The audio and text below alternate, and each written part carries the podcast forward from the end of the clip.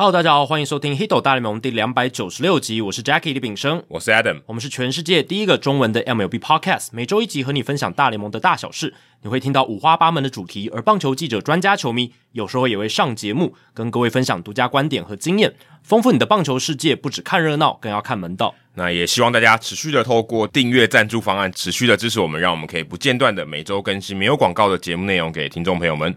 那我们有提供每个月三百、五百，还有一千元的方案给大家选择。每当你的赞助金额达到一千五百元的时候，我们就会赠送独家的回馈品。赞助的网址放在节目的叙述。每月抖一千，节目做破千。对，在休赛季的话，大家可以期待一下，也许之后会有比较多的一些访谈了。就是在例行赛期间，或者是在季后赛期间，我们 focus 就是在赛事本身哦。那如果到休赛季哦，我们就会找机会来访问，就是业界的一些人士，或是。棒球的同好，因为他们也比较有空啊。例行赛他们也很忙。对，没错，对，没错，没错。好，那在节目一开始，一样是刊物跟补充的时间。非常感谢我们非常认真的听众 Simon Tang，应该是姓曾，应该姓曾，对，对，Simon 曾哦，他有补充，也算是刊物，就是我们上礼拜讲到哦，James Click 跟这个 Jim Crane 两个人之间一些冲突的一些细节。他说，James Click。太空人队的前总管跟老板 Jim Crane 的那个段落，我们讲的那个段落，有一些资讯，我们那时候提到的资讯跟太空人记者写的不太一样，确实是如此。那我们来听 Simon 怎么讲。他说，一开始当时要 Wilson Contreras 的人，确实可能是 Jim Crane 没错。他一直说他想要大幅补强嘛，在季中的时候，尤其是捕手这一块。但是当 James Click 哦说哦好，那我听从你的建议嘛，那我就去去要补。也谈好了，要要用那个 Jose Urquidy 去交易 Wilson Contreras，已经谈好了，已经跟小熊队都谈都谈好了。结果 Crane 自己又听到一些可能旁边人的说法，或是一些外面的评论说，诶 Contreras 好像会出怪声，破坏休息室的气氛，所以自己又否决掉了这件事。感觉是小鸟告诉他的。但我听到一些美国记者，他们是说这个 Contreras，呃，也被评价为说跟投手的这个配球上面，他的领导统御能力没有那么好。嗯，哦，就可能会跟。在投手的配合上，可能不会像 Martin Maldonado 来的那么顺畅。这是一个在攻击啊，他的价值主要还是在攻击。如果你跟打击端，你如果跟 Martin Maldonado 来比，当然 Maldonado 他打击这么差，他一定是靠更好的其他的隐形的价值来补的。对，所以到最后 Wilson Contreras 其实没有被小熊队交易掉，也是一个迹象，说其他球队可能也透过一些风声了解到 Contreras 他在。球场上的一些风评，就是在领导统御这一块，或是防守端这一块，或者说你要付出去的代价太大了。对，因为 Contreras 相对起来，我觉得身价是更高的。对，当然他有很好的打击能力啊，可能在守备这一块有一些疑虑，那价码谈不拢，或者有些条件谈不拢，所以最后大家都以为他要。离开小熊了，结果反而结果没有，对，对他连他自己都觉得要离开了。对啊，那个时候主场最后一场就是在交易大限前最后一场在 Wrigley Field 的比赛，他还跟大家 say goodbye。对对对，结果很尴尬，留下来。不会啦，可以的。我觉得有点尴尬，对吧、啊？但就是应该是有一些因素。那 Jim Crane 这边可能也是有听到相关的风声，就决定诶打了退堂鼓。所以这一笔交易哦，应该也是 Jim Crane 他自己否决掉的，也就是说他出尔反尔啦，自己提出来。又自己否决，而不是 James Click 去否决掉，所以我们上一节的说法是有一些不太正确，这边也透过 Simon 的更正啊来看雾一下。那另外，太空人如果不是从内部找下面的人来接总管的话，那另外的有可能的外部人选是精英的助理 GM Sig Mejdal。这个我记得我们之前是不是有介绍过他？蛮蛮多次的。对，就是我们之前人物来讲有介绍过。对，人物来讲介绍，而且之前就是只要讲到太空人的一些总管的管理层，有时候也会提到他。那过去他是 Jeff Luhnow 的部下嘛？那我们上一集其实聊过了，嗯，Jim Crane 应该是蛮喜欢 Jeff Luhnow 的，跟他旗下的一些人这样子。所以呢，这可能会是 Jim Crane 他喜欢的前朝成员，因为现在太空人还是没有找到一个新的他们总管的。领导者这样子，我觉得 Mejdal 他不太可能会离开精英，因为他的任务还没有完成。对啊，我觉得这应该不会，因为他去精英一定是想要自己可以建立一个他的算什么一个代表作，对，一个代表作。在他还没有完成之前，我绝对不会这样做。对，而且他就是跟着 Mike Elias 去的嘛，那基本上现在他就是 Mike Elias 最得力的这个左右手。那他们当然是希望合力哦，把这个精英队的 project 这个计划完成之后，可能再 move on 去下一步。对，或是他的老板 Elias 被 fire，对，他才有可能离开。但精英队现在还是在就是 on the rise，他们正要起飞的阶段。对，所以我觉得不太可能，他应该不太可能会放弃，除非真的这个诱因太大。当然，你说 Mejdal 会不会跟 Crane 是合的？也许是嘛，因为他过去是 Luhnow 的部下。可是你看 Crane 他现在要找 Luna 也没办法，嗯、那他要找 m a d e l 也有难度哦。那当然，感觉上啦，明年之后的 David Stern 可能会回到太空人，但就是二零二三年不太确定太空人要找谁，自己兼呢？哦，就自己当了嘛，对，对反正你自己也 OK 啊，这没有这没有不行诶、欸。对对啊对啊，没有规定说你一定要有啊。其实简单来说，就是可以，他有个做法，就是让现在原本在太空人内部的一些呃管理人才。变成 GM，变成名义上的 GM，就代理的，就跟体育署长现在都没有人代理就好了。对，就是一个名义上的总管，但是 Crane 是主导 baseball operation 棒球事务的人，也有可能变成，也有可能这样，因为他太爱去管理这些事情。我觉得，我觉得是有可能，这个机会我觉得会存在。对啊，因为其实呃，在很多的棒球业内的消息就是说，Crane 他其实在二零二二年的时候已经跟 Click 有些摩擦，而且他希望有更多所谓的 baseball man、baseball guy 来。加入他们管理部门的一个领导的一个方式，这样子，所以他其实是找了像 Jeff Bagwell 跟 Reggie Jackson 这些名这些名人堂的球星来到他们球队里面担任这个算是棒球事务会议的时候，像顾问吧，就是提供意见的人来，这样有一些比较低位啦，或者说他们讲话这个名声是比较响亮的。对，所以其实他 Crane 他自己真的非常有想法，他希望多加一些外部的声音进来，然后可能也是跟。James Click 之间有一些摩擦，所以才会有这样的选择。这样，而且就是在 Crane 决定跟 Click 分道扬镳之后，其实没隔大概一两天吧，他们就宣布跟 Rafael Montero 签下一张三年三千四百五十万美金。对啊，这个据据说是他自己去谈的。对，这个就是我们上一集没有聊到，但这个也很有趣，就是你的前任总管才刚离开的一两天，马上就宣布一笔大的自由球员签约，嗯、那这很明显就是有有点像是一种宣誓的感觉，就是说，哎呃，前前朝已经离开，那我们现在我老板这边的决定很明显了，就是有一不同的一个操作方式，因为感觉如果是 Click 的话，可能不会用这么大张的合约签一个后援投手，或者我会觉得说，即便没有名义上那个头，接接下来面的人还是可以完成这件事情啊。对啊，就是 OK，就是因为他不是说一个人要去把所有事情都瞧好吗？对，他的团队还是可以把这件事情搞定。但我觉得以 Click 谈团队应该不会想要签这么大张的合约，哦，有可能投手，或者他可能在他们超对，也许他之前就已经谈的差不多。但但但我觉得不会，因为以他们的操作模式，你干嘛要签这么大的合约给一个后援投手？而且自己养成就好，相对蛮老的，相对对年年纪也有对，嗯、所以那个时候我看到的时候是觉得蛮值得玩味。当然也有可能是 Click 已经谈好，然后 Crane 接手，可是只是收只是收尾而已。可是消息来源是说是 Crane 自己谈的，那可能就是 Click 搞不好也不知道这件事，也有可能，有可能对啊。所以如果是 Crane 谈成的话，那就代表说，也许有一些他们的哲学上面真的是差的非常多这样子，所以。这个真的是还蛮有趣的一个情况。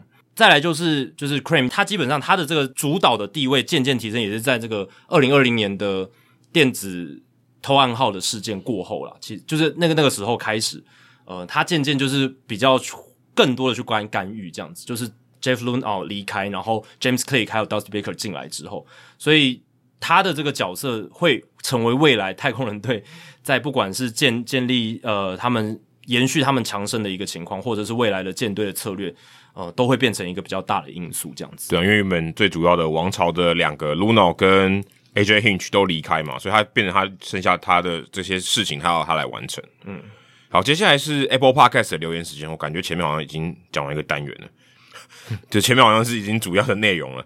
跟我闲聊哦，就是我们的这个好朋友阿根啦。他的留言是写到，从两百集开始听，没想到快要三百集了。哦，对，的确，今天是两百九十六了，其实蛮快就要三百了。那两百九十四集哦，女性的听众留言跟节目的回应很 touch 哦，所以就是说他可能觉得有感动到他，或是有共鸣这样子。台湾的棒球经营面向真的要更加努力了，不要小看球迷还有球场的本质。这几个月因为回到球场哦，因为他之前有去抬杠测试，嗯，然后最近他也有在打这个社会组的棒球，太太也跟着开始看棒球啊。虽然说是太太啦，不过也是二十几岁的年轻球迷。看 MLB 可以拿节目中的人物故事、主题探讨来借花献佛，看到中职分享自己认识的一些球星的趣事，也变成后来太太每天主动来问说今天有没有球赛。从吃饭的时候配追剧，变成吃饭的时候配球赛。甚至台湾大赛的期间几场我自己没有办法看的比赛，还会截图战况跟我分享。其实球员的故事、球场下的文化，无论年龄、性别还是经验，都很容易打动人心。只是现阶段台湾多数经营团队都选择哦，他特别把这个引号选择，像是啦啦队这样的选项，虽然也开创出不一样的结果，但边际效应到了一定的程度，加上疫情相关的政策解除之后，这些娱乐的选项就会增加而已，等于就是对于棒球来讲是一个竞争了，势必都会造成一个影响，值得深思。是说这集节目刚讨论完，无论是某岛主直男 GM 都出现一些很不适合在公众平台上出现的言论，大谷百年难得一见的这个现象，才刚刚吸引更多的新的受众。那这些公众人物真的要好好加油，不要让这一系很难建立的环境又开始崩落。三百集即将到来，期待 Hito 大联盟用联盟的弹力球办一场三百壮士的听友对抗赛啊！这个最后面应该是有点难了。那刚刚这个阿根哦，他在跟我闲聊他最近的一集。啊，第三季的第八集哦，他也有讲到后面这一段的一些事情啊，但我们不会特别去讨论这个岛主还有剧院讲了什么。当然，如果大家有兴趣的话，哦可以去听这个跟我闲聊第三季的第八集这样子。嗯嗯，那也很感谢阿根哦，阿根在很多这些看法上面是跟我们蛮有共鸣的。然后也大家有兴趣的话，也可以去听听跟我闲聊，也不见得都是阿根在讲他的这个自行车还有三铁人三项的这些东西。也蛮多是在讲一些台湾的体育文化的事情，特别是他自己参与其中，所以我觉得那个角度可能跟我们像是呃已经进到那个媒体圈的外围哦，比较比较不一样的，所以大家也可以去听听看他的节目。他是比较多自己去实践运动了，我跟 Adam 是比较比较少这一块，我们就是呃可能从报道评论，然后自己也有一些看法观察，但是阿根他除了这这一块以外。他自己又是运动员，对，而且他棒球也打得很好，那也曾经参与过，所以对于他来讲哦，他的角度可能会有一些比我们更深刻的地方，大家可以多多参考。对，那他这些哦，刚刚我们讲到这些事件哦，大家可以去呃他的节目听听看他的看法。嗯、那我们这个节目就不会讨论这些事情。好，接下来是新竹的 Mookie Betts 哦，两位主持人好，先感谢两位主持人用心制作节目，让我上学和放学的路上不孤单。我是新竹建工高中的学生哦，新竹建工高中算是我的家乡了，但是跟我不同的学校。今年我们创立了棒球队啊，成军三个月的练习赛只有两场，但是我们已经奇迹式的在黑豹旗拿下了队史的首胜哦，非常恭喜。但第二场对我本人来说真的是一个噩梦，失误连连，无论是跑垒还是守备。自己一一直以守备为傲，我真的非常自责搞掉了比赛。当然，比赛结束后绝对躲不掉队友们的调侃。虽然知道他们是开玩笑的，但还是会很走心、很自责。真的很难想象，二零一八年哦，那当时的陈杰宪到底承受了多少的压力。我看起来他可能是统一师的球迷。第一个问题想问的是，主持人就你们认为选手该如何面对失常的表现？还有当主播的时候，和那些单场失误很多的选手聊过天吗？他们的心境会是如何？好，等下再来回答这个问题，来分享一下这个建工高中的成军过程哦。起初是一群很喜欢打球的朋友聚集起来想要创队，而学校给我们的回复是，当时的社团已经额满，无法再创，但是可以创成地下的哦，也就是不是正式的校队和社团。当我们想报黑豹旗的时候，发现我们并没有教练，而校长和我们说必须要找学校的老师才可以。问题是学校有教练证的老师寥寥无几，唯一一位有的老师因为在带羽球队，所以学校不同意他带两个队伍。这边要感谢我们的带队老师愿意陪伴我们出去打比赛。我们比赛的时候的教练也是主办单位派的教练，也非常感谢他。而我们练球的时间也少得可怜，只有少少的假日，而且还要到处去借场地来练球。球具大部分也是和别人借的。上台北比赛的时候也，也也只能搭火车再步行到球场。火车上有的时候还没有座位。经费的问题，我们没有像其他的球队一样可以包游览车。在十二位的球员和教练的努力下，我们是还是完成了第一次的黑豹旗，也完成了大家的梦想。想请问两位主持人谈谈台湾校方对于球队的发展，只在赢球还有得名的时候重视，其他的时候就像是空气一样的态度。重视球队的发展似乎是少之又少。对于这样的现况，我们有可能改变吗？谢谢主持人耐心的看完和念完哦，优质的节目绝对值得五星推推。两位主持人要继续加油，制作这么优质的节目哦。哦，虽然他是高中生，不过最后的语气蛮像长辈啊。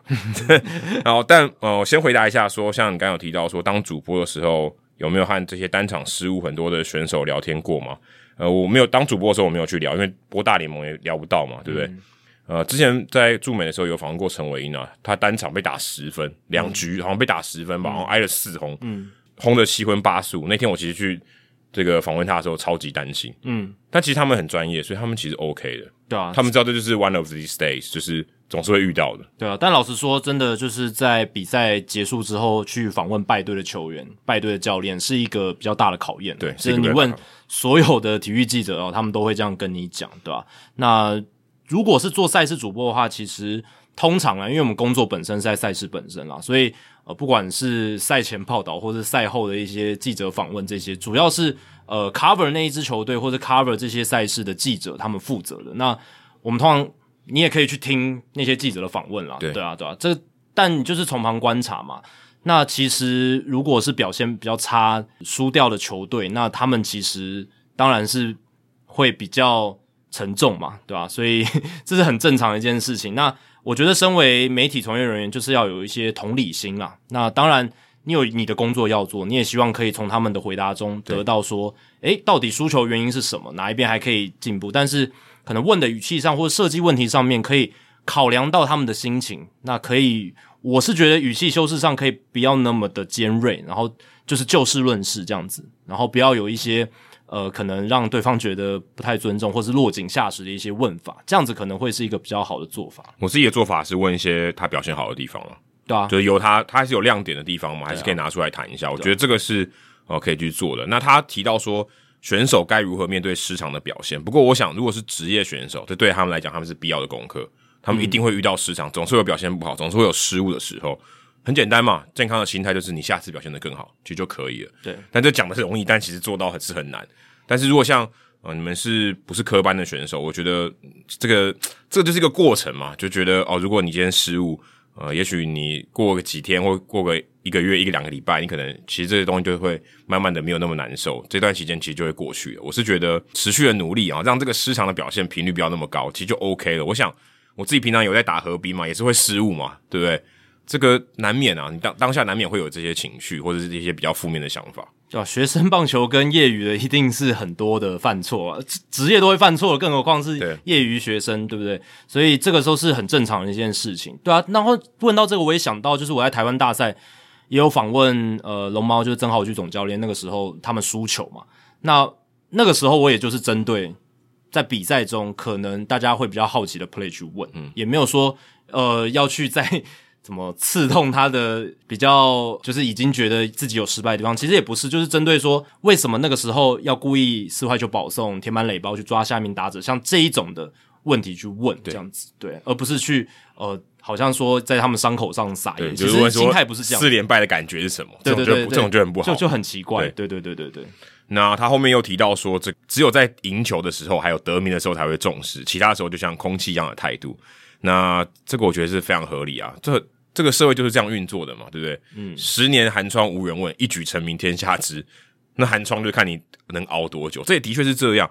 不过，如果你真的说可以做出一些改变，因为他他的主旨是对于现况啊，我们我们有可能改变吗？嗯，好，我告诉你有什么方法改变呢？你听好了啊，我们当你成为我们的时候，你现在有打棒球的这个心态，对不对？你以后如果当了老师，你就可以去做这件事情啊，你就是改变的这个开始，对，你就是改变的开始。如果你有机会当了校长。你就是改变的开始。你以前打过棒球，你的现在的校长也许没有打过棒球，你的你的旁旁边的周遭的老师没有打过棒球，可你可以变得不一样啊！你打过吗？你之后如果你有的学校有人想要打球，诶，你就是那个老师啊，你就是那个带起改变的老师，就这么简单。其实没有多久，你现在高中生，你可能十年内就变老师了，你非常有可能，或是你在社会上其他的角色。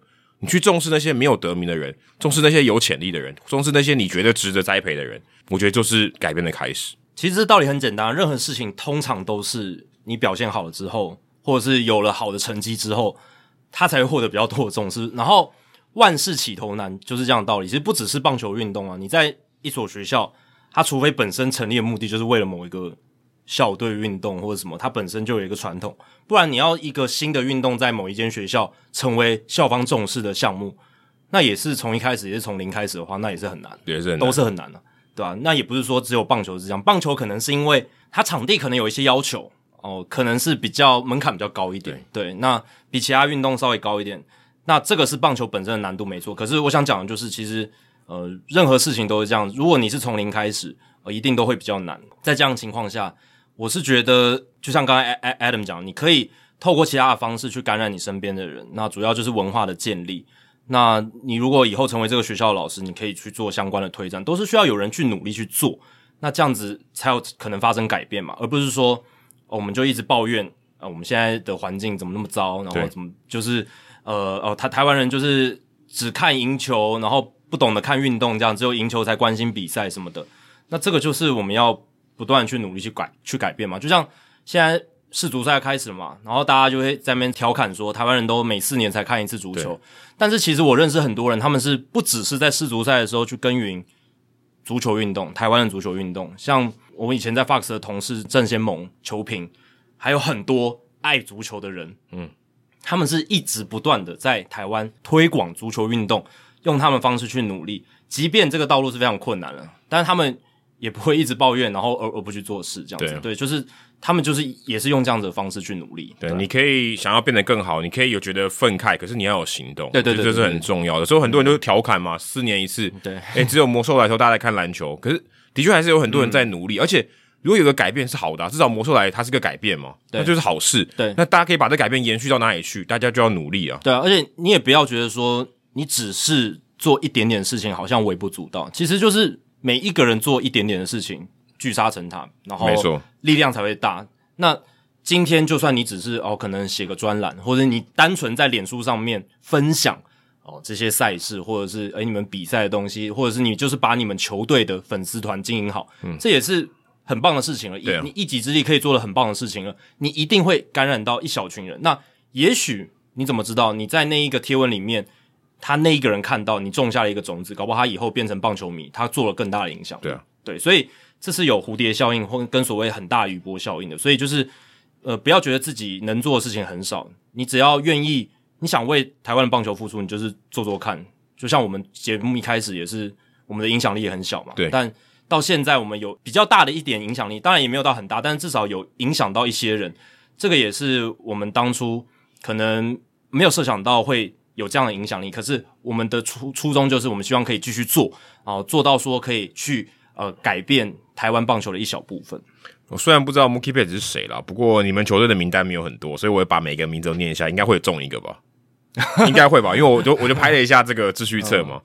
的，我们来 shout out 一下这些队友好了，有郑淳浩、彭于轩、高堂典、林红玉。哦，这个林红玉是名字是不一样，但念起来是林红玉。林靖宽、邓崇燕、洪义哲、蔡维廷、罗伟杰哦，不是那个罗伟杰，不是统一的罗伟杰，严敬祥、蔡炳荣、林志仁以及崔靖家，不知道哪一位。不管啊，反正总是会中一个。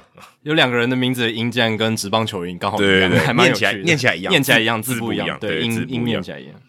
好，那还有一个留言是我们之前有来留过言的，我不知道，不过他问了一个问题啊，所以呃，我们不会在这边先回答他。对，这个的话就是还是鼓励大家，呃，如果你是真的纯棒球的问题，或想讨论棒球相关的问题，可以移驾到我们的听众信箱，对，听众信箱单元可以来给你。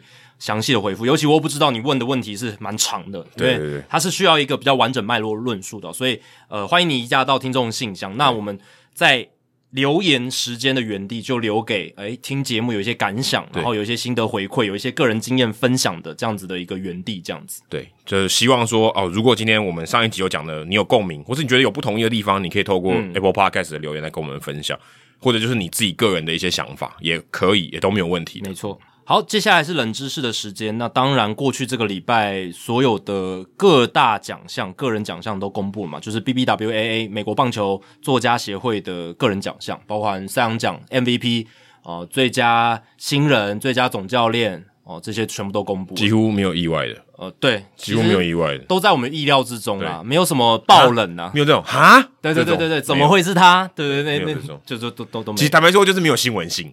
简单来讲是没有什么新闻性，大家都知道。相对来讲，就是呃都在符合预期之内，对对对，对对，就没有那种爆点了。但还是要来蹭一下这个热度啦，就是说，毕竟还是年度个人奖项，也算是一个重要的新闻。当然，国联这一边呢，MVP 是 Paul Goldschmidt，他获得了二零二二年的国联 MVP 这样子。那今年例行赛结束的时候，他的年纪是三十五岁又二十五天。其实年纪蛮大了，但这是他生涯首座的 MVP 哦，生涯首座。其实他整个生涯都打得蛮好，他在响尾蛇时期也打得很好哦。但是在响尾蛇的时候受到的关注相对没有那么高，因为响尾蛇他们是呃，就是相相对来讲不是那么大市场的球队，对，相对起来重视的程度比较低，媒体的关注度比较小，这样子。而且过去十年他们也没有那种。哦，就是冲击到世界大赛了，或者冲击到季后赛很深的那种赛季，嗯，跟红雀队比啦，对，算是心度比较低的一个球队。对，那 Paul Goldschmidt 他是自一九六九年大联盟进入分区年代以来第六老的首度 MVP 得主，哈其实才第六老，所以还有而且而且你这是首度诶，对，是首度 MVP，对，所以有五个人，历史上有五个人第一次拿到 MVP 的时候年纪都比 Paul Goldschmidt 的三十五岁二十五天还要来的大哦，所以是还还还蛮多的。其实还他不是第一名，我还觉得蛮讶异的。呃，你已经觉得三十五岁二十五天很老了，对，因为 MVP 代表的是生涯的高峰诶。而且很多人生涯高峰都达不到 MVP，非常多，绝大多数人都没有拿到 MVP。对，然后是那一年最强的球员，基本上是最强。因为通常人家不会在三十五岁是他生涯高峰吧？对，极少，非常少。对，除非他的高峰非常高，他三十五掉下来还是很高。对，那我们也讲过，以前 BBWA 这些记者的票选可能呃会比较重视一些比较传统的数据或者什么个人名气什么，可能比较不准。可是到了现在，你要在三十五岁以后。拿到 MVP 是更难，因为现在越来越看看重这些客观的数据。对，我觉得这跟赛扬讲的还不太一样。MVP 我觉得更难，嗯，因为那个高峰更明显，啊、而且 Verlander 这是怪咖，就不是我们刚才讲的这些条件。嗯，对啊。所以这一集冷知识很简单，想要问的就是大联盟史上最老的首都 MVP 得主是谁？刚才讲到嘛，Paul Goldschmidt 是第六老的。那我今天问的就是最老的那一位是谁？完全没有任何头绪，完全没有任何头绪。我想到老还很强，就是 Barry Bonds。然后他他可能是，然后 Ortiz 很强，可是 Ortiz 没有拿过这个 MVP。可是 Barry Bonds 应该就是在海盗队时期就有拿过 MVP，对，所以他不够老。对，我说他得到第一次的时候不够老。对对对，因为这个问题是首度 MVP，而不是说拿到 MVP。换句话说，就是他绝对超过三十五岁还拿 MVP，没错，而且他第一次拿。对，这真的很难啊。对啊，那我也给大家提示啊，毕竟这是个难度有点高嘛。那第一个提示是，呃，美国棒球作家协会是从一九三一年才有 MVP 票选，所以。大家不用考虑什么上古神兽，那那些都都没有，就是三一年以后才才是这样子。上古神兽的几率其实蛮大，因为上古神兽他可能开始打棒球之后已经蛮老了。哎、欸，对啊，对，那可能他以前都没机会嘛，二零年代是完全没有机会，对对对，到三零年代之后才有机会这样子。特别是那些黑人联盟球员，呃，对啊，黑黑黑人联盟球员是，当当然，Jackie Robinson 他们是从这个一九四七年才开始有黑人球员这样子。那第二个提示是，这个提示就比较可以让大家有一点方向啊，这一位。很老年才拿下生涯首度 MVP 的这个球员呢，他得奖的那一年，球队刚好也夺下世界大赛冠军。当然，好难哦。对这个 MVP，我其实刚原本想到是 Jose Abreu 这种，可是 Jose Abreu 应该也没有三十五岁这么老。当时他拿到的时候，嗯，对啊，但他也没那么老。他的球队也没有拿冠军啊。对，这就所以这个选项就被拿掉了。对，当然他拿 MVP 跟。这个夺冠是本身是没关系的，嗯、因为票选是在例行赛结束的时候就完成了。那只是刚好说，诶，他们不只是例行赛表现的不错哦，到了季后赛之后，他们甚至还拿下了冠军，就是算是一个更好的故事，就是双喜临门。对，双喜临门，你球队的看板球星拿下了 MVP，然后球队最后还拿下总冠军，肯定不是洛杉矶天使队。哎，对对，对啊，就是啊，对，因为诶麦特拿过那么多次 MVP，但洛杉矶天使队没有在他。这个打球的期间拿任何世界大赛冠军，而且二零零二年的美联 MVP 应该不是天使队的球员。对啊，不是，不是，因为天使队二零零二年是世界大赛冠军。对，所以大家可以去想一下，哪一支球队在夺冠那一年，他们球队也是 MVP，有有出现 MVP。这个真的蛮难的。对，这个真的蛮难的哈。你现在应该脑子中也很难想，因为想到虽然 MVP 很多年很多届，对，对对，可是其实得到的人没有很多，因为很多人重复的啊，也没有到很多人，但是有一部分的人重复的。对。因为像 Barry Bonds 他一个人就拿了七次嘛，对。对啊，他一个人就拿了，他拿七次这么多，对，他有拿七次，哦，所以他跟 Roger Clemens 一样都是七，对，都是七，因为他我记得零一到零四年就连庄了，连庄啊，嗯，对啊，七次很多诶，很多很多，非常夸张。基本上你一个球员拿一次 MVP 都已经代表你非常非常难得的，对，非常就你几乎是那个那个那个城市可能可能记住一百年的人民呢，对啊，因为单一球队来讲的话。你能出一个 MVP 是个很了不得的事情，真的很了不得，对啊，很了不得。大联盟一九三一年到现在，也就是其实 MVP 颁了还没颁超过一百年，还不到一百，还不到有，可能就也许就七八十个人而已。对，所以这个是很不容易的事情。然后呃，你要在年纪这么大，对不对？超过三十五岁这么大的年纪拿下生涯首度 MVP，更增添了他的难度。对，所以这个金将真的是真金不怕火炼。嗯，那。大家可以想一下，那 Adam 这边你要不要丢个名字？还是你真的实在是没有没有头绪？其实像 Jose Abreu 跟 Freddie Freeman，其实他们拿到 MVP 的时候都算都算比较老了吧，三十岁、三十多岁，但是也没有三十五岁这么老啊。对，你现在要临时从大脑的资料库临时找出一个超过三十五岁 MVP 都很难，对不对？因为基本上就不太合理。我我现在也只，如果你我我自己没有去查的话，我可能也只能讲得出 Barry Bonds。对啊，就是你要我 on top of my head 临时去想的话，真的就是 Barry Bonds。这个答案是我你讲出来，我一定知道是谁的人，一定知道。OK，对，只是我不知道他那么老。好啦，再给一个提示，他不是二十一世纪的球员，他是二十世纪的。OK，一九七零年代的球员，玩得很难。讲讲讲的这么白了，对，一九七零年代的球员，但是这个名字讲出来，应该你对大联盟历史有稍微有一点认识的，应该都知道。七零年代，七零年代，对，七零年代有哪一些球队拿过？Rickey Henderson 拿过 MVP 吗？诶，Rickey Henderson 我不太确定。OK，现在我不太确定。好，你对吧？你丢丢出至少丢出一个名字，Rickey Henderson。OK，大家可以想一下，就是一九七零年代，但 Rickey Henderson 应该不是七零年代的人诶。他有打过啦，他有打过，但他不长期的时间应该不在七零年代。最强应该是在八零，对，应该是八零年哦，他七九年对 debut，所以不算七，就八零年代的人。但七九 七零年还一点点沾到，一点点，一点点。对，他八零九零年代最强，对，对啊。好，大家可以想一下，就是哪一个一九七零年代的球星是大联盟史上拿到生涯第一座 MVP 的时候最老的球员？可以确定不是 Henderson，我刚才查了一下，OK，他有拿过 MVP，但他那一年没那么老。OK。好，那我们在主节目之后就来揭晓这个冷知识的解答。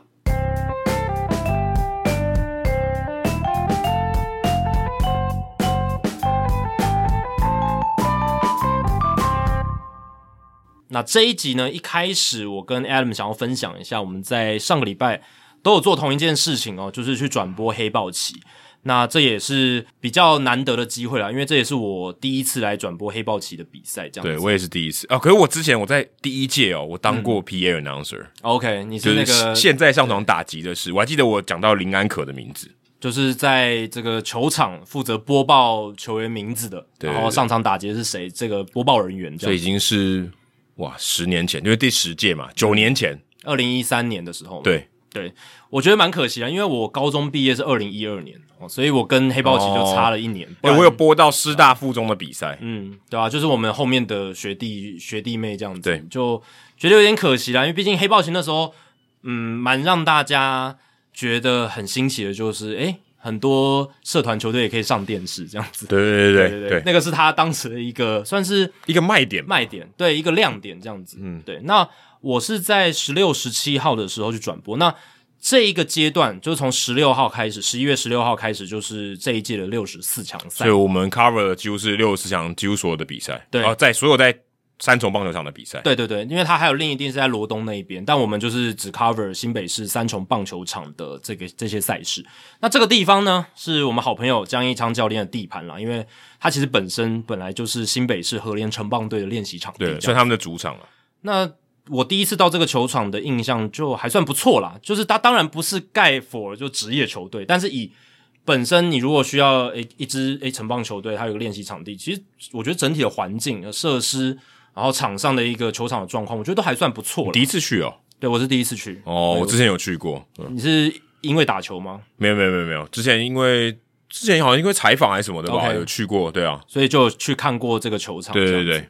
那我先分享一下我自己啦，因为我在十六、十七号是播了两天这样子。那 Adam 你是播几天？播三天。你播天后面后面三天哦，所以你播的更 比我比我还多一天。对，那我们都是一天要播三场这样子哦，所以呃，这是一个蛮大体力上的考验。基本上都连着打，对，就从九点钟一路打到第三场结束。基本上他一天是安排三场的赛程啦。那因为罗东在第一天的时候吧有下雨哦，所以后面。就是他赛程会有一些临时的更动，因为英语的关系，他可能会加赛程，有些把那个罗东的球队拉到台北这边、新北这边来比这样子，所以有时候会变成一天四场。不过转播上面的话，就还是三天三场这样子。那真的是体力上的考验，而且为了让这个比赛不要打到太天太黑了，就不要打到要开灯了。对，那他原本的设定就是。两个小时，两个小时，一场两个小时，两个小时。当然不可能说每一场真的都打两个小时那么准，嗯，而且中间还可能要需要一些准备的时间，呃，整理场地。对，但它设定是说，就是基本上是隔两个小时。那如果比赛有超过时间的话，那就是隔半个小时就要下一场开打。嗯，我我基本上遇到的后面几两天都是这样的，对，大概隔可能二十分钟到半个小时就要开打了。就是前一场结束的那一刻到下一场比赛开始之间。基本上要隔半个小时，嗯，对，基本上要隔半个小时。那这半个小时以我们主播的角度来讲，就是你也不能闲着，因为你要赶快写下一场的殴打单。对，对要写殴打单，而且他殴打单有时候也不是那个半小时第一分钟就开始给了，可能可能也许剩下十五分钟才给啊。对啊，我遇到的情况是他们都是在比赛中就丢丢给我们了，就是前、哦、前一场比赛中我我没有，我有些时候是比赛开打前十五分钟才给我。哦，那真的很晚，对吧、啊？所以其实，在比赛中那半小时也不太能休息啊，就是根本没有休，根本没有休息，基本上对啊，去上个厕所回来就就开始了，连播三场，然后中间也没有什么呃吃饭时间，可能只能呃扒个零食什么的，对，所以是真的呃体力上的考验啦，对吧、啊？那呃在这个过程中，其实嗯大家也可以想象说，在学生棒球运动里面的赛事转播，如果是这么紧凑的赛程，然后这么紧凑的一个时间上面，其实对于所有工作人员来讲，不只是主播啦，呃，球评或者是转播单位的人，也都是一个蛮大的考验。对啊，因为其实像摄影师、导播，他们也是要连做三场，对，其实也是蛮累的。这就是因为有限制嘛，因为你赛程就是你要在那段时间内把这些比赛打完，要消化完，然后一天就是要安排三场比赛，对，所以就会变成这样子的情况。对，不过好的地方是他们最多就打七局。而且还有提前结束比赛制，所以有时候比赛会蛮短。对对对对，这个相较起来，三局二十分嘛，四局十五分，五局十分。对，所以有时候比赛可能打到一个小时半不到就结束了。对，也是有这样子的比赛的，也是有这样子的比赛的。那我自己的话，我第一天还是有看到比较高水准的比赛啦，就是十月十六号呃平镇的比赛。那那一天有很多球探就来看平镇高中的左投林维恩哦，他投的是我觉得是真的是蛮令人印象深刻的。那跟我们大的球评是耿博轩嘛，就是、嗯、呃现在教师队的球探，然后他本身做球评也做很久，非常专业。那那一天我们就看林维恩投球，虽然他的球速他是个左投，那他球速落在一百三十五到一百四十公里之间，并不是到顶快，可是他。也才高中生嘛，所以他还有空间去加快他的球速。日后如果到职业，呃，做一些比较多的呃重量训练等等，他的球速还会再往上加。但就是最重要的是，他的滑球、曲球、变速球、变化球的控球非常准啊，速球当然也没话说。他几乎没有那种 waste pitch，就是所谓的哦，有可能有一些很厉害的投手，他也是会偶尔一两球就失控，是那投偏什么的。但他完全那那场几乎完全没有。然后进垒点掌控真的非常好，然后投了五局的完全比赛，我真的对他的表现印象非常深刻。其实这样的投手要投满五局还蛮难的。我看到比赛通常都是上来，如果他真的 dominating，我有看到连续上来 K 掉七名打者，嗯，但还是被换掉，六名打者投两局全部都是三振，还是被换掉，因为他们就让每一个人来上来练投这样子，对，所以要投满五局还不容易。其实。以平镇这样子的球队来讲哦，他们来打黑豹旗，对，尤其是在前面几场比赛的对手，他们的想法应该不会是说哦，我要打赢这场比赛，而是他们基本上一定会赢。但他们的想法是，我要呃让哪些球员上场，我要去做到什么样的，或者说测试某些球员。对，那战术执行上该给的功课，我给这些球员，他们能不能执行做到？那面对到强度相对较低的对手，那你的执行力就要更加提高嘛，这也是一个很简单的道理。那投手的部分就是你自己的功课，你自己的控球的掌握度，你该做到的事情，该练的东西，至少还虽然对手可能实力有一段落差，可是至少还是一个呃 life BP 的一个状况嘛，就是还是一个实战投打这样子。哦，我看了一下，因为你那场对到也是木棒组的，对啊，是木裕民公家，所以没有那么没有到那么。没有没有到那么悬殊啦，没有到木棒组跟铝棒组那么悬殊，但基本上还是就是平平镇或者是古堡这种球队，他们还是基本上没有什么悬念。对，喂，我播了九场，我没有播到木棒对木棒的哦，我只有播到一场是铝棒对铝棒，其他都是木棒对铝棒。嗯，所以整个这个风貌也不太一样。对啊，对啊，对啊，所以我个人也是后面大部分都是播到这个木棒组跟铝棒组的混打啦。那其实这样子的话，当然这也是黑豹旗的一个特色嘛，就是说让。所有的球队，大部分的情况下都可以平等的来竞争，这样子。呃，这个其实讲木棒跟铝棒，某种程度上也不平等，对吧？对对对对对，当然就是因为社团的球队跟科班的球队，他们本身实力上有一点落差，对，所以他希望达到的是尽量能靠近战力的，就是比较接近的一个面了，但是。本身会分木棒组跟铝棒组，你本身就是在做一个分级的动作。对对对，已经分级了。那我个人是觉得这样子再让他们混打，其实有点奇怪啦。我个人是这样觉得。那我自己也觉得说，有一些地方可以检讨的，像是你有播到那种什么三十几比零，然后或三十几比比个位数。我没有，我最多都播到好像十九比一吧。哦，十九比一。那我有是播到，我是有播到一场罗东高工科班的球队跟东山高中，就是台北东山高中的比赛。那那场比赛是三十比一。哦，提前在第四局结束。那有一个半局打了十九分这样子。那看了那场比赛到最后的一个情况，我自己就觉得，在两队本身实力就有这么大差距的情况下，然后最后呃东山高中这边守备是崩溃，嗯，就是崩溃，就是有时候尤其是社团球队就会发生这种情况，他就是在比赛中没办法做呃及时的调整，那而且这些球员很容易信心上受到影响，对，而且你又一直要他在场上换不下去，我真真的会弄不下去，就是。即便是明明打出去很好处理的球，他也完全接不到，跟不上，或者是就让球一直漏到后面，就不断的这样子一直恶性循环，恶性循环，最后造成悬殊比数的结果。而且到最后，罗东高工他们必须是用故意短打的方式来结束那个半局，就讲来就有点难看了。对，那虽然现在黑豹旗已经有三局二十分，四局十五分，五局十分，刚才 Adam 有提到这个口斗制提前结束比赛的规定，但我个人是觉得啦，呃，你要嘛未来。看要不要分组，但你如果要分组的话，就违背了黑豹旗的精神。对对，但如果不分组的话，那我觉得提前结束比赛的规定，可能还是要有一些我觉得更激进的做法。比如说，双方分差一达到二十分，老实讲，分差到二十分的比赛应该也没有什么嗯可看性了，有点像说谁先得到二十分，比赛就结束，比赛就在那一个当下就结束。分差先拿、嗯、先到二十分的话。就到就就结束，也也不是说先拿到二十分就结束。哦，对，先到二十分好像有点怪怪。如果两队都二十比十九，那还是很精彩嘛。对，那如果是分差，比如说已经二十五比五了，那那比赛就直接结束。那有可能打一局就二十分就直接结束？可以啊，因为基本上如果你一局上就让对方打了二十分，你后面我觉得没有什么意思。对，可是这样可能打不完一轮诶、欸。有可能打三个数据数，比赛就结束。甚至是说，如果你是后攻的球队，你甚至也没有比赛的机会。对，这样好像呃，对，这样好像有点怪怪。哎、欸，后对，这样好像有点怪怪。但至少可能那个上半局让你可以打完，然后下半局可以打这样子。哦，但让我的想法是，上半局如果得了二十分就结束了。OK，我我就不要打下半局了。哇，那很惨诶。那可能一局上二十分，都连一局下都不用打。对，但老实讲，我不知道诶。呃，如果你是社团球队的球员。你在被对方已经打了三十几分的情况下，你还会享受那场比赛吗？因为这个是黑豹旗的精神嘛。对，对，我觉得要看。其实我我也想讲的是，至少我在我播的几场，我播九场比赛里面，嗯，其实我看到一个现象，我反而跟 Jacky 刚刚有不同的观点。我看到社团球队来对到科班球队，我们先这样来分，嗯，就是铝棒跟木棒的来分。其实，在一些社团球队里面，他们的投手就是他们的主力投手，嗯，上去投，其实还有一定的竞争力。就是他不至于太差，也许他的后面的手背不是那么好，他的手背也许后面可能不是科班底的。可是有些投手他其实上去，他国中还是科班的，他其实，在打在比赛，虽然他可能不是真的跟科班球队有这么有竞争力，嗯，但其实比赛不会到瞬间就崩溃啊，就是比赛他还是有他的可看性，也许他不是这么稳定，可是该有的也许一些球速或是他的变化球还是丢了出来，只是说他可能没有那么稳定。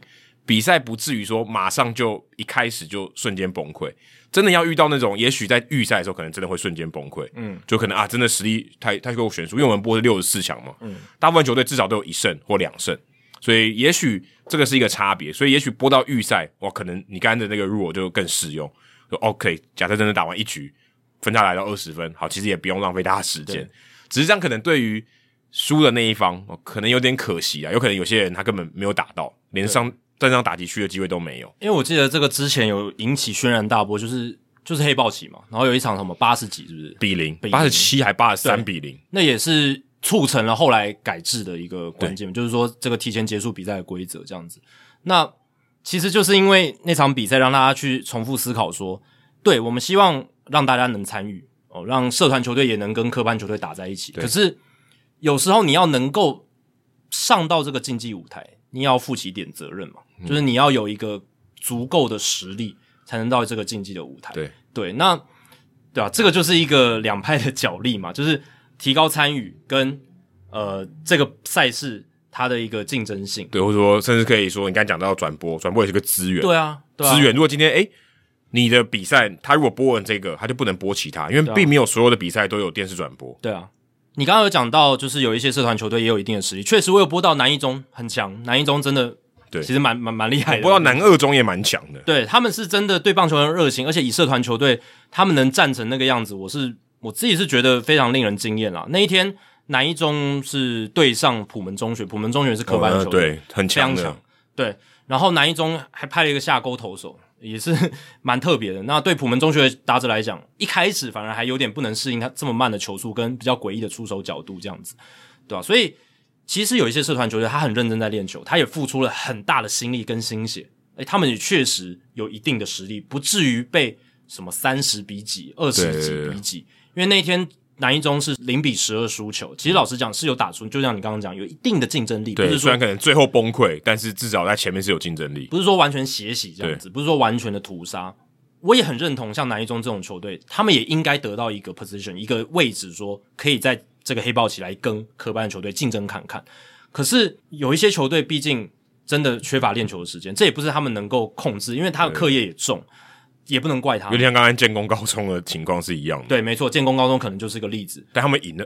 呃，对，但那是预赛啦。对，那我们现在讲六十四强都是在预赛有赢，但预赛有赢不代表这支球队的实力，我觉得 qualify，就是说你可以来到，就怎么讲？我我自己觉得啦，就是呃，在六十四强这个地方，那因为有的时候你在预赛遇到对手刚好是比你更差的，对，刚刚好是刚好也是社团球队，刚好也是社团球队，对啊。那东山高中这个情况，搞不好他们平常练球的时候没有那么糟。而且他东山高中他们的教练是曾崇轩教练，嗯、是前职棒球员。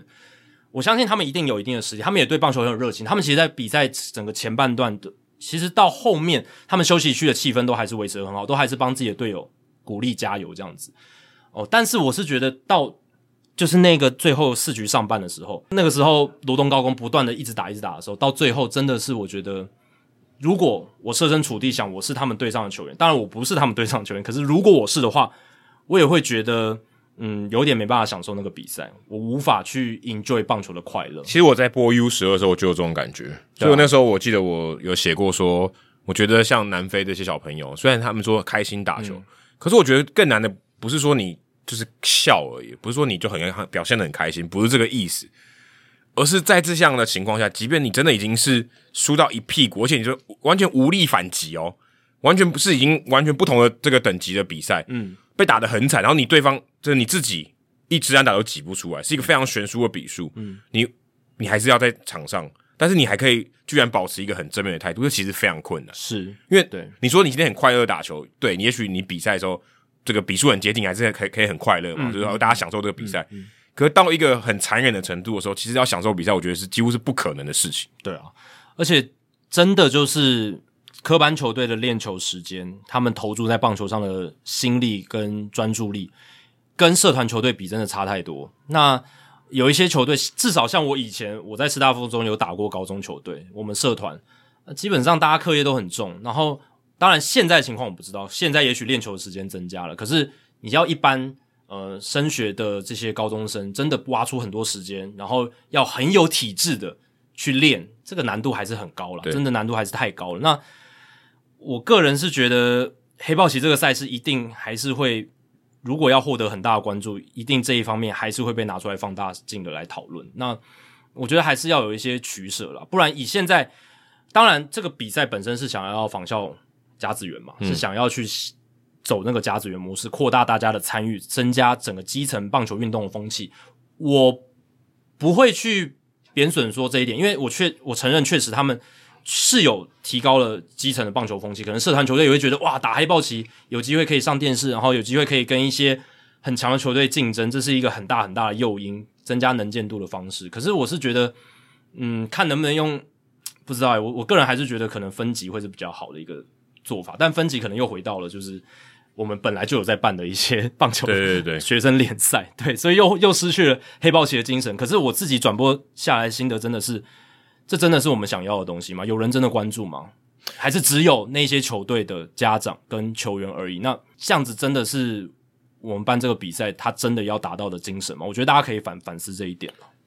我自己播到的时候，我其实有一些感觉，像我刚才提到说，有些社团球队他的这些不错的投手，嗯，他其实可能国小、国中是科班的，他自己选择一条不同的路，他就没有继续打科班。也许他的实力不到那个程度，他觉得他就是，诶，我差不多了，我觉得棒球。是我的兴趣就可以了，我不要投注这么多时间，我去走别的路。可是我还是透过这个机会，我还是有机会来证明我自己到底程度在哪里。嗯，我我倒觉得像这样的人，我觉得反而是我觉得黑豹旗存在的意义。他因为不是每一个人他都要打到高中嘛，对吧？就是他的科班不一定要打到高，他可能国小、国小、国中打科班的人绝对比高中还在打的人还多嘛。但那些人不能说他被淘汰，他只是走一条不一样的路。这些人如果还可以继续的维持这个有一个目标，说我要打，我可以打黑豹旗。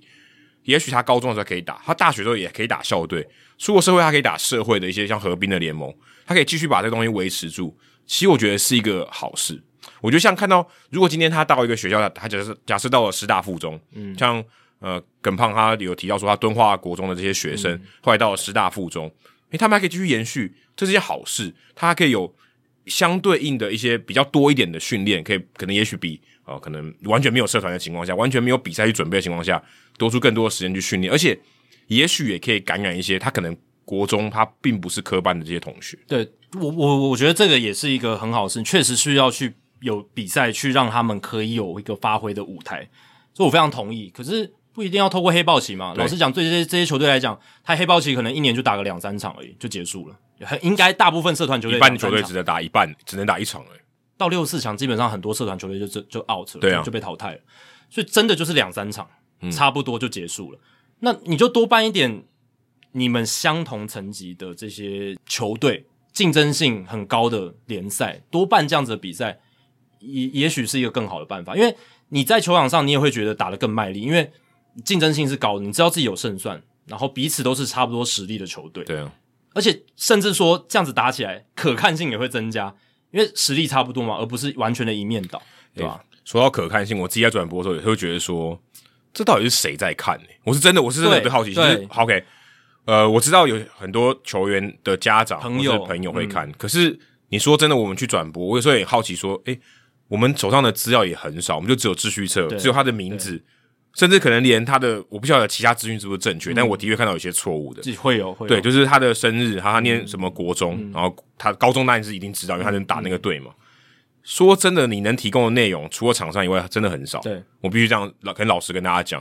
你说今天有报道的，对，那在报道的那个内容，你可能讲两句话也就没了。对啊，我们也不能去挨家挨户拜访每个球员，这不可能做到的嘛。你刚才讲说我们中间休息十分钟、十五、啊、分钟，今天的球队才刚刚进来，我我我我，请问我有什么时间去访问他？我们要去问也没办法，因为他们其实也是赛前大概一个小时才到。对对啊，那而且他们要那个时候我们刚好休息的时候，他们在热身。对啊，请问是要怎么问？对，然后我们赛前也要做准备嘛。我们也要写欧打单，我们也要，我们要，其实我们基本上我们要把所有名字都确认好，啊、这件事情还有很多字不会念，对，要先查一下，对，然后也要了解一下这支球队他过去几届，诶，他大概表现如何，这个可能也要稍微看一下。对，那基本上没有时间去做任何额外的功课。大家，嗯，也许会觉得说，诶，那你前几天没办法去了解这些事情吗？但老实讲，有时候我们自己都有其他的。本业在身嘛，那我们工作也不可能完全以黑豹旗为我们的重心这样子，对，所以这就是回到了对啊，你刚刚讲这个比赛的可看性，然后投入了转播的资源，可是赛事本身的很多比赛的本身的品质并不是那么的理想。如果说你真的要说我们要让这个比赛是有故事性，嗯，即便它是一场哦可能大比分的输球，但它有故事性，我觉得 OK，这个我我买单，对对对，是一个圆梦的过程。不过我必须说。我自己感觉到，我们参与其中，我们做一个播报的工作，我不会认为有这个故事线。我必须坦坦的跟大家讲，为什么？因为没有没有人去做这件事情。对对对对，对。今天说叫我们主播去做，OK，好，那你给我多少时间？对啊，没有。如果你今天主办单位跟我们说，好，我们有这些球员他们写的故事，对对，对，我们在转播中我们可以发挥，very good，而且这个是一个公开的情况下，我们可以留让他们留念。问题是我拿到就秩序册那一页，像刚刚讲到建工高中这位同学，如果我们播到你的比赛。我真的能得到资讯就是你们在新组市，然后你们有这些球员，然后你们身高体重多少，其他我一概不知。我觉得呃，也要跟大家分享一个观念，就是主播当然有很多事情是主播需要去负责的，然后主播也可以做功课，补充额外的资讯，这个都是主播可以做的。但我觉得主播他最重要、最重要、最核心的工作，还是在于说比赛中把场上的情况解释清楚，然后还有就是名字不要念错。嗯呃，正确的资讯传达这些东西，场上的状况交代，这才是主播最核心的工作。呃，那老实讲啦，大家听到国外不管是什么职业赛场，或者是一些学生运动的转播，为什么可以比较那么专业，然后听起来很顺畅，而且补充了很多的资讯？那是因为他们有很多的主办单位后勤，团队对，给予他们 media guide，然后 media guide 里面有很多的资讯可以补充，然后呢，嗯，数据上面可能也有比较好的整理等等。对，说到这个，我猜一下，其实刚刚不是他们两有些预赛打了两场嘛？对啊，我连他打多少支安打都不知道，呃，连 box 都没有，我连 box 都没有，所以网络上查不到。对，我说他，我知道他我打击率百分之百，我也讲不出来，因为我没有这个资讯。官网上面也没有这些 box 的东西。对，因为前面预赛有可能没转播嘛。对，请问我要如何知道他的 box score？对，我总不可能对啊，就是去问他们的教练，这也不可能。就基本上，我觉得专业分工还是一件很重要的事情。那在这样子的比赛里面，他并没有很明确的专业分工，那基本上就是呃，大家都是就是要做出超出。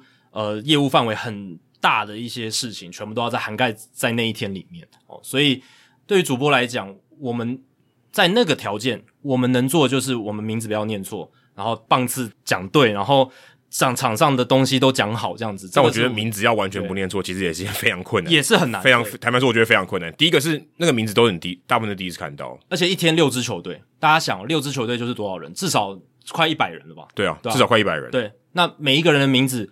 呃，有很多有破音字的，然后有一些你可能没看过那个字的，没有，还有你瞬间的反应啊，那个名字马上要出来，这其实坦白说并不是这么容易，因为比赛是一个很反应式的东西，你很快马上名字要讲对，有时候不是这么容易的事情。对，因为我也看到一些留言嘛，那我知道看比赛的观众他们并不会去想那么多，然后他就是看比赛，然后他预期要得到跟平常看纸棒一样的一个。呃，转播的品质这样子，一般的观众，对我也有收到这个，对啊，对啊，所以这个就是我们可以提供给大家幕后的一些资讯，就是背后工作人员的甘苦这样子。所以，如果真的要像 Jacky 刚才讲的，说好，如果今天我们可以让你上电视，我非常同意，这是一个非常好的 sell point，就是非常好的卖点。嗯、但是呢，你这故事性要养啊，你不是说今天上上上去就曝光，这叫故事，嗯，这不是这样子，好不好？对啊，我坦白说，我觉得真的不是这样，你这个比赛是可以包，我觉得是可以包装的，花一点心思去包装，这个我必须。真的，我觉得这个是完全可以努力的方向。如果今天想要让这是一个梦想的殿堂，或者梦想的舞台，你要把它搭的像一个舞台嘛？对啊。你今天这个东西，他就说我路边放一个，当然不是这么，当然不是这么夸张，嗯、就是我搭搭一个舞台，它就是梦想的舞台吗？这不一定嘛，对不对？对。你可以有很多的包装，而且你今天就一年就这么一次的这样的赛事，当然有很多不同其他大大小小的联赛，嗯。但是如果你今天要强调是这个故事性，那你就这样做嘛。就是说哦，有机会大卫可以扳倒这个哥利亚，对不对？对。你把这故事线拉出来嘛，嗯、其实也很，坦白说，我觉得很少。对，而且我们在转播的过程中也蛮辛苦，我们都要自己去写这个记录单。当然，我们平常转播都会写记录，没错。可是像转播大联盟终止，我们都有官网可以去做一些校对，或者说啊，这球的验证到底要判安打还是失误？对对，在现场是没办法做到这件事情，你只能自己判断。然后如果有记错，你还可以去官网上面确认，诶，自己到底哪里记错这样子去做一些调整。呃，但黑豹旗这边是没有这样子的一个资源哦，所以。我们讲出来就是唯一的资讯，因为只除了在那个记录室里面记录老师以外，就是我们自己。可是我们跟记录室老师是分开分开来的，对啊，所以我们就是要靠自己这样，所以我们都要自己记录，然后要确认名字，要念对，然后场上的情况把它讲出来，这样子，对吧、啊？所以额外资讯补充真的很难很难很难，对吧、啊？那嗯，这一次的转播团队呢，他们。也是学生的团队，那当然我觉得也很好，就是让毕竟转播事业也是要有这个后、嗯、后后面接班人要培养。我觉得以黑豹旗学生运动赛事来做一个培养的舞台也是很好的。对，像这一次的转播的这个团队，以这个摄影啊转播这一块是国立体育大学运动传播组、产经系运动传播组，而且还有数据资料库部分，像有成功大学、静宜大学、长隆大学这种大传系，还有体育健康与休闲研究所的同学。一起来帮忙。欸、对，我看到你写这个时候，我很好奇，诶，这在哪里？我说这些数据在哪里？场上球员资料出来嘛？他打击率多少？哦、然后投球数据是多少？哦，我以为你是说我们还真的可以查到某某球员他的打击率是多少？只有单场的，哦，对，单场就当然就几支几这样。对对对对。那我看我的那个 scorecard 我就知道了。对，但呃，我们一般转播工作里面就是。这数据的东西真的也是要有人负责，就是是是是，对，并不是说，诶、欸，大家大家想的很简单，就是哦，呃，转播车上去官网调资料就好。他们有一些转播单位，他们是有自己的资料，对，有自己资料，自己的资料，自己更新的，自己，自己把数据调出来，然后下一名打者上来，他们马上按一个按键，所以才会有那个图卡马上秀出来。你知道，你知道我看到你写这个资料之后，我想说，奇怪，你该不会你有看到黑豹旗的资料库，而我没有看到啊？没有没有没有，这 就只是单纯想跟大家分享，就是在黑豹旗转播的时候有秀。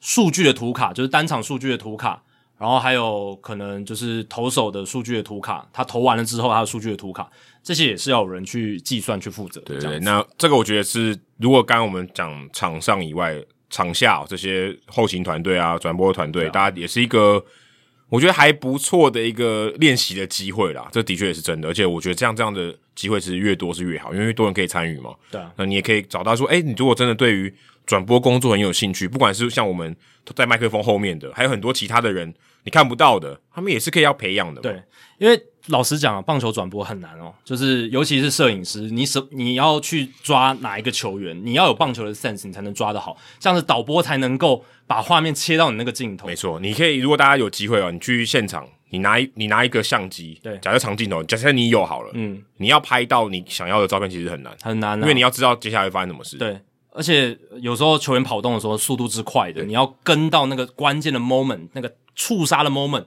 然后或者是传球的那个 moment，传球传到垒包上的那个时刻，他都是要经验，都是要很好的判断力跟反应力。对，不管是你要预判，你可以大概预测说，哦，今天陈晨威上一垒，好，我可以抓二垒了，因为二垒的很有可能会盗垒，我在那边等等他，我要抓盗垒的照片。对，那我今天是林红玉，你可能觉得，哦，不用不用分点心在别的地方，对不对？对，你这个是你基本的这些。甚至你要看球，你才会知道那些 sense，你才有比较高的几率会中到你要的照片。对，完全是一样的道理。对啊，这个呃，跟大家分享一下，就是台北市立棒球场有访问过于大光导播嘛。对，那其实大光导播过去在未来很长一段时间，跟他一起配合我们未来的这些资深的摄影师，他们那个功力养成是骗不了人的。我们未来摄影师，呃，他们在体育赛事的专业上真的是很厉害，大家。当然，这个对于一般的观众来讲，可能很难去比较，因为大家不知道说，诶，拍这一场赛事的是哪一个制作团队。现在制作团队太多了，现在有这个 OB 车，就是所谓转播车的单位，像有 MOMO、有明视，然后外面还有像大光导播现在的无线印象，我们未来自己也还有转播车，我们也有自己的拍摄团队，所以各个赛事其实有时候都是不同单位去接的，所以不太能确定说是哪一组的团队。可是。某一些团队跟某一些团队，他拍出来的运动赛事的品质是有落差的。那这个就是摄影师的功力跟导播的功力有差的地方。其实大家也会感觉到落差。我告诉你一个诀窍，你怎么分？你当你完全没感觉，那是最好了。当你觉得说，诶，怎么该有但没有，感觉不好的时候，那就是不好。对，你完全感觉不到好了。坦白说，我就觉得好的东西你是感觉不到，你会觉得理所当然，就觉得理所哦，诶，球在那边好像要接到啊，哦，全力打球掉观众席。这不好的情况是，他连球都追不到，你觉得诶，奇怪，球去哪了？给大家一个案例啦，就是我们转播 U 十八的时候，因为 U 十八是在美国比赛嘛，那美国比赛是美国他们当地 WBSC 去请的转播单位，那那个转播单位是真的蛮糟糕的，反正他们在美国可能听不到我们这一集。那个转播单位就是你想要看到的镜头，他真的都抓不到。对啊，牵制了之后，他还在给你看头部，然后你不知道一垒那边发生什么事，你只能去凭空想象，球员在场上已经开始跑来跑去了，他镜头还没有带到那边。对，就是很多状况，很多的。敬位跟不上，或者导播没有那个 sense 去切到哪一集，嗯，或者重播啊，甚至常常常讲重播，诶，很关键的重播可以播一下，或是诶，那个 nice play，关键在哪里？哪一个角度可以呈现这个 play 的奥妙之处？那个要播嘛？有时候叫慢动作，还在叫上一局的慢动作。我想说，你现在播这个慢动作在干嘛？对，这个也是很没 sense 的东西。这这坦白说，有时候大联盟也会出现，有时候也会也会出现。那个就是转播制播团队他们的功力，还有导播他 cue 的那个 sense。对，这个时刻观众想看到什么？然后你用什么样的敬畏会让观众更快的去接受到场上的资讯？对，大家不要再说什么给导播加鸡腿，都是拍那些妹。对，但妹 OK，大家想一看，这是这我也承认，大家看妹可能心情会好一点，这没有错啊、嗯哦，这人的天性，我觉得完全 OK。这比例问题啊，还是比例问题。而且大家要称赞的时候，给老给导播加鸡腿，诶，他真的做的好的时候，其实是完全感觉不到的，这才是重点。对。所以有时候我反而觉得，去给导播加鸡腿，一直在讲他们要去拍场边的妹。其实我觉得不是很好，反而导致这边说，哎、嗯欸，我今天评断你这个导播受不受欢迎，我就讲受不受欢迎，不是说好不好，受不受欢迎是你去拍这些场边的东西，对，对场边东西有很多，哎、欸，其实拍小孩也可以啊，对，对拍很多其他东西也可以，不是说哦，今天拍到很穿的很漂亮的美亚，你才说哦，这这很棒，对，而且其实真正的功力是在场上的，对，画面的敬畏，然后还有就是他切切的时机点，时机点更重要，对，然后还有摄影师他们的。带镜头的方式，还有他们的功力所在。对，所以我觉得大家，呃，从黑豹起聊到导播，但我觉得大家这个是可以看比赛的时候，除了听我们转播以外，是可以去欣赏的。对，因为会讲到这点，也是因为，呃，我们在转播黑豹旗的那个团队，他们毕竟还是学生，还在学，他们有很多地方还在做，就是怎么讲，还在透过 实际的工作经验才知道说，哦。这个情况下我应该带哪里？对对对，那当然还是会犯一些错。但导播是资深的，所以他们会带他。对对，他们会给给他们一些指导，这个很重要。我觉得这个经验传承是非常重要。但就是大家，我希望大家可以记得，就是大家在看这些转播的时候，哦，不要只是说啊，就是怎么怎么转的那么烂，或者是什么什么进位怎么带到那里什么的，就是大家都有犯错学习的机会。那呃，学生团队，我们自己都当过学生，我们都一定有犯错过。对对啊，所以这都是学习经验成长。那他们在犯犯错过之后，他们未来如果到职场真的转播哦，不管是篮球比赛、棒球比赛、职业的，他们就不会再犯类似的错误，对吧、啊？这个很重要。现在最近这个第一次当什么的然后引起风暴的也蛮多的人哦，对、啊、对，对，最近我们就不讲谁了。对对对对。不过我刚才想讲，你说转播这些镜头，其实我们播的时候，我们并不是在一个俯瞰的位置，我们、哦、对，我们播的时候是在本垒后方，而且是。呃，我们的视线哦，就是地平面，地平面以下，对，甚至是以下，所以以下，呃，可以说百分之九十五的球我都看不到在哪。坦白说，我真的看不到。而且我们外面还有那个护网栅栏，所以又一层一层的盖住我们的视线，这样。对，所以呃，百分之可能九十九的专注力都是看荧幕。荧幕，对对对，对啊，因为你如果这个球打到右右外野，对，我完全看不到；如果打到右外野标杆那边，我是完全看不到球。所以其实这个我觉得真的也是很需要。呃，当下这个电视画面能看到什么东西？因为有时候你真的没办法，因为我们知道，你知道主播今天马上就是要讲出那些东西，就反应，而且对那个名字怎么你也是没办法思考，就是真的是你记得那名字要讲出来。对，所以那个画面变得是非常非常的重，唯这个唯一的来源非常重要，所以有时候真的。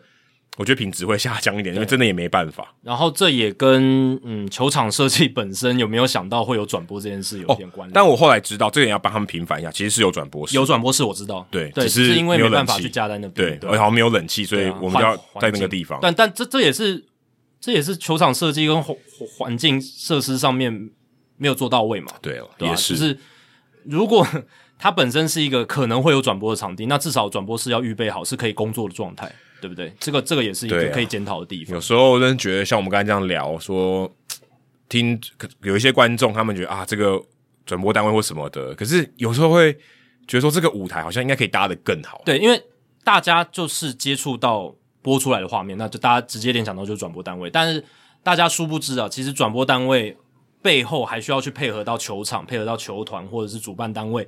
那要大家群策群力，都把事情做好，才能够达到一个理想的环境跟条件。对，所以与其说我们要给他们这个社团球队一些表现，让上电视的机会，我觉得有些东西我们这边是可以做更好，也可以做得更好。当然真的，我觉得真的是可以做得更好。我们一开始先检讨就是赛制赛会的部分嘛，那我们就是在制播后勤这一块，其实也有很多进步的空间。对，真的特别有感的，因为我们在转播的时候，我们是在一个会议室里面，它是一个会议室，它并不是设计来说哦，我让你可以。来好好转播的地方，特别是你你在中华职棒，可能这个转播的这个环境是好很多，所以你会觉得由奢入俭难啊。对对对，对，而且大联盟在某种程度上也是相对专业很多，因为它镜头什么的，对，即便是看电视是 OK，而且它的这些资讯什么也是多到爆炸，根本都做不完。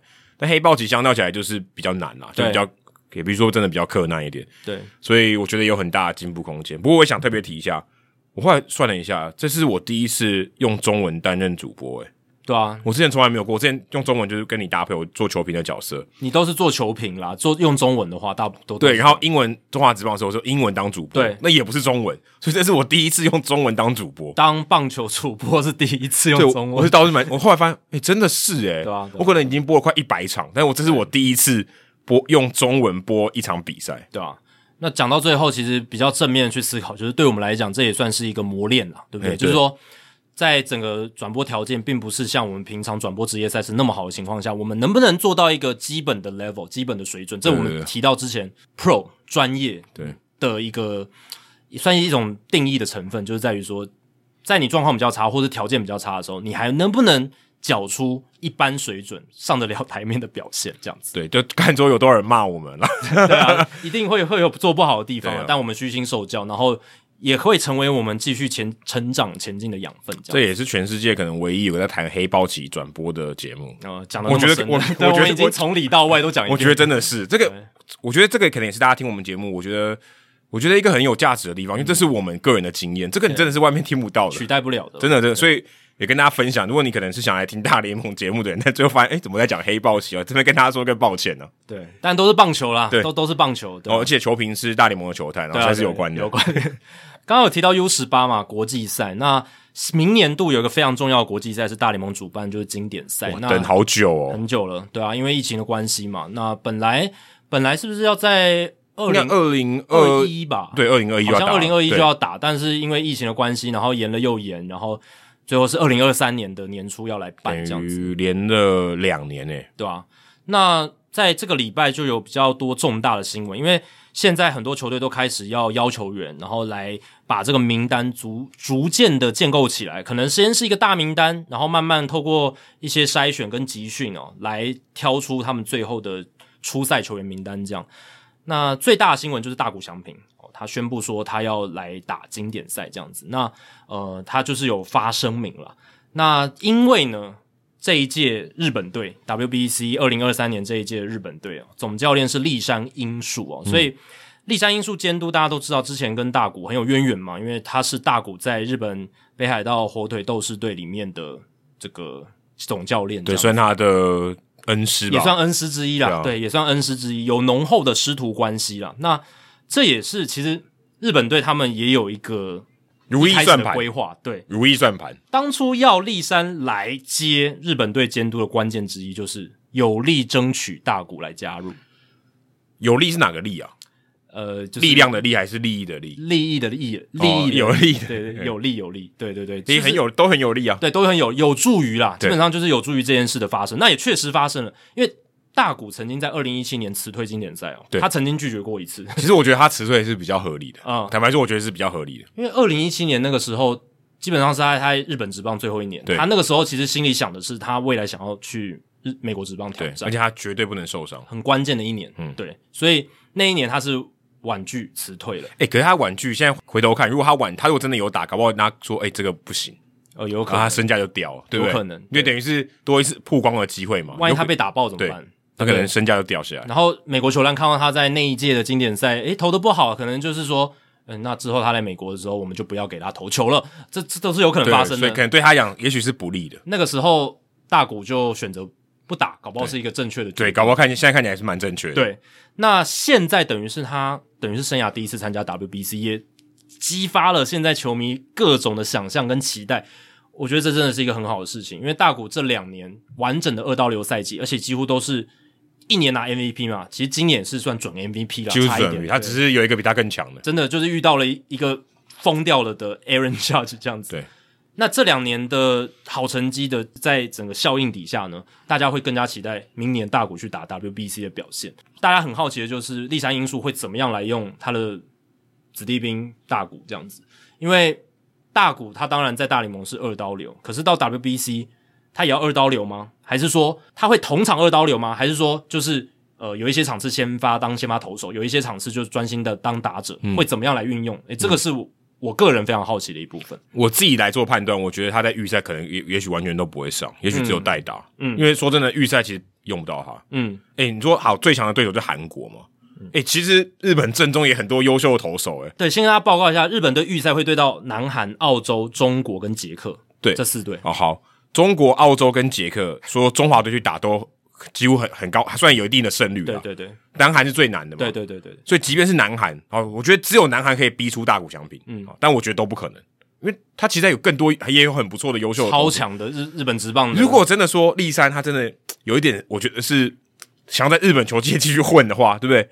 诶、欸，我我我们本土的，我们呃没有喝过洋墨水的，其实也很强啊，对不对？嗯，重要的赛事给他们丢，我觉得完全合理啊。嗯，对，我为什么一定要大谷呢？对啊，因为其实，在日本队这边，他们能够选择的好的投手还非常非常多是，太多了。对，他们因为日日本是非常重视这些国际赛的嘛，那都 WBC 了，他们一定是精锐进出，这对他们来讲是非常非常重要的事情，对吧？所以其实不一定要用到大谷在预赛的部分，特别是投球。对啊，那当然，嗯，天使队这边 也会非常想要保护他嘛。当然，当当然会会有这样子一个心态在，所以日本队这边肯定也知道大谷的重要性。其实大谷不只是对天使队重要，对大联盟重要，也对日本也很重要了。对全世界都很重要，他是世界的大谷诶。对啊，世界的大谷，对啊。所以澳洲、中国、捷克，应该日本队不会吧？不会是太难的对手。这已经不是什么杀鸡焉用牛刀诶。但对南韩就是一个，对韩国就是一个，嗯。很精彩的对决，至少在预赛的部分。那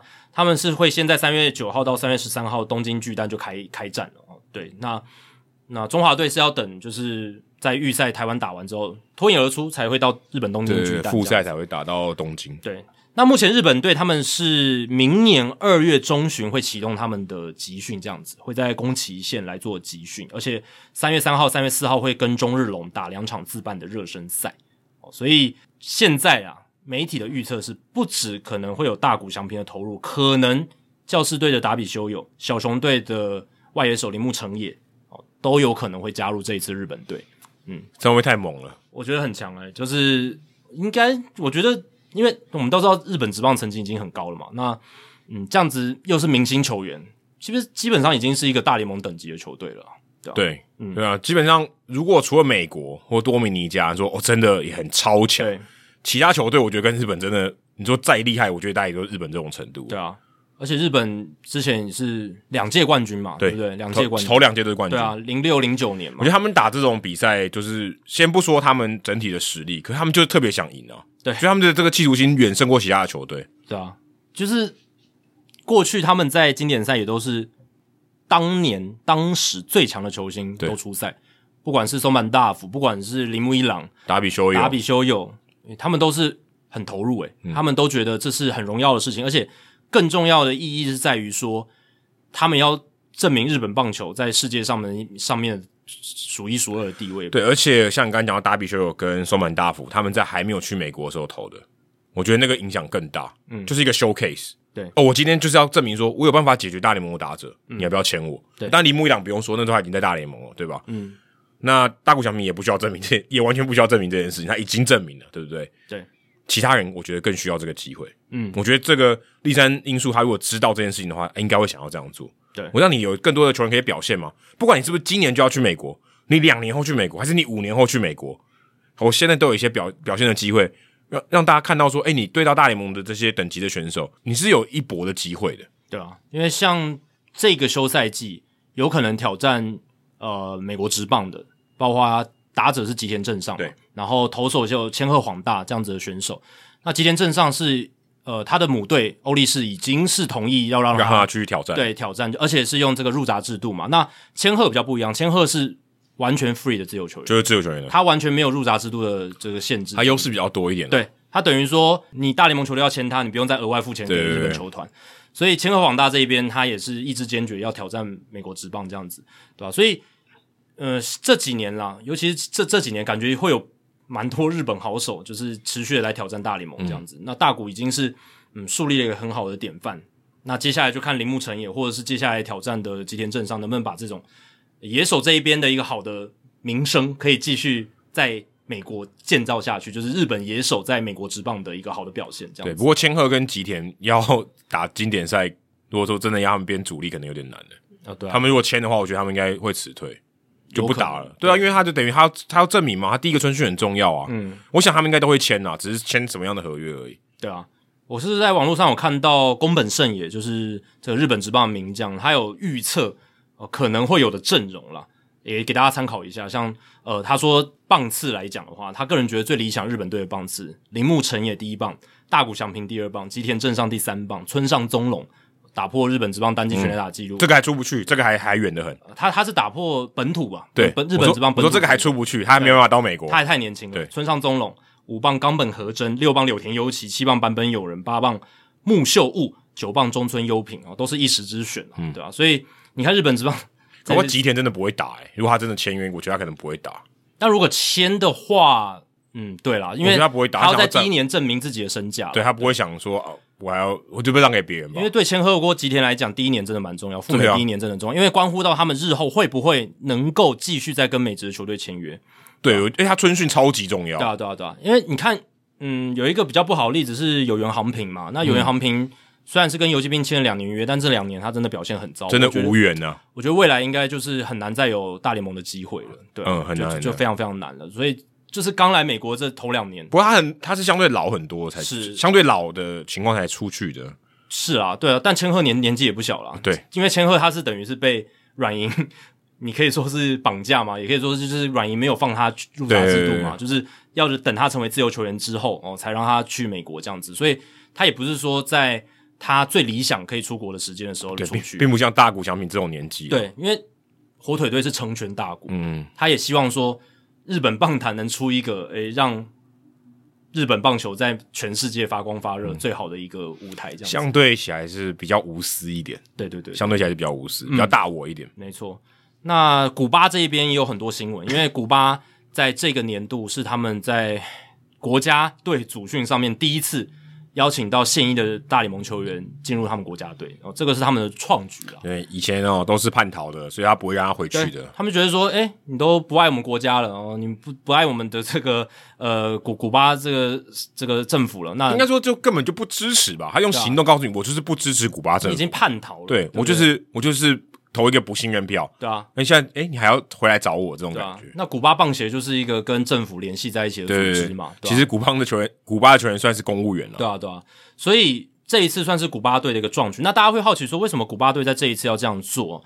其实这是一个渐进式的过程，因为古巴其实过去十年来，他们已经渐渐软化了对于叛逃球员的态度。对对对，没错，这是一个渐进式的过程，不是说突然哦，他们决定说我今年 WBC 我要拼冠军，所以我就开始做这样的事情，就开特例。对。并不是开特例，我，就要讲到 Gary，这个是他们一直以来渐进式慢慢形成的一个变化，这样子。因为在从两千年开始，尤其是大概九零年代到两千年的时候，越来越多古巴棒球的好手离开了古巴，这样子。嗯、然后这个 brain drain，你可以说是 brain drain，或是这叫什么 drain 啊？就是 talent drain 吧，就是好的棒球天赋的人才一直外流。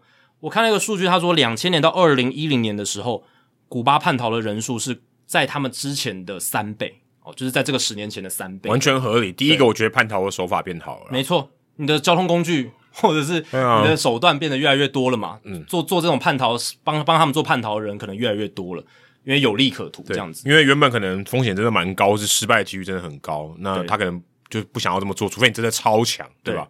所以。也就是在二十一世纪的第一个十年，真的太多人才外流的流失。不知道大家有没有发现，过去十多年来，古巴队在国际棒坛不行啊！欸、真的国家队真的实力掉很多。不讲别的，U 二三你就看得到了，U 二三连他连这个复赛都没有打进去，诶，输得一塌糊涂。其实预赛输了一塌，前三战就三连败，啊、真的其实蛮蛮蛮难看。他们至少没有打到 Super Round 啊。对啊。这其实是蛮糟糕的一件事情诶，因为 Super Round 要进去其实没有那么难，老实讲。不过他们的那个阵容在那个组里面，他们真的是相对起来是比较艰难的啊。对，但也是因为他们国家队能能组出来的人才就那些，对对对，因为好的大部分都外流掉，很早，呃，十几岁的时候就就赶快叛逃了，嗯，对啊。然后之前不是 U 十八的时候，到了墨西哥之后，嗯，就一一半的一半都不见了，一半都不见了，特别是在墨西哥啦，墨西哥啦，对，主要是在比赛的场地在地点，这个绝佳，对，因为墨西哥、多米尼加。呃，这些地方本来就会是古巴叛逃的这些球员选择的第三地首选。对，那第三地先在那边建立一个落脚处之后，那再取得美国那边的自由球员资格，这样子，对吧、啊？所以就是因为人才外流实在太严重，所以从大概二零一三年开始，古巴他们国家棒协开始软化了对于这些顶尖棒球球员的态度。呃，第一个就是。逐渐开放他们跟国外的一些职棒签约，像日本职棒，嗯，日本基本上就是没有 embargo，没有禁，没有禁令了。对，所以二零一三年开始哦，他们就已经允许特定的一些顶级球员去跟国外的职棒签约，就是成全你啦。或者是还有另一个做法，就是如果你有对方有开出邀约，你不去，你愿意留在国家里面，我奖赏你，我加你薪，嗯、这是他们的那个时候开始的做的做法。你拿别的公司的 offer，我加你薪啊，对对对，就像这样，就像这样，我帮你加薪，对你。他们面试你说他们开出什么条件，那我那我跟进。哦，他可能没办法面试啊。啊，对了，但他他有个价嘛，对，他有个价嘛。那我我 match up 啊，我、嗯、我我给你一样的钱，对对，然后把你留下来，类似像这样子的感觉。那美国是因为一直以来都还是有对古巴实施禁运哦，所以呃还是要透透过叛逃的手段来去美国那边这样子。嗯、但是在二零一八年十二月的时候，其实大联盟那时候跟古巴棒协达成协议，创造了一个类似古巴的入闸制度。那就是说，让古巴球员可以跟大联盟球队签约，可是大联盟球队要付给这个古巴的棒协，就是他们这个国国家棒球联赛钱这样子，对，有点像入闸了，对，就就蛮像入闸的。不过当时是因为奥巴马的关系，我觉得他这个他是比较积极去想要把这个禁令给拿掉。那个时候已经是川普政府了，那个时候已经川普了，对，二零一八年十二月的时候。哦，OK，但是川普政府在这个条款。生效之前就把它否决掉了。对啊，因为我记得一开始是奥巴马在推动这件事情，说哦，我们可以跟古巴在这方面可以多一点交流。但事实上是到二零一八年十二月，两边才达成协议这样。OK，但是这是大联盟跟古巴谈的嘛？对。那川普政府就不希望这件事发生，哦、对对对，所以隔年这个条款要实行的时候，他就直接把它压下去。对，这个我记得。对，所以我记得一开始是前任政府在推，对，然后后来到底有没有执？后后来我记得结果是没有，就是没有执，因为它被挡掉。对对对对对，因为哦，所以是在川普的时候已经有执行，有协没有没有执行，没有没有没有没有执行，都没有执行过，就是达成协议而已。OK，有达成协议，但没有动作。对，二零一九年就直接被川普政府直接砍掉了。因为他们就不让这件事情发生，因为川普政府认为你大联盟球团直接付钱给古巴棒协，这是违反了他们对古巴的经济制裁。对对对，对，所以这个是他们不认同。而且川普上来就对移民是很强硬的，啊，所以他不太可能让这种事情发生啊。因为之前奥巴马政府的时候，奥巴马还跑到古巴去看球嘛，对啊，那个时候很友善的一个情况，非常非常友善，真的。所以大联盟当然在促成这些条条约上面没办法那么快，所以比较晚。到了川普政府时期，来不及了，来不及了。你你就算你自己跟古巴棒协谈好，那有没有用，嗯、你还是会这是民间的，等于是民间的，对，是民间的，等于是民间，你自己去跟人家政府谈啊，你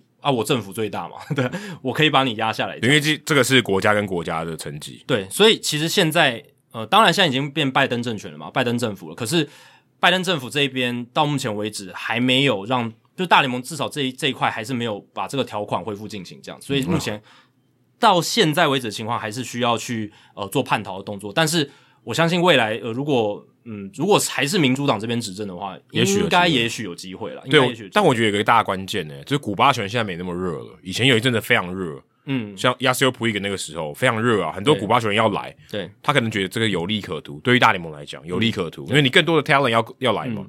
现在我就觉得还好，我觉得这个这个热潮跟之前比差蛮多的。对，也可能是因为呃。过去十几年来，很多的古巴球员叛逃出去，大家也发现这个品质参差不齐啦。对对对，也也不是说，因为早期可能真的是最顶尖的中的顶尖，才会去他，他才会冒险出来。然后大家才知道说，哦，他在古巴飞弹，因为好强，因为他是很强，因为他是万中选一。对啊，Livan Hernandez 对不对？Orlando Hernandez 对，然后那些哦，真的很厉害。诶，但是后来发现出来越来越多，好像有一些，可是很正常吧？对啊，你你你不能每个人都好嘛？对，如果每个人都好，那还得了？不是金矿嘛？对啊，所以品质参差不齐，有一些杂鱼。也出来了，然后表现的不好，大家发现说，诶，投资古巴球员不一定是报酬率那么好的一个选项，这样没错，对啊，所以，呃，这也会有一些变化了。不过今年五月有新的一个条约产生，是世界棒垒总会 WBSC 跟古巴棒协达成了协议，就是允许古巴球员可以自己管理跟国外职棒联盟的合约，不需要放弃在古巴国内的居住权和国籍。哦，等于你不用正式的叛逃，没错，你可以离开古巴。所以现在古巴的情况是什么？现在古巴已经变成说，除了美国以外，你要跟其他什么澳澳洲职棒、日本职棒、韩国职棒，甚至台湾，你都可以自由签约了。古巴棒协不会再去限制你、阻挡你。对，那为什么现在美国还是不行？因为美国还是对古巴这个经济制裁禁运。但你可以去那边然后再叛逃啊。对，就跟 Colas 一样。你可以先到日本，你可以先到墨西哥，你可以先到台湾，欢迎来台湾。对，你先卖雪茄，没有啦，开玩笑的。打个一两年嘛，现在中职打一两年，然后其其实说真的，真是可以的，绝对可以啊！就你就变 free agent 嘛，对，你就变。对美国来讲，你就是 free agent，就是你到第三地的话，对吧？你等于就是中华职棒的球员。哎，对对对对对，那对他来讲就是没有任何限制了，对吧？中华职棒现在入还是要好像要要有入闸，可是没有人知道在在干嘛。中华职棒据说是有入闸制度，跟中跟美国大联盟是有谈的嘛？是，但我们之前讲的是古巴到中华职棒就没有限制嘛？对啊对啊，就是他们如果想来，他就是真的是纯的 free agent，就是洋将。对啊对啊对啊。对，所以这个是 WBSC 有跟古巴棒协达成的一个协议，但是美国这边还没有开放。但至少明年的 WBC 我们能看到古巴的现役大联盟球员在古巴队出赛，而且他来台湾呢？对啊，会来台湾。对，而且是大联盟的比赛呢。啊，对啊，大联盟主办的比赛。所以大联盟在这方面，他就是说，反正还是维持这样的态度。其实对于呃大联盟来讲，他们是很很欢迎古巴的现役大联盟球员参加国家队的。对，但。但古巴之前就是古巴拉不下脸来了，就是主要是古巴这边态度转变，他们愿意去邀请这些人回来。对，你说像你刚才讲说，他已经可以去国外了，啊、去美国以外的其他的国外。嗯，那这个话可能也是在下一个让步了。对，因为古巴这边的态度之前就是因为这些人是叛逃的，那我就立场上，我为了表示说我政府是不鼓励这种行为，嗯，而且他们是背弃国家，以古巴政府的角度来讲，对啊，你都用中文都用叛了，叛怎么是好字？所以不可能。我还把他邀请回来这个国家队，那态度的转变就是我们刚刚提到，就是太多人才流失，导致说过去十多年来古巴队国际赛国家队的组训遇到很大的困难。嗯、那他们也觉得说不能再这样下去，而且古巴这两这两三年受到疫情的影响，他们国内经济受到重创，完蛋了，很惨，很惨。所以，嗯，棒球这一块，他们也希望去振兴它，所以他们变成做法也开始做一些转变，有一些妥协跟让步、嗯。对，这个就是没有事情是绝对，就是这样，在国际世世界，在任何事情都是这样，没有事情是绝对。有赚钱利益绝对是绝对，因为你刚才讲那些都是利益，啊、但。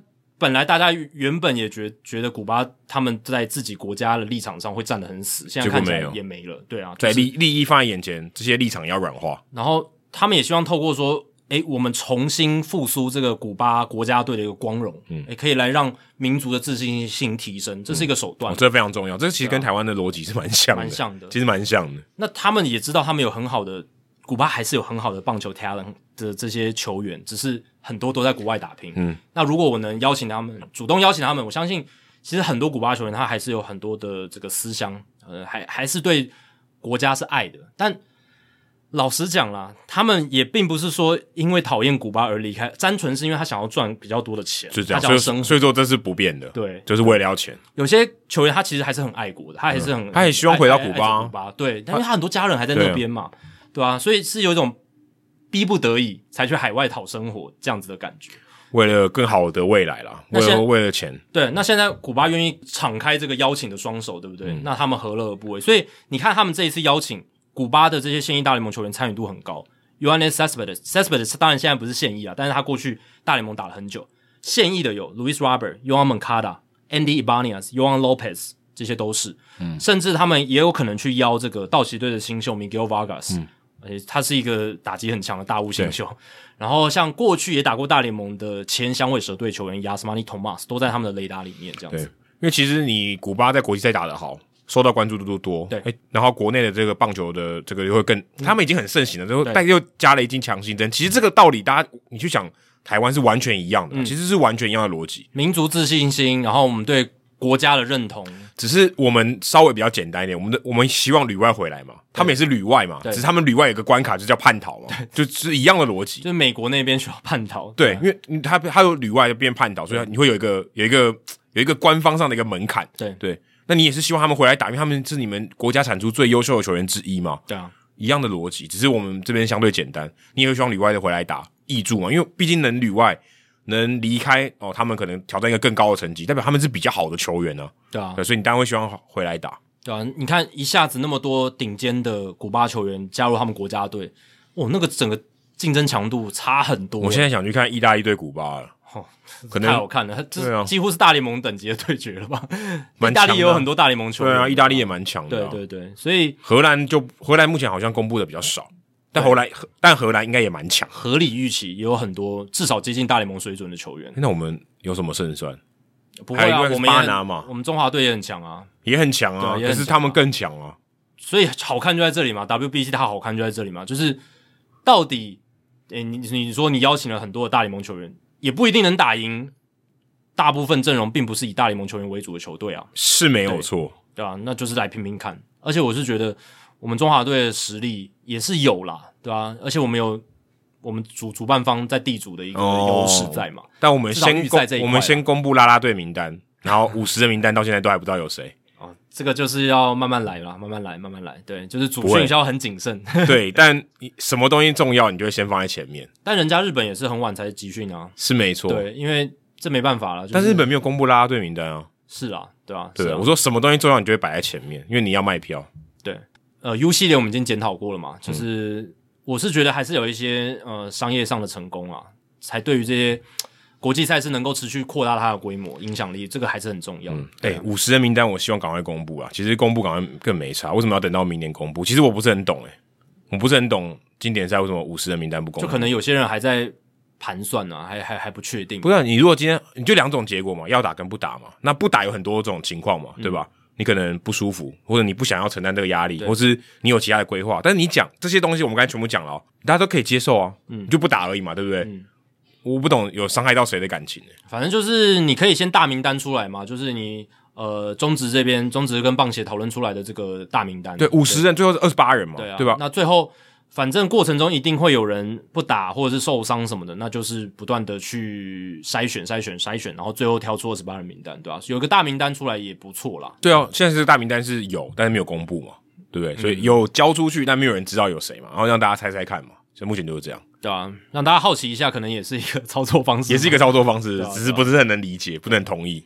但总而言之，就是古巴这边也改变了他们的做法了。其实早期古巴跟美国也是棒球交流非常频繁，是直到一九五九年他们共产党革命之后，呃，Fidel Castro 才禁止国内就他们自己国内有任何的职棒的。对啊，这个这就是国际的政治嘛，社会主义对抗资本主义，没办法，共产国家就是要跟美国划清界限。嗯，对。那呃，现在其实 WBC 也算是一个美国主导的东西嘛，对不对？完全对，嗯。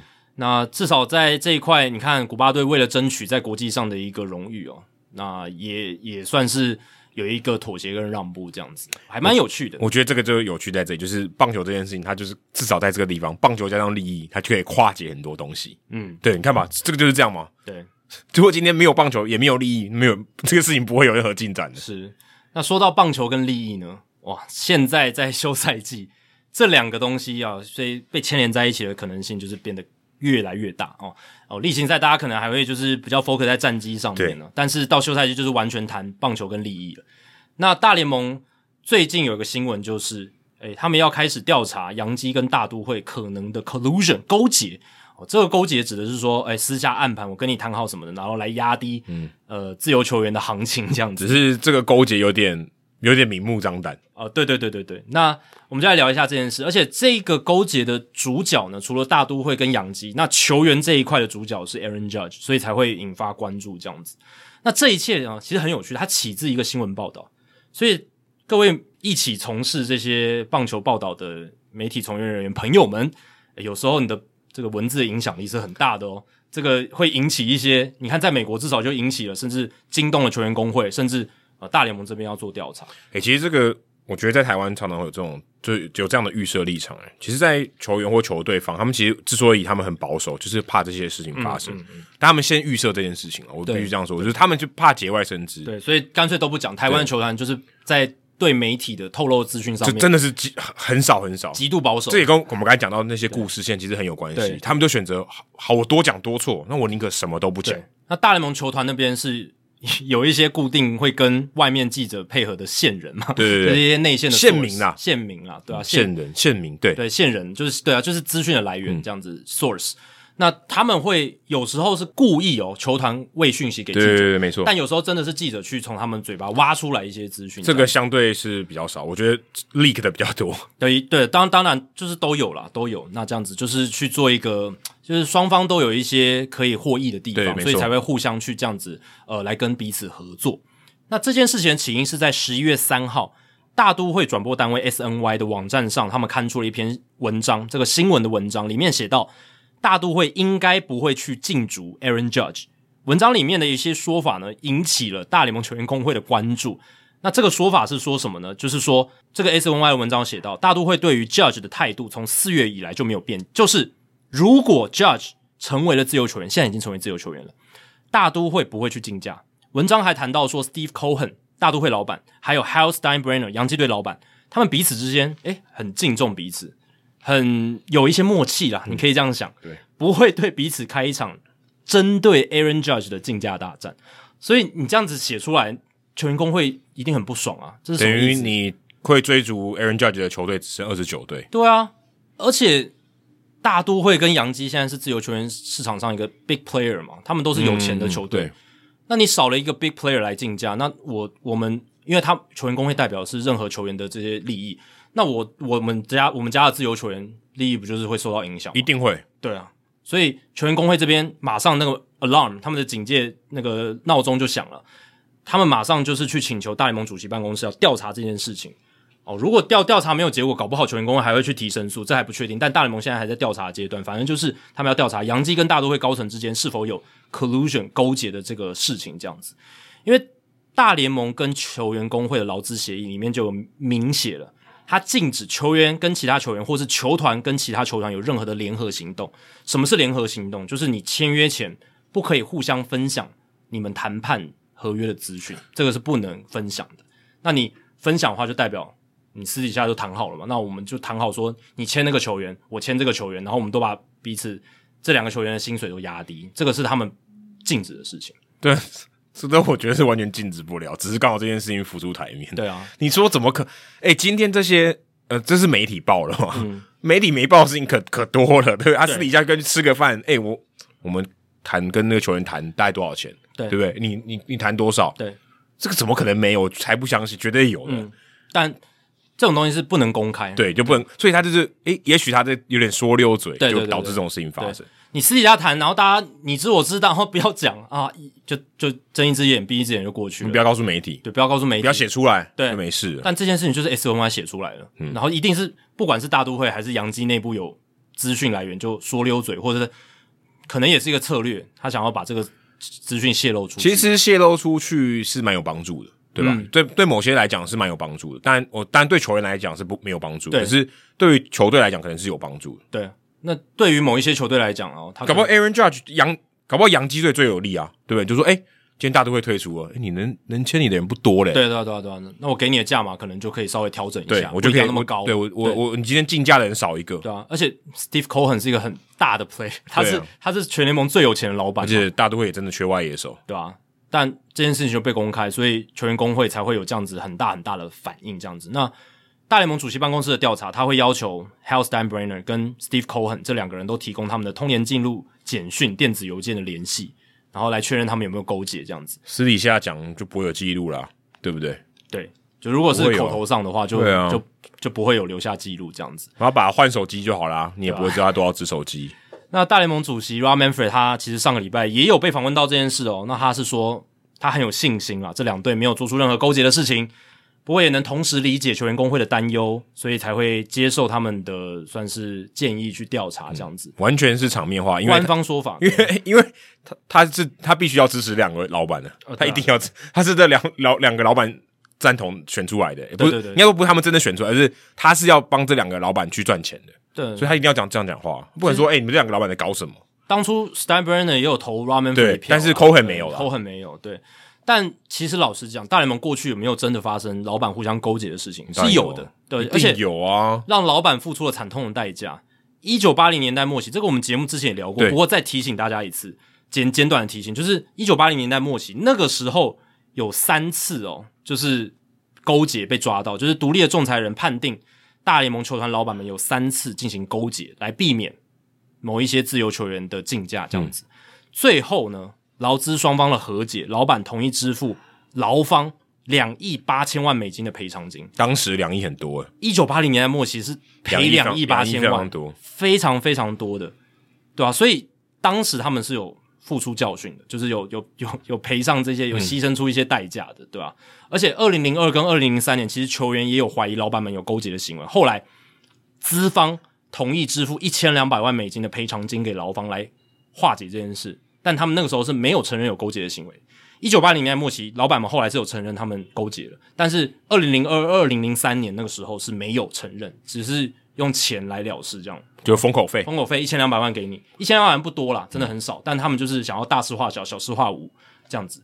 对，所以老实讲，过去不是没有这样子的案例，可是而且球员跟劳方都知道说，其实大联盟老板这边，就算这一次并不是真的勾结，可是他们可能也还是有一些。不断的想要去压低球员薪资的做法，这是在劳资协议谈判就看到了，这个默契很合理啊。对，大家都共同利益啊。对，所以今天为什么我要抬价呢？对吧？嗯、我当然不希望对方抬价，你抬价我就我要多付钱呢、欸。对啊，这个太合理了，这个人之常情，完全可以理解。对，所以如果他今天要避免这件事情做不到了，嗯，但 坦白说，你你你只能说哦，你不小心露出马脚，我才有办法抓到你。对，如果今天呃他掩盖的很好，根本不可能抓得到啊，嗯，根本不可能有证据啊。但球员工会这边一定是。会有人不断去侦查这些事情，一定会。就对，因为这对他们来讲利益太大了，嗯、就是利益的纠葛实在太大了。因为要是呃，如果老板们他们也许啊两三队之间可以小小的勾结，私底下就刚刚讲的，嗯，我们都你知我知，然后不跟外面讲，然后在整体有沟通上也隐蔽的非常好。我今天就跟 Jacky 说，我给他多少钱。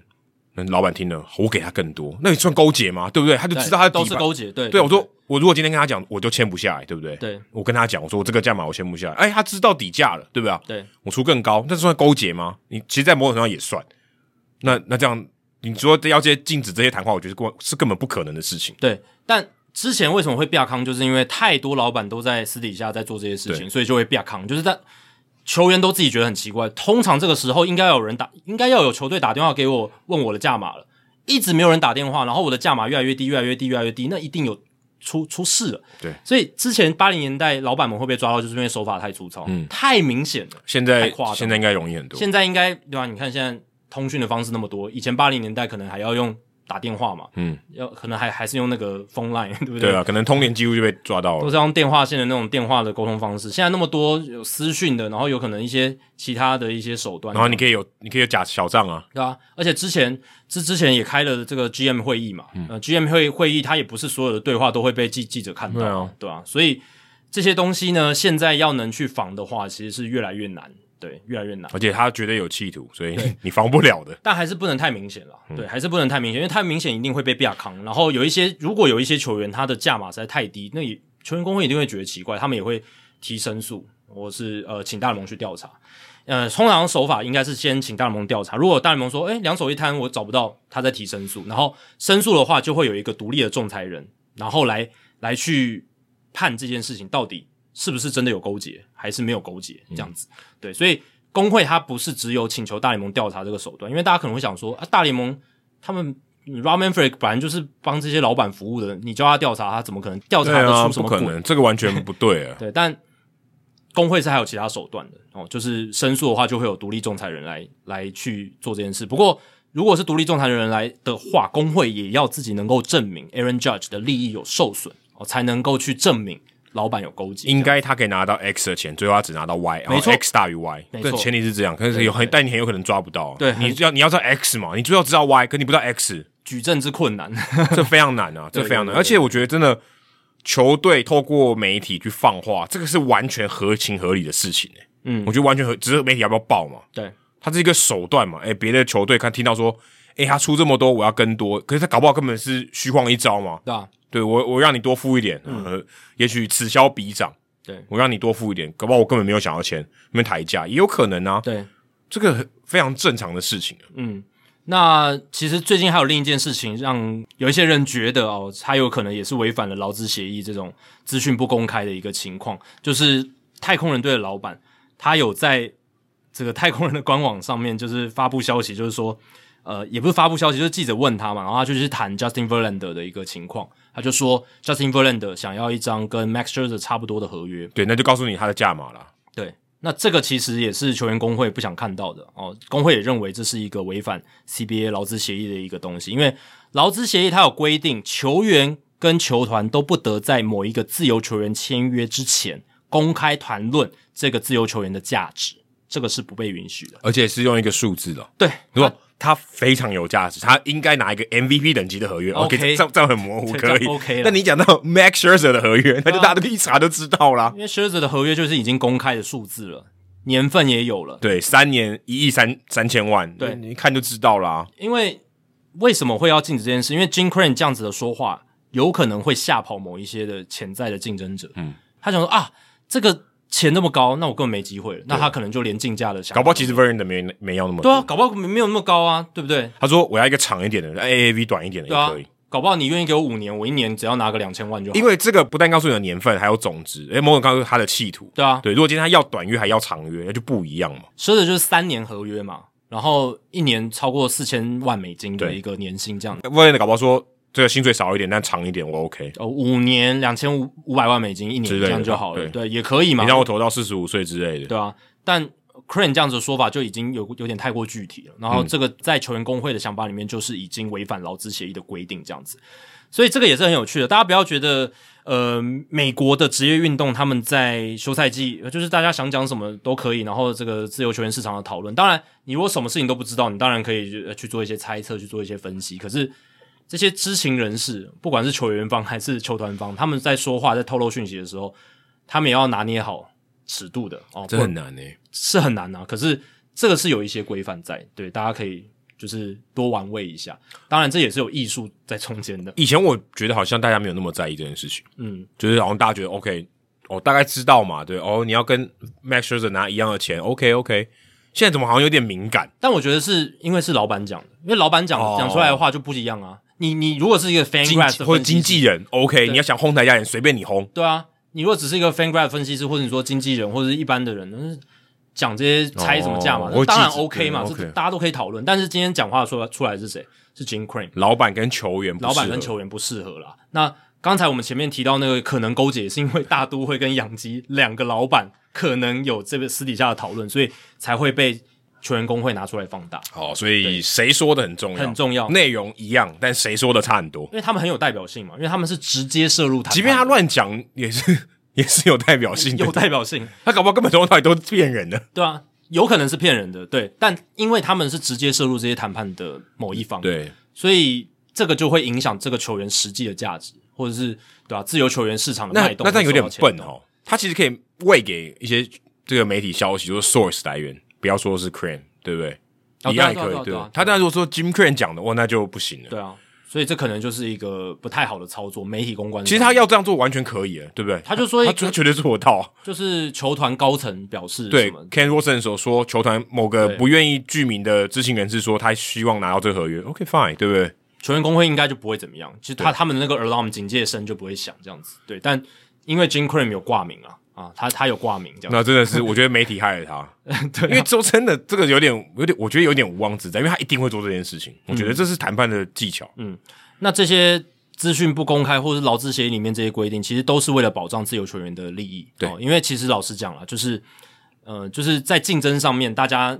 能越不知道彼此的底线，这样子的竞争对于球员方是比较有利的，因为大家彼此的竞价，你都不知道彼此的底牌，那价钱就会越堆越高哦，就有可能拿到一个最极大化的条件，这样子。这是从嗯劳方的角度，对，就是让他自由竞争嘛，现在就不自相对不自由，没错。那现在大家也非常好奇就是 Aaron Judge 可能的价码会是什么？这是这几天大家都在讨论嘛，很多呃美国职棒的球迷在休赛季就喜欢聊这样的事情。那 Aaron Judge 就是那么大咖，他在今年又破了美联全垒打单季的记录。嗯，那我也去看了一下啦，因为有一些分析网站他们会有一些预测嘛。那我们先给大家一个基准点好了，杨基在今年季前开出了延长约条件，七年两亿一千三百五十万美金，其实已经非常夸张，已经很高。我们那时候已经有讨论过，其实 Brian Cashman 他给的这个合约已经算合理了，已经算合理，就是当时的条件，甚至我觉得有点疯狂。对，我们大家你不要想用今年已经打完的情况来判断那张延长约，你要从二零二二年三四月那个时候的 Aaron Judge 来看这张合约，其实。当初杨基开这个延长约的条件是有诚意，而且呃数字呃也合也也也算合理，甚至你可以就像 Adam 讲的，已经有一点超出我们对 Aaron Judge 评估的风险了。对，因为你要想 Aaron Judge 应该是想要留在杨基，所以其实你给他一个非常 favorable 的合约嘞。而且他过去的伤病史非常非常丰富。哎、啊，重点是他已经快要三十一岁了，年纪也是一个。这个说真的，这是很多很多不利的因素啊。对，你给这个价码一年超过三千万美元。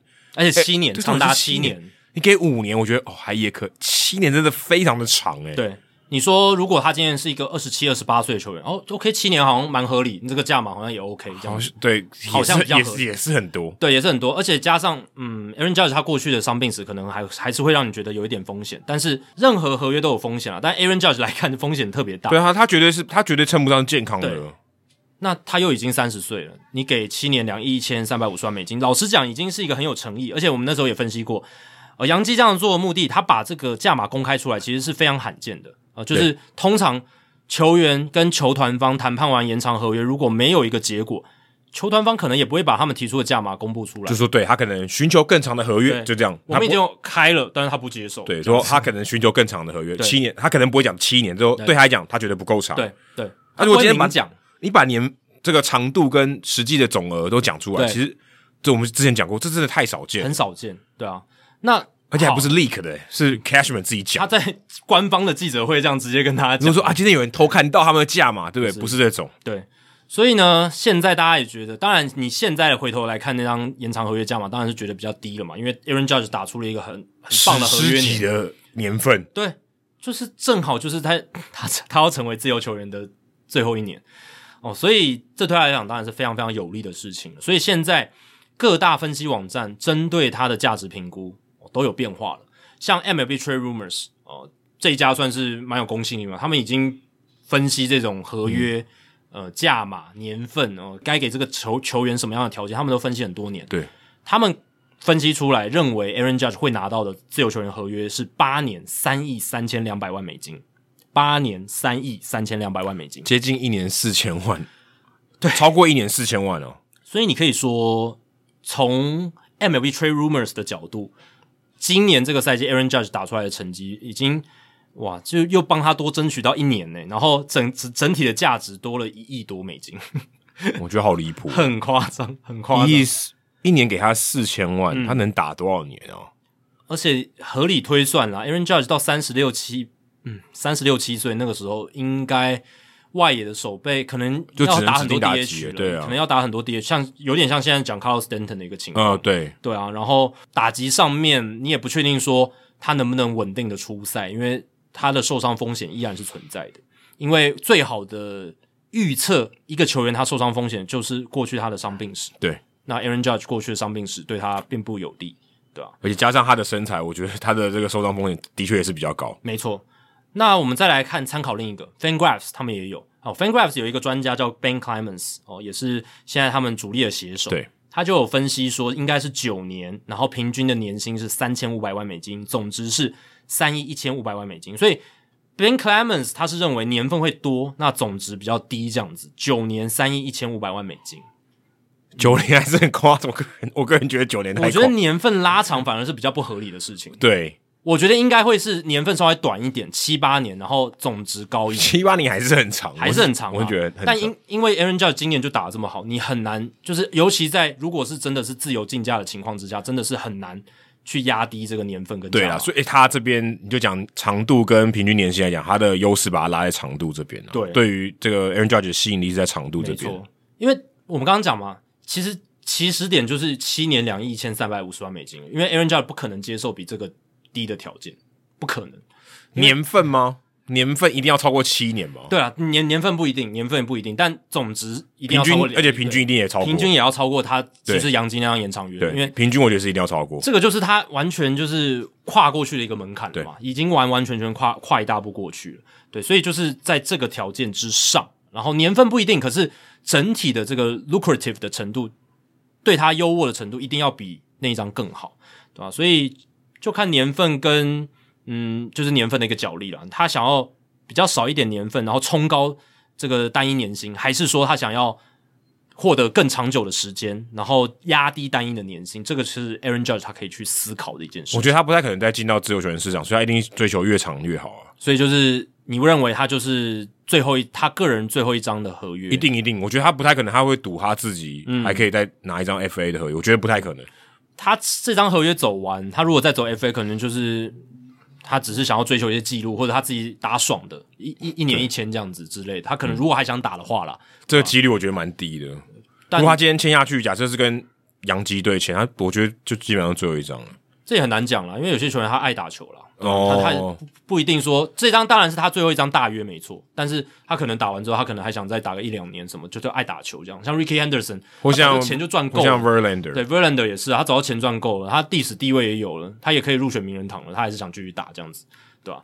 但 Aaron Judge 这张合约还是非常非常重要了。那 FanGraphs 有做一个 crowdsourcing，哦，他们就是会去问他们的读者群，叫什么、嗯、群众智慧，群众智慧，对。他们的读者群算是以棒球迷来讲比较 hardcore 的群众了，嗯，比我们社团还 hardcore。对对，这真的很 hardcore 那种。然后，所以他们做出来一些评断有其参考价值。那 FanGraphs 的读者他们给预测 Aaron Judge 可以拿到合约的平均年份是七点九年，就八年了。对，就八年了，八年，然后两亿九千四百万美金。所以群众认为他的这个总额度哦不会超过三亿美金这样子。大家猜的比较保守一点，但我觉得数字上哦，还是会要追求好看一点了。嗯，对，所以数字上我觉得三亿超过三亿，我觉得是合理的。嗯，那嗯，之前呢，网络上有假消息哦，然后台湾呃有一些媒体有转发，但是后来发现是假消息，就是呃那时候有一个推特上的账号假账号啦，就是发说，哎巨人队跟他签下十年五亿两千四百万美金的合约，怎么怎么今年这些 false alarm 都跟巨人有关？对，但巨人确实有可能是他的买家，有可能，对对对，所以这个会让人，这个会让人有有有些人去取信，就是因为对有一点点可信度，有有可信度，但，但其实还是蛮疯狂的。十年，我觉得到十年真的是太离谱了，我觉我觉得是蛮离谱的一件事。当然不是不可能发生，嗯、十年只能签下陈奕迅而已。而且五亿两千四百万美金那个也是天文数字啊，那不太可能发生啊，很难啊。五亿我真的觉得不太可能。但十年五亿两千四百万美金，平均年薪是五千万美金，诶，不太可能啦。哦，如果平均年薪五千万，但他年份超级短，我觉得有可能。对，五年，五年我觉得有可能，五年两亿五千万美金，搞不好有可能。或六年，哦，对啊，对，六年他给你三亿，呃，对，这也有可能。我觉得这比较有可能。如果如果我如果我觉得我是老板，我觉得这个。嗯呃，对我比较有有点利，就虽然花很多钱，可是他有可能会接受。我呃，长期上面的风险降低一些，对，那我短期内我要拼冠军，对，那 Aaron Judge 是很好的激战，没错。对，而且你是要很多，你要历史性的 AAV 吗？我给你。对啊，我历史地位也给你嘛，对不对？这个 AAV 更高，而且五千万很夸张，是这已经是超乎人的想象了。单一年薪五千万就是设立新标杆嘛，因为它是一个整数，而且它在一个，因为 Scherzer 它是个大整数，Scherzer 拿四千多，四千三百万美金，我给你五千，对，直接跨过去，然后跨在一个很好的整数上面，对，所以五千六年好像合理一点，好像是一个合理的数字。那现在呃，报道上面就是除了洋基队还是有可能去把他留下来以外，巨人队嘛，啊，道奇队嘛，这些比较大咖的玩家这样子。嗯、那大都会当然也还是有可能，只是 S Y Y 那个报道有点是把这个东西浇熄，有点把底牌给掀出来。对，当然不确定说就是 Cohen 会不会真的就收手啊，但这也很难讲了。对，这也很难讲。嗯、但呃，在呃巨人队这边，我是觉得可能性是蛮大的，是因为他们真的有外野的需求，嗯，而且。有钱，有钱，对，他们薪资空间相对大，因为他们又是大市场球队，然后他们又没有那么多这种非常重的合约负担。嗯，对。然后呢，再加上说，他们现在确实需要一个大咖的看板球星，嗯、他们已经没有这样子的人一段时间了。嗯，对。所以种种条件上好像都很适合 Aaron Judge，而且以这个他们球场叫 Oracle Park 嘛，以前叫 AT&T Park，那在这座球场里面。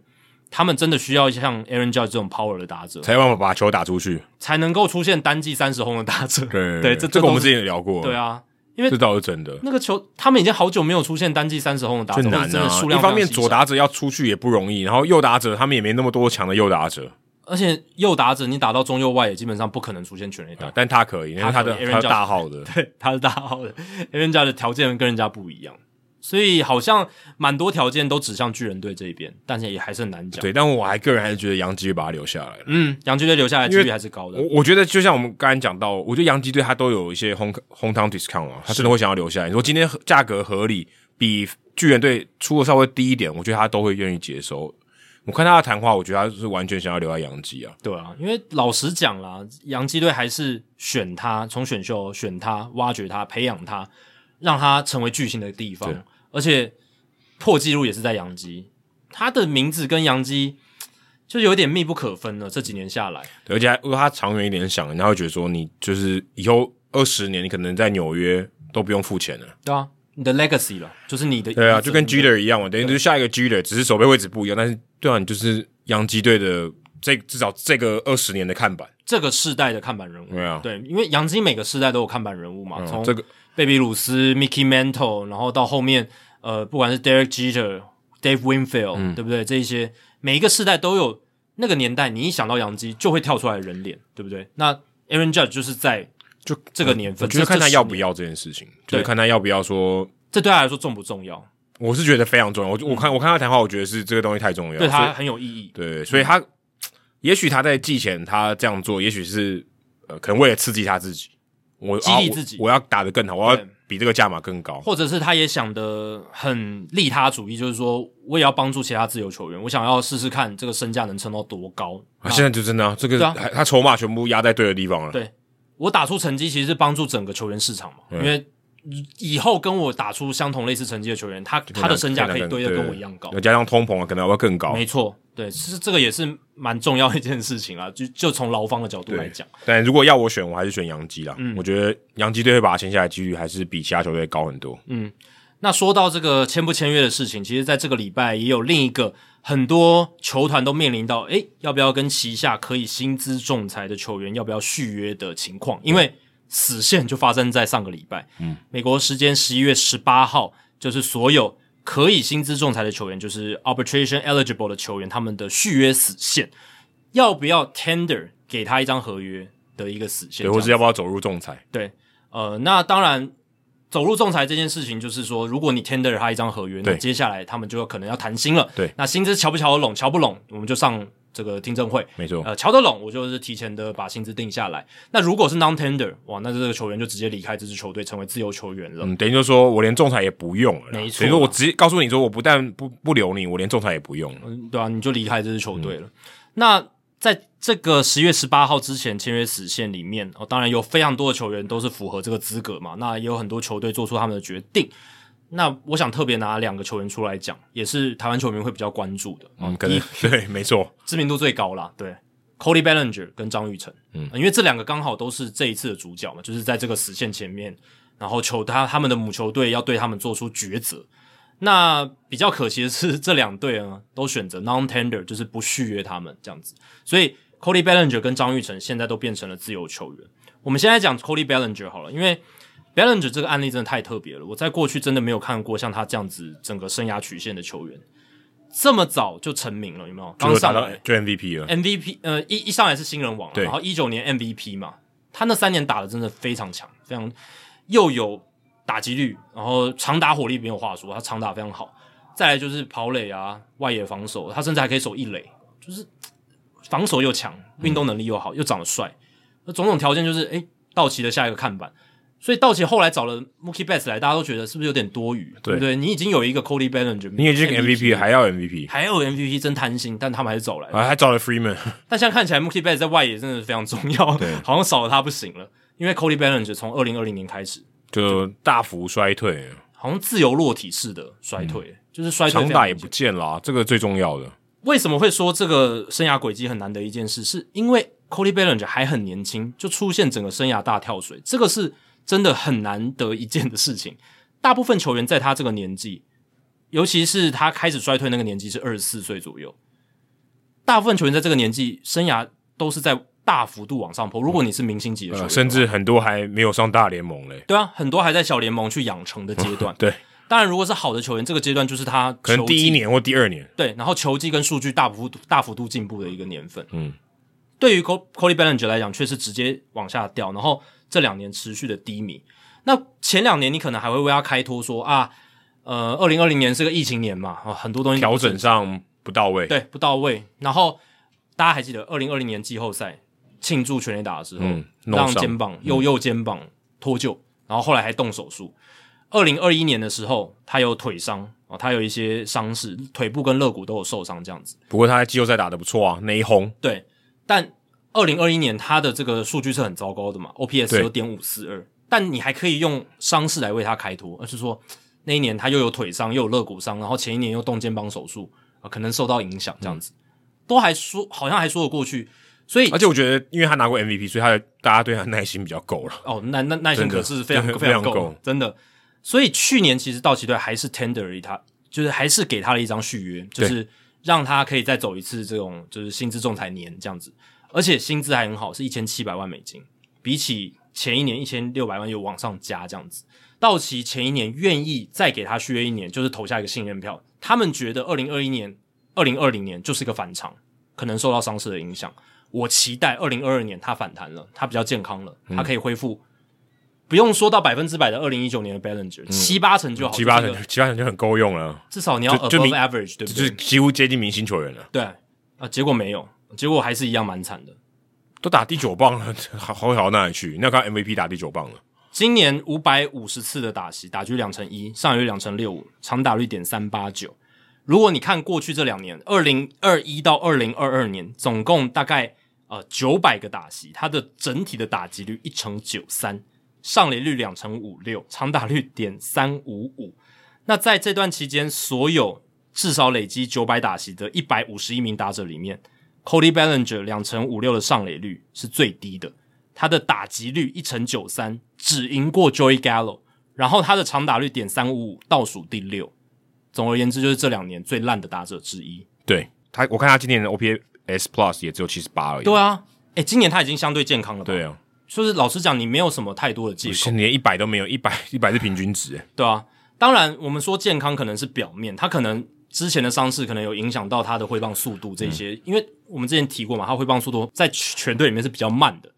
那这个以以全垒打型打者来讲，是一个很不利的条件。所以嗯，当然可能还是有受到一点伤势后后遗症的影响，这样，但我们都没办法很确切的知道实际的情况，就是他数据的明显下滑。不过有趣的是，其实，在休赛季的时候，Andrew Freeman 就是他们的总管接受访问的时候，他还给 Bellinger 信任票。嗯，他在访问的时候就说：“诶，虽然他今年还是很低潮，可是他说他的 work ethic，他的工作态度，还有他的运动能力、防守跟速度，仍然是道奇队非常看重的。对，所以那个时候听起来好像，诶，道奇队还会跟他再续约这样子。诶，结果就没有了。那。这就有点跟 Freeman 当初的讲法有点出入，这样子。当初讲法的那种，我就觉得还好，因为他可能就觉得他不值这个钱。对对，当然这也是你你是 OK 的球员，同意对不对？但是我要付你一千七百万以上，嗯，我觉得嗯嗯嗯，算了吧，对不对？因为 MLB Trade Rumors 推估，今年如果 Bellinger 是被续约的话，他的年薪会达到一千八百一十万美金。他觉得一千八，你这样对不起来嘛？对，我我不会，我不会想要续约。所以大家可以解读 Freeman 那一段访谈是。他觉得他不值一千八百多万美金，然后呢，先让你变自由球员，那我看我能不能再用比较低的价码把你签回来。对，我觉得这个是比较合理的，甚至说，也许他真的觉得我可能跟别人，我可能看你是这样的价钱，别人觉得你更你更有价，那我就放你走，我也成全你，让你走这样子。对，但从 Freeman 那个访谈就是知道说，道奇队至少还是有意愿把 Bellinger 留下来，所以有可能他会继续留在道奇队，只是价码会低一些。对对对。可能一年一千万吗？就试试看呢、啊。因为现在他的这个成绩，你一年一千万，你都觉得有点多，对不对？就是当然他有防守跟跑垒的价值，这个绝对是还存在的。对，他的防守跟跑垒还是不错的，而且他中外也跟一垒都可以守，这是他的优势。嗯、那就是打击这一块。那对于一些嗯，可能相对来讲啊，比较。也也许像这种比较重建中的球队，他相较来讲可以比较容忍、容忍，或者说付出比较多这种打击数的机会成本的球队，让他去找回他的。对，如果中乐透了，他打击找回来，哇，那你赚翻了嘛？那你就是这一年其实就得到一个非常好的全能型的球星。对啊，你就赌一个 MVP，以前签 MVP 的希望嘛。对，所以不排除还是有球队会进驻他，让他的身价稍微高一点，只是年份可能会。真的比较短啦，对，就呃降低他的风险嘛。如果今天绑个三年，哇塞，我这三年都打不出来，我就亏爆了。对，其实大家想一想，像二零二零年，Kyle Schwarber 小熊队也 non-tender 他、哦，对啊，欸啊你跟我说二零二零年跟我说 Kyle Schwarber 不行呢，你疯了吧？对不对？你看他现在打成什么样子？嗯、对，那为什么小熊队要 non-tender 他？就觉得当时他不值那个价嘛，不值那个价。对，因为不是说，我觉得大家可能会常常说不续约，是说然后就完全不要他，放弃。对对对。有人会用放弃这两个字，我就完全不对，嗯，而是说他就不符合他可能拿到的那个价嘛，我不要嘛，对，我我干嘛溢价买它呢？对不对？我有有什么道理我要溢价买它？对，给大家提供一个参考了，就是二零二一年 Schwarber 在国民队的价码是七百万美金，嗯，所以当时小熊觉得，呃，或许他们还有想要留 Schwarber，但是他觉得不值七百万美金，嗯，所以就不不到那个价钱，对，就就不续约，我就是不跟不跟你续约，让让你成为自由球员。我说他也没有看好他。会更好，对，对，你看，如果现在他他可以预测到现在二零二二年，嗯，他一定留啊。对，所以呃，这个 non-tender 不续约是代表说，当然有一部分可能真的是这个球队完全放弃这个人，这也有可能的。对，对，对，但 Bellinger 的情况感觉是道奇队觉得他们还是有意愿把他留下来，只是不值那个一千八百万美元。哎，一千八很多哎，重点是一千八很多哎，对，非常多，因为我们有提到。薪资仲裁资格的球员，他的薪水是只会增加，不会往下掉。对，通通常是这样。而且我记得这个薪资仲裁，他可能往下很少往下掉的。对，减薪的幅度是有限制的，他不能减太多的，很很难往下掉，很难往下掉。你诶、欸，去年 Bellinger 打成那样，他还加薪了快一百万美金，诶，对吧？所以你你能打多烂？对，不不能再比这个更烂。除除非你完全没出赛。对了，对，那那另当别论。但 Bellinger 打了一整年，所以他薪水只会往上加。在这样的情况下。呃，道奇队当然也知道他的薪水就是 MLB Trade Rumors 是有预期了嘛，大概一千八百万美金，所以嗯，他们不续约不一定是代表他们完全觉得他不行，就完全没救了，对，完全没救了，对对对，这个我觉得很重要，大家要知道这一点，这不然不然你会看这件事情会觉得很奇怪。对，不过我还是觉得 Bellinger 这个 case 真的很奇特啦，就看不管他有没有留在道奇之后，他能不能把自己修好，或者是透过某一些人的协助把他自己修好，这我相信是一个。嗯蛮值得关注的事情，因为如果他能修好的话，是一个很好的一个案例，大家可以去研究。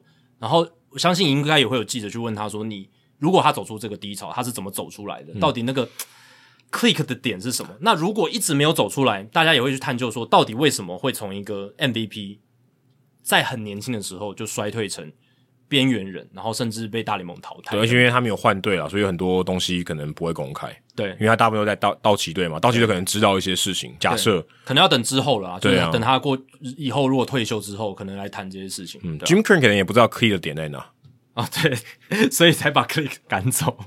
对，都对啊，就有时候人与人相处，就是你不知道他那个点，或者说，嗯，在某一些球员养成上。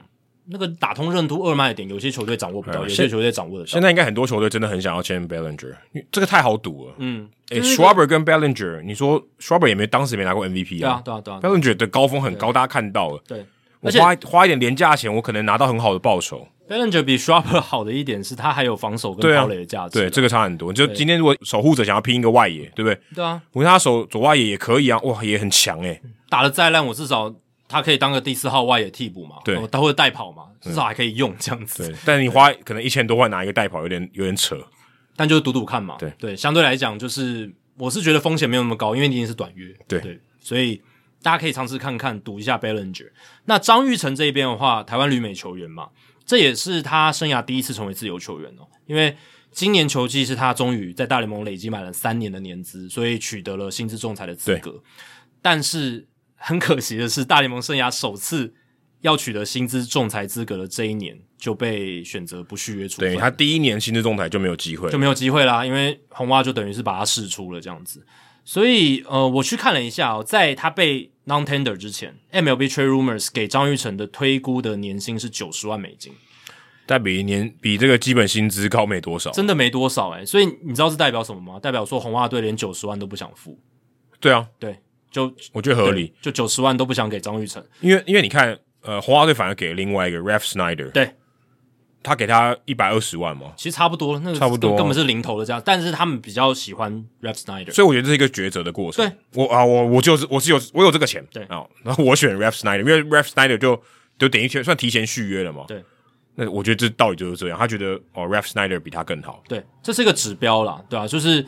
从红袜这个决策就知道他们的想法是什么。那 Ralph Snyder 在在今年球季确实打比较好，五十七场比赛，三成零七的打击率，六轰二十一分打点，OPS 点八八一，OPS Plus 一百四十三。你看他掌握住了这个机会。其实 Ralph Snyder 是一个也很浪人的球员啊，很浪人。他已经在大联盟打了六支不同的球队了，而且曾经二零一九年完全没有在大联盟出赛过。对，很近诶，时间是很近的，时间很近。他也是被踢来踢去这样子，但是。他就是抓住了在红袜队今年有表现的机会，要抓住。我我特别查了一下，Ralph Snyder 在今年还没有加入红袜队之前，他的 OPS Plus 是七十。对啊，很糟。张玉成打到今年也还七十六，诶嗯，你说他这是一个比较差的打者吗？其实也不是，诶所以乐观一点想，按照 Ralph Snyder 这个模板的话，其实未来张玉成也是有爆发的机会。对啊，对啊，所以台湾球迷关心张玉成的球迷也不用太气馁。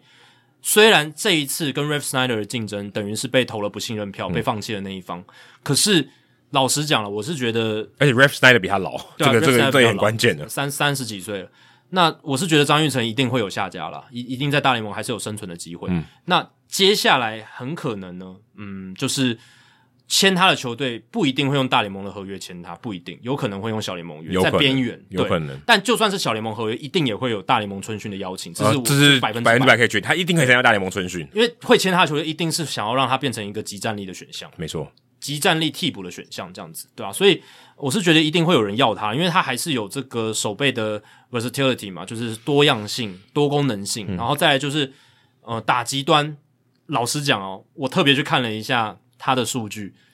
张玉成打其实我们都知道了，就是三振率比较高，然后有长打，这是他的优势。但就是打击率、三振率这边比较不理想，比较不理想。但其实你去看张玉成整个生涯，他都是下半季打的比较好，上半季打得比较差。嗯、其实还蛮有趣的，因为其实他都是春训打的好嘛，然后上半季很冷，然后到下半季打得比较好。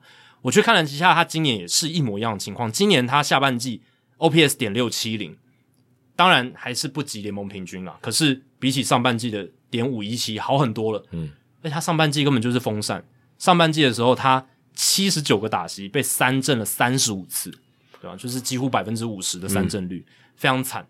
那二零是你没有对应的全垒打哦，对对，全全全垒打没有出来。那下半季至少还打了三支全垒打。二零二一年也是上下半季差更大。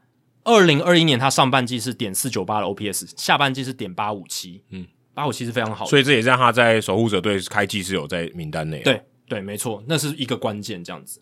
然后呢，我也去看他了，他生涯生涯张玉成在大联盟的上下半季的 OPS，上半季点四九五很烂，下半季点七三三是一个 above average 很多的。你如果跟联盟平均值的下半季的数据比较，他的下半季的 OPS Plus 是一百二十九，诶，高于联盟平均百分之二十九，是一个很好的数字。嗯、所以他下半季其实是一个很强的打者，但是。上半季就是慢热，他有一直有这个慢热的情况。可是他春训打很好诶、欸，对啊，就很奇怪啊。我，我觉得可以解释一件事情，嗯，就以我对他的观察，我觉得他就是因为上半季他想要站稳哦，可能求好心切，对，太急急切这样子，对，所以我觉得这个是影响很大。因为你我我觉得完全没道理，因为你春训已经热了嘛，你春训其实状况超好，嗯，然后你说突然开季不行，我觉得这没道理。然后你下半季又回来，不是说你受伤、嗯、对吧？对，你受伤也可能下半季就没了，对啊，不是，其实不是这样，所以我会觉得他就是在。也许在四五月之后，真的要求好心切。他有一个想，我觉得有一个想法是，他想要站稳那个先发的位置啊。你一旦有这种想法，你可能就患得患失，你就打不好，反而把自己平常的实力没有发挥出来。对，然后再加上加上可能他待的球队，他可能有一些属性上的差别，是给他的机会的多寡，我觉得也会有影响嘛。那你愿意给他常常出赛的机会，我觉得他调整就会快，而且。你常常给他出赛的机会，不只是你让他有这个保持手感，你给他信心了。嗯，你说，哎、欸，我的工作暂时不会丢掉了。嗯，我可以，我可以安心一点打。对，你一旦有这种有点犹豫，或者你就会会放在悬在心上，你放不开。我觉得这个就是导致他表现不好。我觉得这个是我我我看我观察他，我觉得最大的差别就在这里，就是他上下半季这种心态上的稳定度，我觉得是差很多，差很大。诶，其实不只是上下半季去切分，我也去看了逐月。四五六三个月份，这是生涯的数据。张玉成在四五六这三个月份，他的平均打击率都在一成七以下，很惨很惨，打不出安打。结果到七八九三个月份，打击率至少在两成二以上，而且在七月份的平均打击特别高，两成九，然后 OPS 都在点六九四以上，就是在在七八九三个月份，然后在四五六三个月份，OPS 都在点五七零以下，就是有一个很明显的六七月的一个大大的分野。很有趣的数据现象，所以可能就像你讲的，真的上半季的时候求好心切，然后春训数据打得非常好，到开季状况不好，这也其实也透露出就是有时候春训数据大家真的参考参考就好。当然，对，但春训好代表他至少、就是、至少他身体健康哦，我觉得这是很重要的，至少他有达到他该他该有的表现了。对对啊，所以嗯，整体来讲就是张玉成要克服哦，在上半季例行赛开始的时候这个慢热的情况，他如果不能克服这一点，其实对他。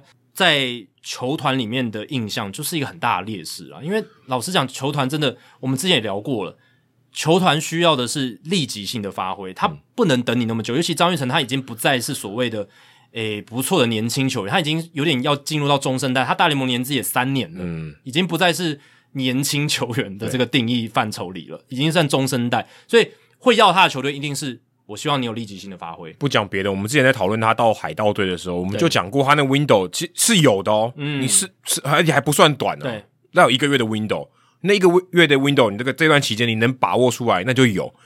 问题就是答案就是没有，所以就那他也被释出了。海盗队也不是很小气，真的有给时间，有给时间，真的有给，而且真的海盗队是最有本钱给时间。对对，我必须这样说，所以他已经在一个对于张玉成来讲是一个很有利发挥的条件了。嗯。因为他真的有上场机会嘛，没错，而且他那边也没有战绩压力嘛，所以基本上压力应该是，我觉得压力应该是小很多啦。嗯、所以这样还没有办法打好，那我觉得真的是有些心态上的问题。真的，所以嗯、呃，值得庆幸的是啊，后来他转队到光芒，转队到红袜，打的还算 OK 啦，对，对打的还算 OK，至少真的还是下半季至少要有有把这个。颜面扳回来一些，所以这也让他说，我觉得明年球季他一定还是有大联盟的工作。对，而且他以前在小联盟的时候，这个排名还算不错，都在这个至少在当时的印第安队有前十。是这个，我觉得是其他球队会愿意给他机会，因为大家也看得到嘛，你小联盟你是有潜力的，大家公认你是有潜力的。好，你这次还没兑现，我们来赌赌看。对，这个 track record 过去的历史记录还是很重要，就像我们刚刚讲 Bellinger 也是嘛，过去是很好的新秀，曾经拿过 MVP。大家给他的耐心会更长。对，如果今天他是什么 Top Thirty 啊，我觉得张育成可能就要考虑回来了。对，真的会，我觉得就这样讲，我觉得差别就在这。对，他以前 Top Ten，现在 Top Thirty。嗯，如果今天他是 Top Thirty，Top Thirty 的话，根本不可能有，我觉得不太可能有在机会，很难啊。不是我们可能要等更久，我们不会这么斩钉截铁的说他一定会有大联盟春训的邀请，不可能就不会这样说了。对，当然这就是要看其他大联盟球队他们对张玉成的评价，然后还有他们自己的想法，哪一些球队有需求，也许就会找上他内野部分的一个工具人人选。工具人有长打能力，其实听起来很吸引人的。对，没错。那在球团这一部分呢，我们也来聊一下，就是未来也许我们在球团的。他们的心里的想法，或者他们这个营运上面的这个手头宽不宽裕，也许有更多的一个空间来了解。为什么呢？因为这个礼拜大联盟有一个可能，呃，台湾媒体应该不会关注了，就大部分的棒球媒体可能都比较不会关注到这件事。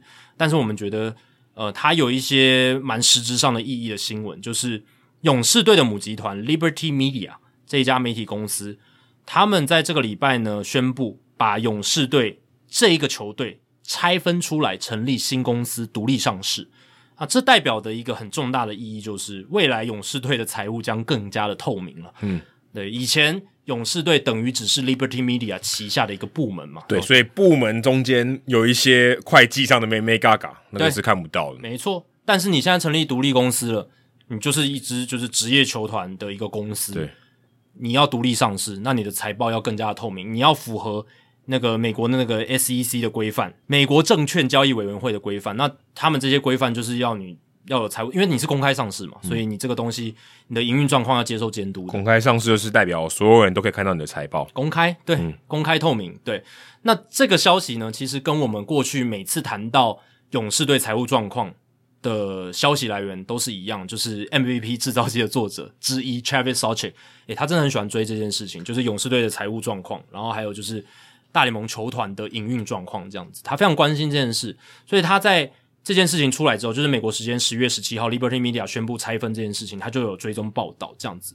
那 Liberty Media 它很大嘛，它除了是媒体公司，它旗下还有 F One，还有这个 Sirius XM，就是天狼星卫星广播的这些事业。嗯，但现在等于说勇士队从这些事业体拆分出来，变成独立的公司了，所以。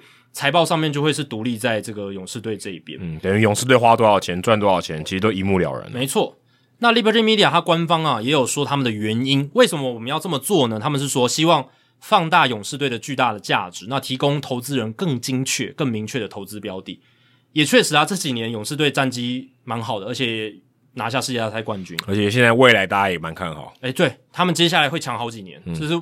已经，他们那个延长约已经签到，就是可能到二零二八、二零二九，我们都知道他们阵容是什么这样子，而且都是蛮便宜的，嗯，对，球队是比较有财务上面是相对是很有优势啊，哎，对，所以呃呃，这个他们的就 Liberty Media 主席兼执行长 Greg Maffei 他也说，现在是吸引更多更多人来投资勇士的好时机啦，所以他们才会这么做。他说，哎，他他访谈没有讲到一句话很关键，他说。Money is flowing into the ecosystem。这个大联盟事业有很多的这个热钱正在滚滚动进来，这样子。对，所以呃，过去 Rob Manfred 还有一些老板，他们一直在那边说，诶，哇，这个经营球团很辛苦啦，然后会亏钱啦什么的。诶，好像 Greg Greg Maffei 的说法好像又跟他们对不起来了。诶，可是我觉得 flowing 很重要。这个最大这个这句话里面最大的关键字不是 ecosystem，我觉得是 flowing。嗯，因为以前没有 flowing。都是独资的，或是几个股东的，对。他那个钱不会用流的、啊，嗯，不会有别的地方流过来，就是我自己的钱啊，对，我自己的钱，我要花我自己的钱，我当然哭穷啊，对，今天我花股民的钱，OK 好不好？大家投资我，诶对，那感觉是完全不一样的。他们觉得说，马费说，就是有很多投资人有兴趣想要来投资了，对啊，对啊，所以对他们来讲，就是诶有热钱会滚进来，而且这钱是别人的，不是我，诶、啊、也不能这样讲，就是说别人出的啦，就投资人看好嘛，对，他他觉得这是有利可图的东西，那那马费来讲就是好，那这么多人有意愿。那我把它独立出来，让你们更好来精确投资我们勇士队，因为勇士队现在非常好，经营的状况。等于我就是卖出一些股份，释出一些股份，让你释出一些股份，让大家有钱，大家一起来赚，这样子。嗯、那我我们这边也可以集集中资源，更壮大，这样子，对吧？那这也凸显出，其实你球队经营的好，你的战绩好，然后你打出很好成绩，然后创造出很好的这种球迷的 base 跟凝聚力，投资人也看得见嘛，然后他们也愿意来。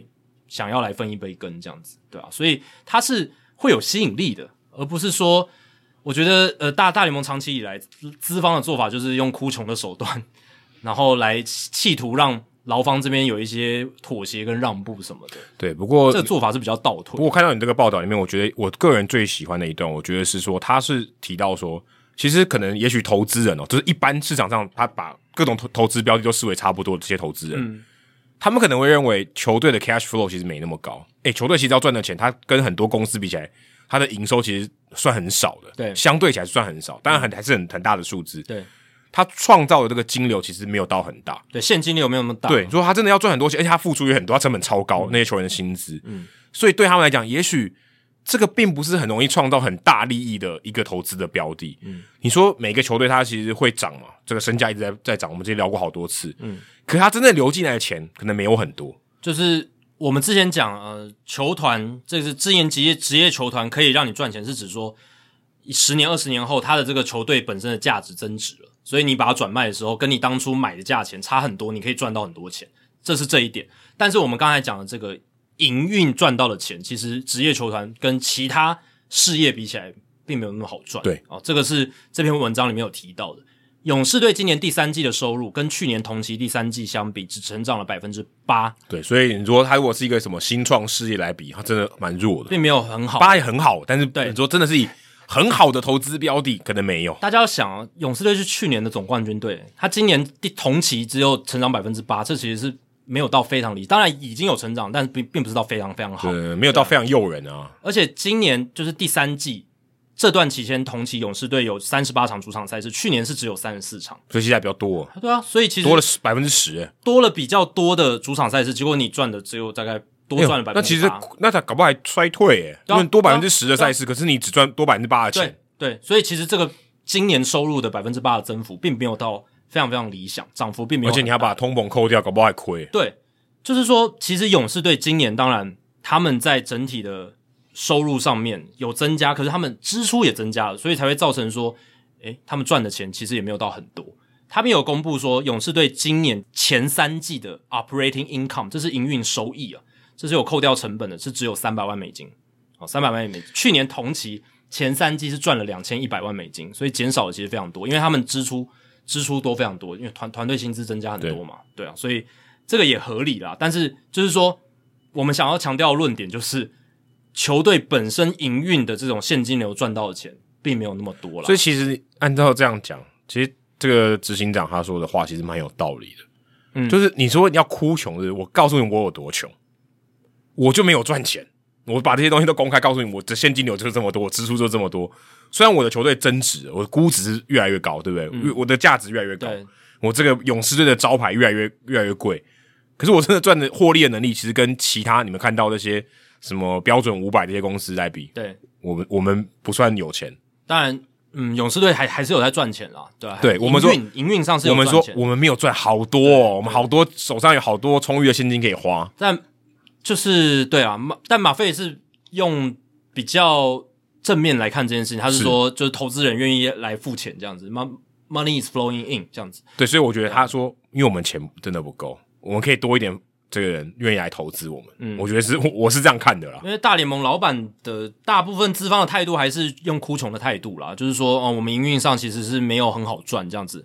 他们就是不太去谈争，就是球队本身争取这件事，他们都故意不去谈。对，但你如果认真去看，就是说大联盟球队的营运收入、营运收益哦，这项这些来看的话，确实大联盟这几年是比较遇到瓶颈的哦。富比是预估今年大联盟的总收入，这边讲的是 revenues，就是没有扣掉成本的总收入，会跟二零一九年差不多，代表这三年收入上面大联盟产业是零成长的。哦，虽然媒体的这些转播权利金的收入还是在往上走，还是非常的 lucrative，还是非常的优渥。你看现在串流的钱也进来了，嗯，对。可是呢，门票收入比起二零零七年的巅峰期掉了百分之十八，哦，掉了将近五分之一，也是很可怕诶。嗯，所以大家不想进场，有五个人就有一个不想进场。现在。进棒球场看球的人是越来越少的哦。那今年观众进场人数比二零零七年少了将近一千五百万人，就是整体了，就是整个大联盟产业。嗯、对、呃，所以门票的收入的大幅的下滑，也抵不掉就是呃媒体权利金收入往上走这件事。所以整体加下来，其实，哎，你在通膨这么高的年代，你整体的收入跟二零一九年一样亏啊，数字上数字上一样的话，就代表你一定亏。没错，是亏的，对吧、啊？所以，嗯、呃。当然，你跟你这样讲一讲，不，我觉得蛮合理啊。你从大方角度来看，对不对？就是说，我觉得你说我哭穷，对不对？我告诉你，我就很穷。对，我至少在这个方面，在现金流上面，我就真的很穷。对，不过勇士队至少这两年也证明说，你只要能拿冠军，你只要能够打好战绩，你的 operating，你的营运上，你还是可以赚钱，只是没有赚的像你刚刚讲标普五百公司那些其他大企业那么来的好，但是是你可以赚钱。对，对可是原本他估值这些钱谁赚走，或这个估值这个球队是那些老板。没错，对，是老板。哦、这个钱一直在往上嘛，球队越来越强，可是他不会分给其他人，因为他没有赚到现金，因为他没有卖掉嘛。对，他没有卖掉，他手上是没有那个钱。对，但他其实一直在赚，他一直在增值。等到他有一天卖掉之后，都进他口袋。对，重点就在这。对，所以我刚才说要 flow，对，他这个是没有 flow 的。嗯，他的钱越来越多，可他没有 flow，、嗯、所以他现在希望有东西可以进来，可以进来。对对对。那没有现金，我现在有多一点现金，我可以花吗？对对，这个股东们的现金，或者很大的投资人进来，愿意给钱，那当然老板爽啊。对，他就有越来越多投资，我可以，我可以有更多的操作，我觉得这是很合理的一个操作。那大家会想说，诶，那这样子的话，是不是有更多的球队都来加入这个公开上市的行列，是不是比较好呢？对，你就我们外界这些人来讲是越好的，因为越多球队如果都能公开上市，它就越透明，然后我们也越来越知道这些球团它的背后的营运的它的财务状况。对对对。但是哦，并不行，因为 为什么？因为大联盟其实在二零一七年已经新增了一个规则，就是禁止旗下的这些球团公开上市了。那为什么蓝鸟跟勇士队还可以？是因为他们本来母集团就是一个公开的公司，对，已经上市的公司了，所以这个条款生效在二零一七年，但。之前勇士跟蓝鸟就是已经有公开上市的成分，所以他们等于是有个主副条款，所以其实看得到他们营运的状况，其实看得到，只是说是不是像现在这样公开上市的程度没有。对，那因为他们主副条款进来，所以如果有一天。Rogers 就是罗杰斯通讯公司，他们想要把蓝鸟队独立出来，拆分出来，成立一家新的公司，可以，可以的。可他如果卖掉就不行了，嗯、卖掉就不行了，因为新新的老板就适用新的规则。对，所以现在等于是只有蓝鸟跟勇士有这样子的一个。蓝鸟现在没有，他其实没有 spin off 出去。对，蓝蓝鸟还没有。那勇士队这边做了一个算也算也算蛮大胆的举措啦，对啊，也算是我们至少我们看棒球以来还没发生过的事情。为了钱呢？对，为了钱。所以他们等于是把这个嗯，对，拆分出来成立一家勇士队公司这样子，新的公司。当然这也有一定的，就怎么讲，就会公开化、透明化嘛。嗯、那公开透明这件事情是大联盟其他二十九队老板不希望看到的事情。没错，就是跟回到刚刚那个谈判 Aaron Judge 那个事情完全一样逻辑。所以老实讲，我觉得这可能会造成 Liberty Media 跟其他老板之间的一些冲突吧，或者是一些矛盾。因为对他们来讲，对其他二十九队的老老板来讲，可哦好，可能排除 Steve Cohen，Cohen 可能觉得没差，反正老子有钱。但其他有很多球队的老板觉得哦很烦哦，你这样子的话，这样那些媒体就会知道我们实际呃营运的状况是什么。只能用推估啦，我觉得只能用推估的推估，因为他没有办法公开，所以他只能推估。大概财财报会公开啊？我说哦，对，勇士的财报会公开，但其他的球队只能用推估。当然还是用推估没错，可是至少就是比较清楚。对，会有个 base，至少有个心里有个底，因为。呃，勇士队呢，他们在整个大联盟的市场里面，他们是亚特兰大是全美第八大都会区。然后呢，今年以前勇士过去十五年团队薪资大概都在联盟的中段班，今年是升到了全联盟前十名。所以你就是用勇士队来看其他球队的话，你就是把它定，就是哦，它就是一个呃大概前十名的市场。然后呢，现在团队薪资也可以到前十名，但是没有到前五名这样子的一个球队规模，它的财务是这样，大概可以推估得出，你就可以推估其他诶。更前面的球队，更后面的球队，进场的人数你大概也都可以知道，因为人数多到一个程度，都基本上是差不多的。对，对吧、啊？那其实这篇报道还有一个很有趣的，就是他也讲到了一些过去的历史。我也觉得，诶，这也是我第一次认识到，就是美国其实自从二零零二年波士顿塞尔提克最后一年名列在纽约证交所之后，就再也没有职业运动球队可以直接在美国股票市场上进行股票买卖，所以等于是暌违二十年，才又有一支职业球队。它就是独立的这样公开上市这样子，那前一支就要追溯到二零零二年的塞尔提克。所以如果当时你有买塞尔提克的股票的话，现在还蛮珍还还蛮珍贵的。那对啊，可能没有那个价值，但是它有珍贵，还有历史的意义。因为后来就没有了，对对，后来就下市了，对，就下市了，后来就下市了。然后嗯，当然你现在还是可以透过一些方式来间接买到一些职业运动球队的股份，对母集团的股份这样子，像是蓝鸟嘛，因为他们有 Rogers Communication。他们就是罗杰斯通讯公司，NBA 的纽约尼克，还有 NFL 的纽约游骑兵哦，他们这两支的母集团是那个麦迪逊花园广场运动公司，嗯，哦，这是很大的集团。然后还有像 NHL 的费城飞人队，他们的母集团是 Comcast，就是那家媒体公司。嗯，你看费城人队转播就是 Comcast，没错。所以你可以透过买这些母集团的股票，你等于也买到了间接买到了这些职业球团的股份，这样子。对，你是间接的、啊，就是间接。对，你不是直接的，勇士是直接。对，现在勇士队你可以直接，就是明年就是整个行政作业程序走过之后，明年就可以了，这样子，对吧？所以这个就还是不一，这就像你说，你买富邦的股票，你不能说我是富邦勇士的股东啊。对对对对，又不是富邦悍将的股东，你也不能这样说。可是如果富邦悍将独立出来。或他的娱乐公司独立出来，然后公开上市，没错，那就可以。没错，这是不同的概念。这样，那等于是美国就是睽违二十年再有这样子的情况。那其实，诶、欸，但是如果他说 Hito 大联盟那些赞助我们干爹干妈，应该也算是我们股东哦。哦，是啊，是啊，而且我们都有发股东会赠品诶。呃，对对对对，我们该有的都有股东会赠品，然后我们只是没有招大家来开会而已。我们发 email 就是股东会说明书嘛，类似，对，类似。但是我们有赠品，这个很多、啊、很多可能没有做到、哦。对啊，对啊，对啊。那除了二零零二年的塞尔提克，一九九零年代北美其实有三支可以直接购买股票的球队，那就是塞尔提克嘛，NBA 是塞尔提克。大联盟克利夫兰印第安人在九零年代也是公开上市的球队。我觉得够穷就有机会，够穷就有机会，需要集资这样子。真的，哎、欸，这是真的，因为很多公开上市，它并不是，呃，大家搞清楚，上市公司它不见得是因为。它很有钱、喔，对对对，他其实是要钱，其实要扩张。其实很多企业它没有公开上市，是因为它不需要这些钱，它超赚。对，我干嘛要听这些股民的公开投？这些干嘛要听那么多投资人的话？我自己赚就好了。对，集资的目的就是我需要钱嘛。对，我需要来扩张我的营运这些。你如果买他股票，你就给他钱，那给他钱，他可以做其他事情。没错。如果今天独资没有人给我钱，或者我就只能找一些比较大的投资人来来资助我嘛。嗯，那大联盟这些球团为什么都不太想要做公开上市这件事呢？或者是大联盟本身？他们为什么要？刚才我刚刚讲二零一七年那个规则，就是因为他们其实这些球团都靠增值就赚了一屁股，那我干嘛还要公开上市？我疯了吗？我要听一大堆投资人的话，我才不要嘞！这很痛苦的。对，那勇士队今天为什么会这样做？是因为他本来就已经是一个公开上市的公司，对，所以他没差，他没差。那如果我把这个勇士队拆分出来，我独立公开上市，我可以拿更多钱。对，那。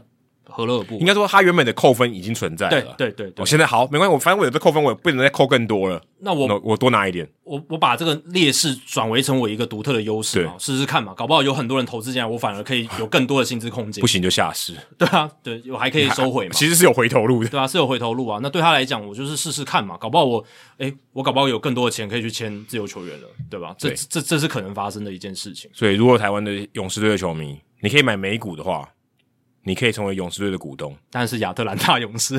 哦，对啊，对对对，亚特兰大哦，不是金州勇士，也不是富邦勇士，不是富邦勇士，对，也不是迦南勇士，对对对，台湾的亚特兰大勇士，你可以这样做，这样子。哦，对，对，如果你在美国也可以啊，对我我以为你刚刚说台台湾的富邦勇士，哦，不是不是不是，我说的是亚特兰大勇士，亚特兰像那个光头大叔可以去买啊，对，你就说我是勇士队股东，你买一股也可以。这些球员里面的薪水有一一小毛是我是我付的这样子，可能今天喝的开特利那一杯是我付的，对对对对对，是我我我有赞助到，对吧？这个这个很。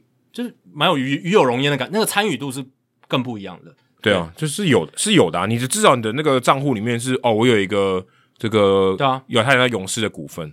对啊，独立公开上市就等于你散户都可以直接的参与到这支球队的集资的过程。对，只是可能赚不到钱了。是啊，你很我觉得很难，股份营运上对很难，它的前景股票不太会，我觉得不太会涨。对，但球队本身球团老板还是乐呵呵，因为球队本身是会增值。对对对对，没错。接下来解答本周的冷知识哦，那冷知识就是，请问大联盟史上最老的首度 MVP 得主是谁？那这这个冷知识的启发就是 Paul Goldschmidt 今年三十五岁二十五天拿下了今年度的国联 MVP 啊、呃，他生涯的第一次了，那这是史上第六老的，所以我这第六老真的打破我的那个观念，整个。算算算是有这种突破一些刻板印象的感觉，就大器，对，他也不是能算大器晚成，但是你要很老拿到这个奖，这第一次拿真的很困难。对啊，其实真的不容易啦。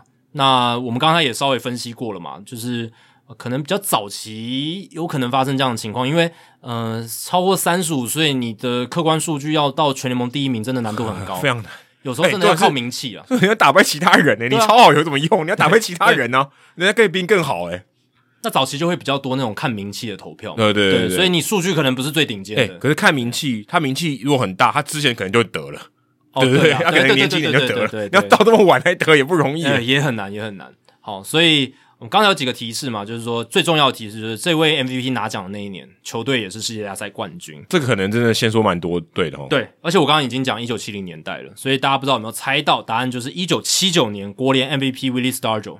哦，海盗队对，We Are Family 那一年，没错，那一年 Willie Stargell 他在例行赛结束的时刻，他的年纪是三十九岁，有两百零八天，好老，快要四十岁。这这个应该没办法打破，这个记录应该没办法，尤其在这个年代，然后现在又有这种禁药的这种普普筛，你可以说普筛嘛，对啊，嗯、就是真的很难啦，对啊。你看 Willie Stargell 他其实生涯前面有两次 MVP 第二名。然后一次 MVP 第三名，哦，那这个可能是关键哦。对，但他差一点点，他其实生涯很强，他巅峰期也很强，但是就差一点点没有拿到 MVP。对，要因为要差一点点，他应应他可能应得，对，但他没有得到。他结果他在一九七九年，老实讲，他那一年 WR 值才二点五，他没有什么，他没有守备跟跑垒的价值。嗯，可是四十岁的人，将近四十岁的人还有守备跟跑垒的价值，这也太强人所难了吧？呃，也很不合逻辑。对，我觉得不太对，不太可能。你说四十岁要守一个。Prime position 不太可能吧？对啊，哦，有王胜伟可能可以啊。然后，而且他那时候他是国联哦，他一定要上场守备，那、啊、那那个价值一定就会就是负面影响了。对啊、不太可能四十岁守备上还有正面价值吧？对啊，那他那一年是两成八一打击率，三十二轰，八十二分打点，OPS 点九零四，很大一部分是靠他的名气，跟他在这种海盗队，他都待在同一队嘛，啊，所以有那种就是记者心目中那种好的印象，该、哦、得了啦，对。也也该轮到他了吧的那一种感觉了，好像得 COVID 的感觉，对啊、也该得了吧？对啊，当然不要得病是比较好啦。那你看 Stargell 那一年 Baseball Reference WR 值才二点五，诶，真的很低。我看了一下那一年国联 MVP 票选前十七名 WR 值都比较高，直到第十八名的 Bill Madlock WR 值二点三才比他低。所以前十七名全前十七名里面。Stargell 的 WR 值是最低的，从客观数据来讲，但他第一名，但他是票选第一名，他是对，他是 MVP，这个应该打没办法打破，我觉得应该没办法。四十球员要打到四十岁都很难了，那大联盟还要生存，四十岁真的很难了。而且很有趣的是，我看了一下他的得票积分两百一十六分，其实是跟红雀队的 Keith Hernandez 一模一样，可是他有十张的第一名选票，所以他是 MVP，哦，所以很接近诶，很接近，哇，那差一点就第二名，差一点就第二名也合理啊，OK 了，他数据没有那么理想。但可能就是觉得好像该轮到他得了。对啊，因为他如果差一点在第二名，又有点难过哦。对啊，就就已经打了，他那个时候已经打了很久了嘛，已经三十九快要四十岁了。对啊，对啊，四十岁给一个 MVP，应该没办法打破了。真的，Verlander 这种四十岁拿赛扬奖，可能我觉得以后也很难的。很难得，很难得，真的很难得。那其他第二名是一九九二年美联的 Dennis Eckersley，三十八岁又一天哦，美联的 Dennis Eckersley，他没有拿过 MVP，他在之前没有拿过 MVP，没有，那是他第一次拿 MVP。哇他投手诶、欸，他投投手本来难度就很高啊。是，对。可是我以为他拿 MVP 是更早之前诶、欸，呃，是到三十八岁才拿的。然后第三名是一九四三年，很早期了，美联 MVP Spot Chandler，三十六岁二十一天，这个大家可能没听过，因为那时候一九四三年二战期间，哦，都是一些比较实力比较差的球员在打球，对，对没有对到 Ted Williams，诶，对对对。然后一九五二年的国联 MVP Hank Sauer，三十五岁一百九十五天，第四老。然后第五名是一九八一年美联的 Rollie Fingers，三十五岁又四十一天。所以 Rollie Fingers 跟 Eckersley 都这么老，而且他们都是都是运动家的，那个时候应该都是运动家，都是投手嘛，对啊。都 Fingers 那时候是在运动家吗？还是在红雀？应该是呃，要看一下，就是 Rollie Fingers，他 Rollie Fingers 说他就是都是后援投手为主嘛。对对对。然后在一九八一年，他是酿酒人队，哦，是酿酒人队，对，酿酒人队的时候拿下 MVP，他是以后援投手的身份拿下 MVP 的，对吧？哇。那 Dennis Eckersley 的话，一九九二年他也已经是后援投手，终结者，五十后已经后期了。对，所以还蛮有趣的。这前五名里面有两个是后援投手的 MVP，而且都是这个运动家队大家会记得的人。对，当然 Fingers 拿奖的时候他已经在酿酒了。对，然后呃，大家会想说，我我们刚刚讲不是赛扬奖哦，是 MVP 哦。对。后援投手拿 MVP，在现在这个年代是完全没有办法。哪一个比较难啊？四十岁拿 MVP 跟后援投手拿 MVP，我觉得以现在标准，以 要以后援投手拿 MVP 几乎是天方夜谭，这不太可能。因为现在连赛扬奖都不太可能了。对啊，连赛扬奖都很难。赛扬奖还相对比 MVP 容易一点。对啊，但都很难啊，都很难啊。对啊，Zach Britton 之前投成那样都没拿赛扬奖了。哦，对，对啊，所以最后一个应该是 Eric Garnier 的吧。应该也不太有机会了吧？嗯，对，应该后后续。我说就是呃，后援投手拿到赛扬奖，因为在早期那个 MVP 或赛扬奖票选的这些投票人，对于后援投手的价值有比较不客观的放大。哦、对对，就是呃，我们现在有比较好的数据评估，包括 WPA 胜率增加值都可以算。呃，但是那个年代他们就觉得说，哇，你能封锁九局，然后把这个胜利收住，是一个很大很大的贡献。对对对，那三个出局数显得比什么都还重要。没错，那个时候会有一个比较 不不合理的放大效果啦。那现在我们当然对于数据的评估是比较正确、比较全面这样子。但那个时候的那个年代，他们的投票人有他们自己的想法。那也补充一下，就是大联盟史上最老，就不论是不是第几次，最老拿下 MVP 的就是二零零四年的 Barry Bonds。四十岁又七十一天，哎也那也还好而已。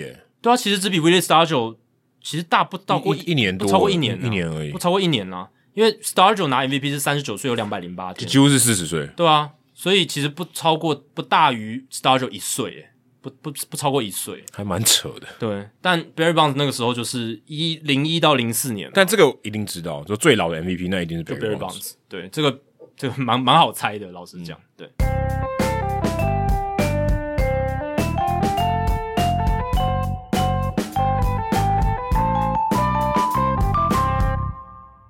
好，接下来进行本周的人物来讲单元。Adam 这个礼拜要介绍谁？我刚刚讲到这个增值哦，我来讲一个也是增值投资的故事。嗯，讲到投资，棒球又讲到投资，要讲什么？棒球卡。呃，对，而且最近有一些投资的新闻嘛，那个就是币圈的事情。哦，对对对对对，对，对，对。而且其实大联盟也有相关联，因为大家如果注意今年球季，好像最近几年好像没有吧？我记得一八年我去美国的时候就已经有 FTX 了，就是裁判的身上哦，就是他们都有一个。那个叫什么 patch？对对，广广告了，其实广告很明显，FTX 在那边，你都会以为那是不是一个什么他们的团队的名，就是裁判好像有一个什么昵称还是什么？没有，或是什么 护具的厂牌？对对对，护具的厂牌之类的，但就很明显，但就是这个虚虚拟货币的公司交易所，交易所倒闭了嘛，嗯、对啊，所以投资这一块就是这有赚有赔，大家要非常谨慎。对，但是你可以赞助我们。啊、呃，对对，不管怎么样，你都会拿到 这个我们的回馈品啊、呃，三个月就可以了。股东会赠品，对，股东会赠品。但我们要讲的今天这个是算呃算球员卡的投资的一个名人吧，讲大师可能有点怪，但是他真的很有名气。如果你是有在玩球卡哦，而且你是很认真在玩球卡，我是没有啦，但你可能会听过这个人。但是虽然他现在已经过世，但是他真的在呃，我觉得在美国，尤其是棒球卡文化，就是说棒球的文化界里面，应该算是一个。奇才，嗯，我觉得可以说奇才。我不会用很正面的角度来看他，但是我觉得他真的很特别，叫做 Allen Rosen。他是美国纽泽西州的人，那他在二零一七年的时候，因为这个血癌白血病过世，当时他是七十岁。那他自己有一个绰号叫做 The Mint，Mint 不知道大家如果在玩卡片就会知道是完美的意思啊，不是薄荷糖的意思。Mint 哦，也是那个铸币嘛，就是做这个钱币铸币动词的意思。那 Mint 在这边是完美的意思，M I N T。他自己的绰号叫做 The Mint，就是我是完美先生。嗯、那这边指的完美不是他的品性啊，或是长得非常帅，他没有，他是一个光头啊，没有到非常帅。他主要讲的是他会收藏这些完美的球员卡啊，就是球员卡的品相很好的意思。那他比较活跃的时代是八九零年代，那时候球员卡很很风行啊。他不过在九零年代后期就有一阵子消比较比较没什么在玩，然后最近这几年因为疫情啊，加上一些呃炒作啊，就变成整个又红起来，热潮恢复，对，热潮恢复。那当时哦，在八九零年代，他算是真的是在这个球员卡界的风云人物。他自己也常常买广告，在这个球员卡的收藏这些杂志上面，他自己称自己啊是全世界当时 the largest 的最大。我们不管什么最大了，可能交易量最大或什么，他就是最大的球员卡买家。嗯，他做的是什么？他就是买那些哦，我看好他会大赚特赚的球员卡。他不是买那种普卡啦，普卡不会赚钱嘛，对不对？他就是买那种投资用的卡片。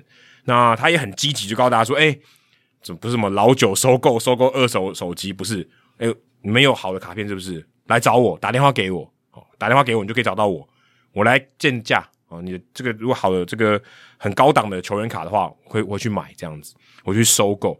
所以他可以算是一种投资家吧，有、嗯、点像什么？你可以把它想成有点像投资古古董、古玩哦这样的人。嗯、不过他投资的是球员卡，而且他很愿意花钱，很敢花大钱。”我觉得你这张卡很有价值哦，我可能我自己心里有一个价，我可以出很高的价钱，可能可能十万买一张卡片，或者买一堆的卡片。诶，这当时来讲，球员卡可能是很高很高的价格，他愿意出，他愿意花，他愿意赌。哦，这在当时可能很少人有可以这样做，他们拿不出这个钱嘛，或是他觉得他会亏嘛，对，他不愿意玩这么大的，那他就很敢，而且他的谈判手法很厉害。当时怎么没有网络银行嘛？对，可能 ATM 也不多吧。嗯。他做的法是什么？他带现金跟你谈判。我靠！对，五万换买一张卡，我五万现金摆着，你要不要买？我、哦、看到五万块，有可能流口水，五万美金哦，要不要买？换你一张卡片，这很演电影诶，拿那个公事包，然后五万美金这样。因为当时可能不会哦，我转账给你。对对对对对，没有那么方便，没有那么方便。对，对他就这样做，他谈判技巧就是这样，嗯、很传统，很老派。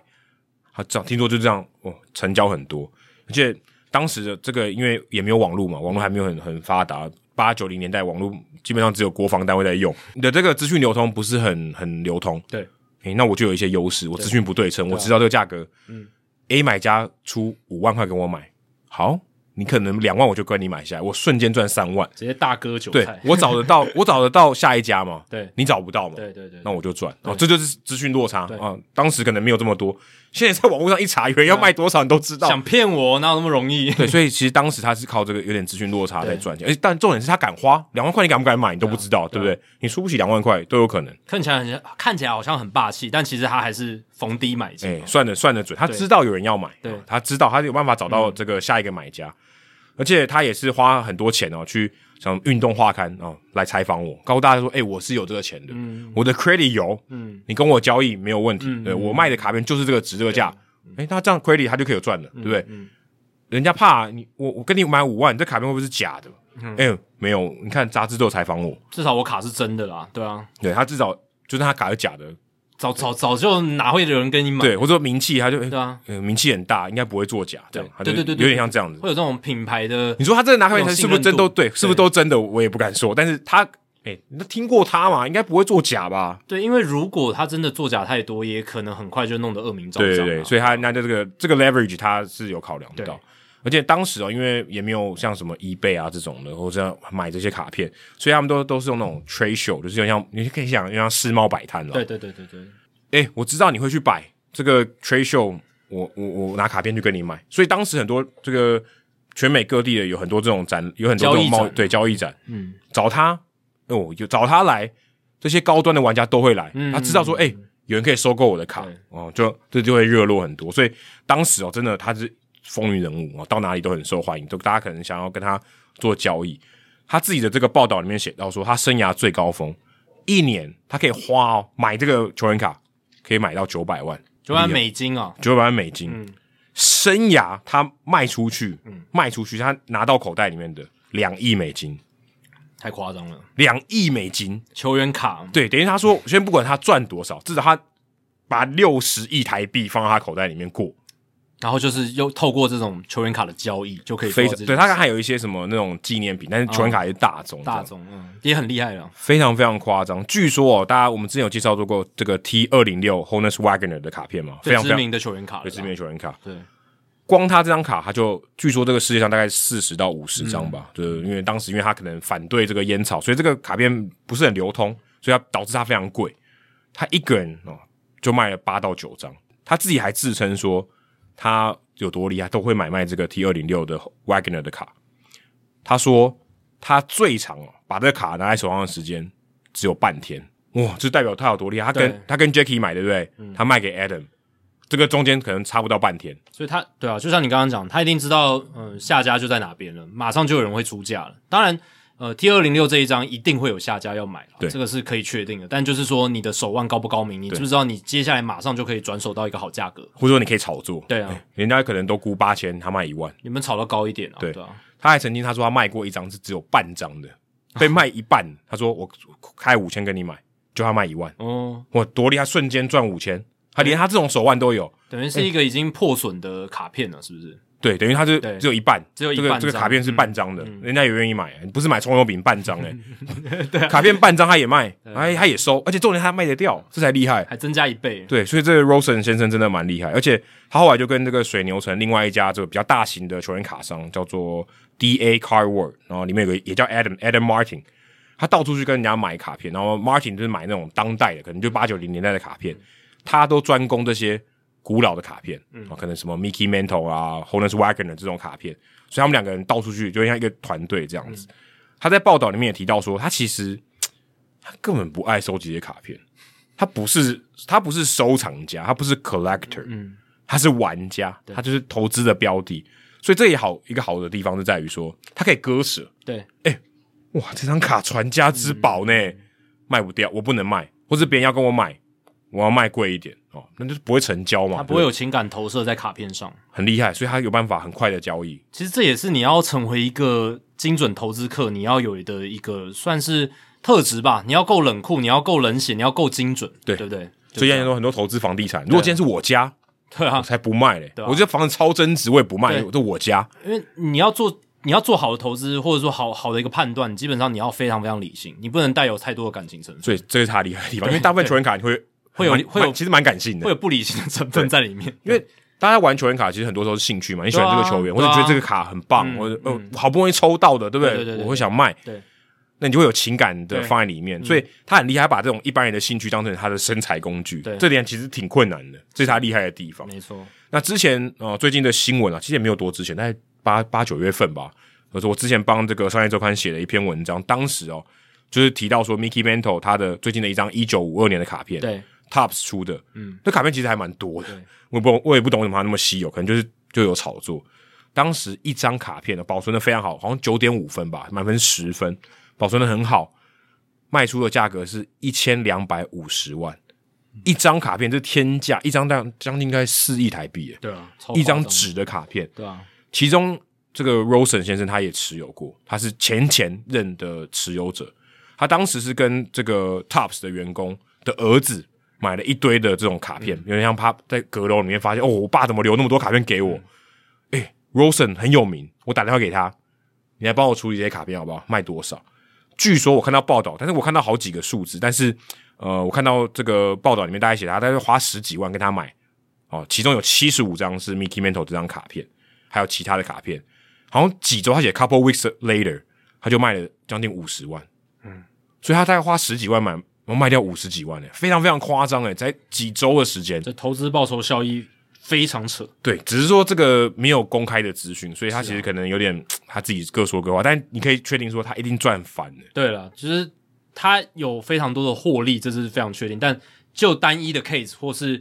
一些的 case 哦，可能有一些碰风也说不定。对，但是你可以知道，可能也许赚个两三倍。对对对，然后而且它的笔数是很大的，不是说一块变三块，不是这样的，是十几万变四十几万，所以真的很厉害。对。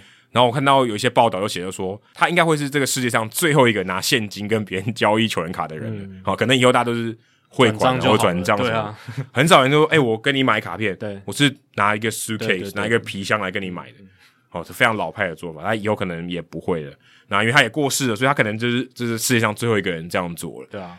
然后我又看到说，其实最近这个 NFT 也就是现在也暴跌嘛，就是梦在那里暴跌，然后 NFT NFT 的球员卡反而往后退了。是。然后反而这些实体的卡片又被炒起来，这也蛮有趣的。没有绝对的趋势了，对。你会想说，哎，现在都网络时代啦，都五 G 时代了，对不对？然后以后还有这个元宇宙什么的，你看 Meta、啊、现在叫 Meta。他们搞元宇宙，现在也是搞得有点有点滴滴啦啦，对，啊、对不对？然后 NFT 这个东西，大家可能也觉得，哦，现在未来趋势就是这样嘛，以后元宇宙就是要用这种东西来交易啊什么的。但就是真的没有绝对了。对，啊，但是我觉得，像我会谈到棒球卡，我觉得棒球卡的这个本质其实棒球文化。其实台湾当时早期也有棒球卡，也很红啊，我也收集过。对。美国也很红，而且现在又回春。现在回春了，所以我觉得这个其实是台湾的棒球，我觉得应该好好把握。其实台湾的这个球员卡的市场做得非常的差，我必须说非常的差。对，这个是有很多潜在的利益可以去开发的哦。真的，对，那个可以让更多的金流进到这个棒球产业里面的一个手段。对，你说不管别的，你说做一个二手卡的交易的平台，你搞不好也可以赚一些手续费。如果你的量很大，赚 eBay 嘛，你就是可以赚很多钱。台湾现在像霹雳他们有在做有球员卡，可是只是说那个量很小，是，或者说也许大家的这个期待感没有那么多。可是我觉得好处是他至少在做，对，哦，这个是好事。我觉得不管篮球、棒球当然更本，我觉得球员卡可能跟棒球更相关度更高，更早之前是棒球的开始。但我觉得这个对于职业运动来讲是一个很好的事情，而且相对起来它成本很低。对啊，对啊，对啊，成本很低，你这真的很低啊，就。不是什么高超的技术或很大量的研发投资的成本，其实没有。对，它就是单纯就是真的是棒球文化创造出来的附加价值，真的是棒球文化，因为它本身就是一张纸嘛，它对于人类生生存的实质意义其实没有任何意义。对，对，它就是一张纸上面印印了一些图案，哦，可能还有加一些什么炫光什么这些东西，那都不重要。还有球衣卡、球皮卡这种，但那些对于人类生存其实没有任何的帮助。但它就是棒球文化涵养赋予它意义，然后让球迷。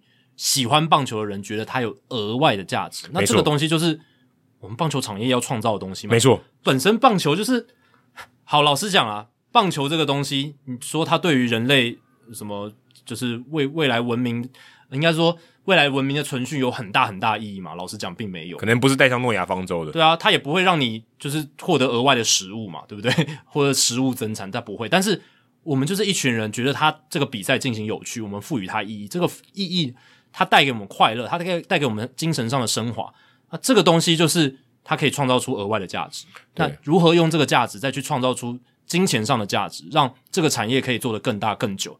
哦，就是所有主事者可以去思考的东西。你刚才在讲这段话的时候，我突然想到，为什么黑豹旗没有出球员卡？还不错诶、欸、对，但就是如果我有知名度，我有记录嘛？嗯，诶、欸、我可以可以送给那些参赛的球员呢？啊，对不对？对，你有你有打过，你至少有记录吗？会有价值的，就是未来。可能打上职棒的那些凭证孤豹的球员，不会啊，那那些卡的价值应该会蛮高的。如果有人他变成 CEO 是变明星，也有可能，呃、也有可能，对不对？对对对。但我觉得现在黑豹旗要更关注的是，先把整个赛制或者说就是这个可能有点周边，先先先把这个顾好了。可是我觉得，如果今天黑豹旗他们办这个，对啊，主办单位他说我帮你出，我给你我这你你报名嘛，嗯、我我帮你做一张球员卡。这也这也不错啊，当做一个纪念也蛮好的。对，球员本身会很喜欢，对，球员本身会很相对简单嘛。对对对，我觉得相对简单，因为成本真的很低啦，对啊对啊。你说今天你没有，我没办法送你电视转播，我送你球员卡可以吧？对不对？对啊，纪念品，帮你纪念品。对我我我有你的照片嘛，嗯，这可以做得到的，我觉得也也好像也不错嘛。对啊，不过像棒球卡这个东西。我自己个人立场还是鼓励大家，就是当成兴趣，尽量不要把它当成什么，就是你主要收入的来源。哦，对，不能像 Rosen 这样，如果他是一个太过火，他是一个奇人，太极端了。对对对，就是我觉得可能还是有些人会觉得说，哇，你看他都赚那么多钱，那我也来试试看看能不能，然后把太多的钱投入在这上面，反而变成有时候不是每个人都那么幸运，或者每个人都那么精准。不过，不过我之前去采访这个卡店的老板，其实他们真的有些有钱人，他就是。就是玩卡就是一个投资的标的。对，当然你如果已经生活无虞，那那 OK。而且像什么说一般人啦，对啊，名表啊这种，他投资的一个工具，对他们来讲就是呃玩具而已了。但如果你只是一般人，你不能把它当成一个你生财的主要工具，对，就好玩。对，就是当兴趣，然后抽卡，然后当成你娱乐消遣，我觉得这是很好的事情。对，或者你就诶学英文也不错。对对，以前很多我记得立群哥就是这样学英文的。对，我记得他就是说他看篮球卡学英文。那个玩游戏王卡，很多人也是玩游戏王卡学日文的。对啊，对啊，对啊。你看那个哦，日本动漫那些抽卡那才夸张，那 一包接着一包抽的。对对对，这次都有商机的，把它转移到职业运动上，绝对是一个很好的赚钱的手段。没错，而且你想印多少就印多少，没有啊？对啊，但你印太多会贬值。对对，你要你要去控管那个量，然后还有你的这种特殊版，然后或者是明星球员的量，这个要控制。对，但我觉得这个是台湾的棒球比较可惜了，失去的一个文化了。嗯，好，接下来数据单元。哦，刚刚讲到 MVP 跟赛扬奖，我今年赛扬奖 Alcantara，我还记得当时我在马林鱼访问的时候，诶、欸，他人很友善诶，嗯，他跟那个 Pablo Lopez 才会跟我学中文，嗯，所以我可以说我我跟我教过赛扬讲中文诶，对啊，其实拉美球员我自己亲自跟他们接触，大部分都是真的特别的友善，这不是什么刻板印象，是我实际的互动真的会比。至少我遇过的白人，我遇过白人球员数量也很多，但是真的拉美球员的亲切度，我觉得是更高一点。对，而且我觉得他们如果知道你来自台，因为台湾在棒球界真的太有名。对对对，他们会他们会其实就，我觉得会有一点，呃，可能先加分了。对啊，有点加分。我自己之前遇到就在春训期遇到 Parra 嘛，Gerardo Parra，、嗯、或者是我们一起遇到 Raisel Iglesias，然后你遇到 Sandy Alcantara，然后那种感觉都是很直接的，就是他们真的是亲切度，嗯、然后那种。跟你互动意愿非常高，非常强烈。Pujols 也可以给我们拍照。呃，对啊，那亲民感对不对？对很高很高。你都忘记 Martin Maldonado，你都把他对，啊都没有。而且我还记得，我们还在节目上一直批评他。哎、欸，他现在是冠军捕手了。我记得我们当时遇在餐厅遇到他的时候，他还没有签约。哦，对他还没有跟皇家队签约。对对对。然后我们后来到皇家队春训基地有遇到他，他那时候就签约。对对对，所以我们有经历过那个落差。对对对。好，那今天的数据单元呢，我们就来用一个数据讲今年的 MVP 跟赛扬奖得主。好，那用用一个数据来代表它的特色，这样子。那国联刚才提到 Sandy Alcantara，他赛扬奖嘛，那他有一个最关键的数据，其实就凸显他的续航力跟他的载质力这样子。因为基本上你要能投的长，愿意让教练能够让你留在场上，你的成绩也要好一点这样子。不然你如果压制力要够，对啊，你压制力要够啊。你如果前六局就已经很抖了，他哪可能第七局让你投下去？尤其是现在的棒球环境。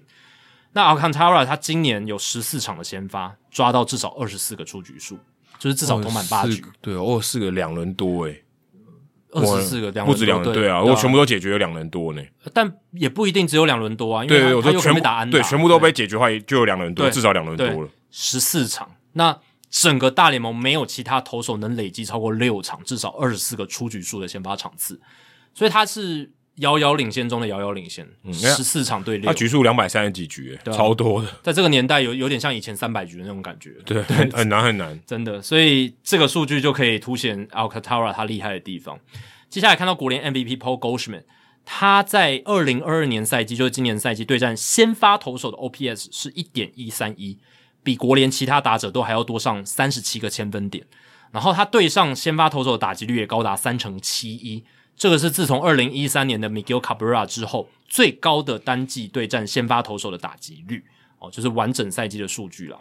那这些数据说明了什么呢？今年 Goldschmidt 他在赛前备战方面，面对对方的先发投手，功课跟准备应该是做得非常足够，所以先发投手他都打得非常好，就是表现上面整个数据上全联盟顶尖的这样子。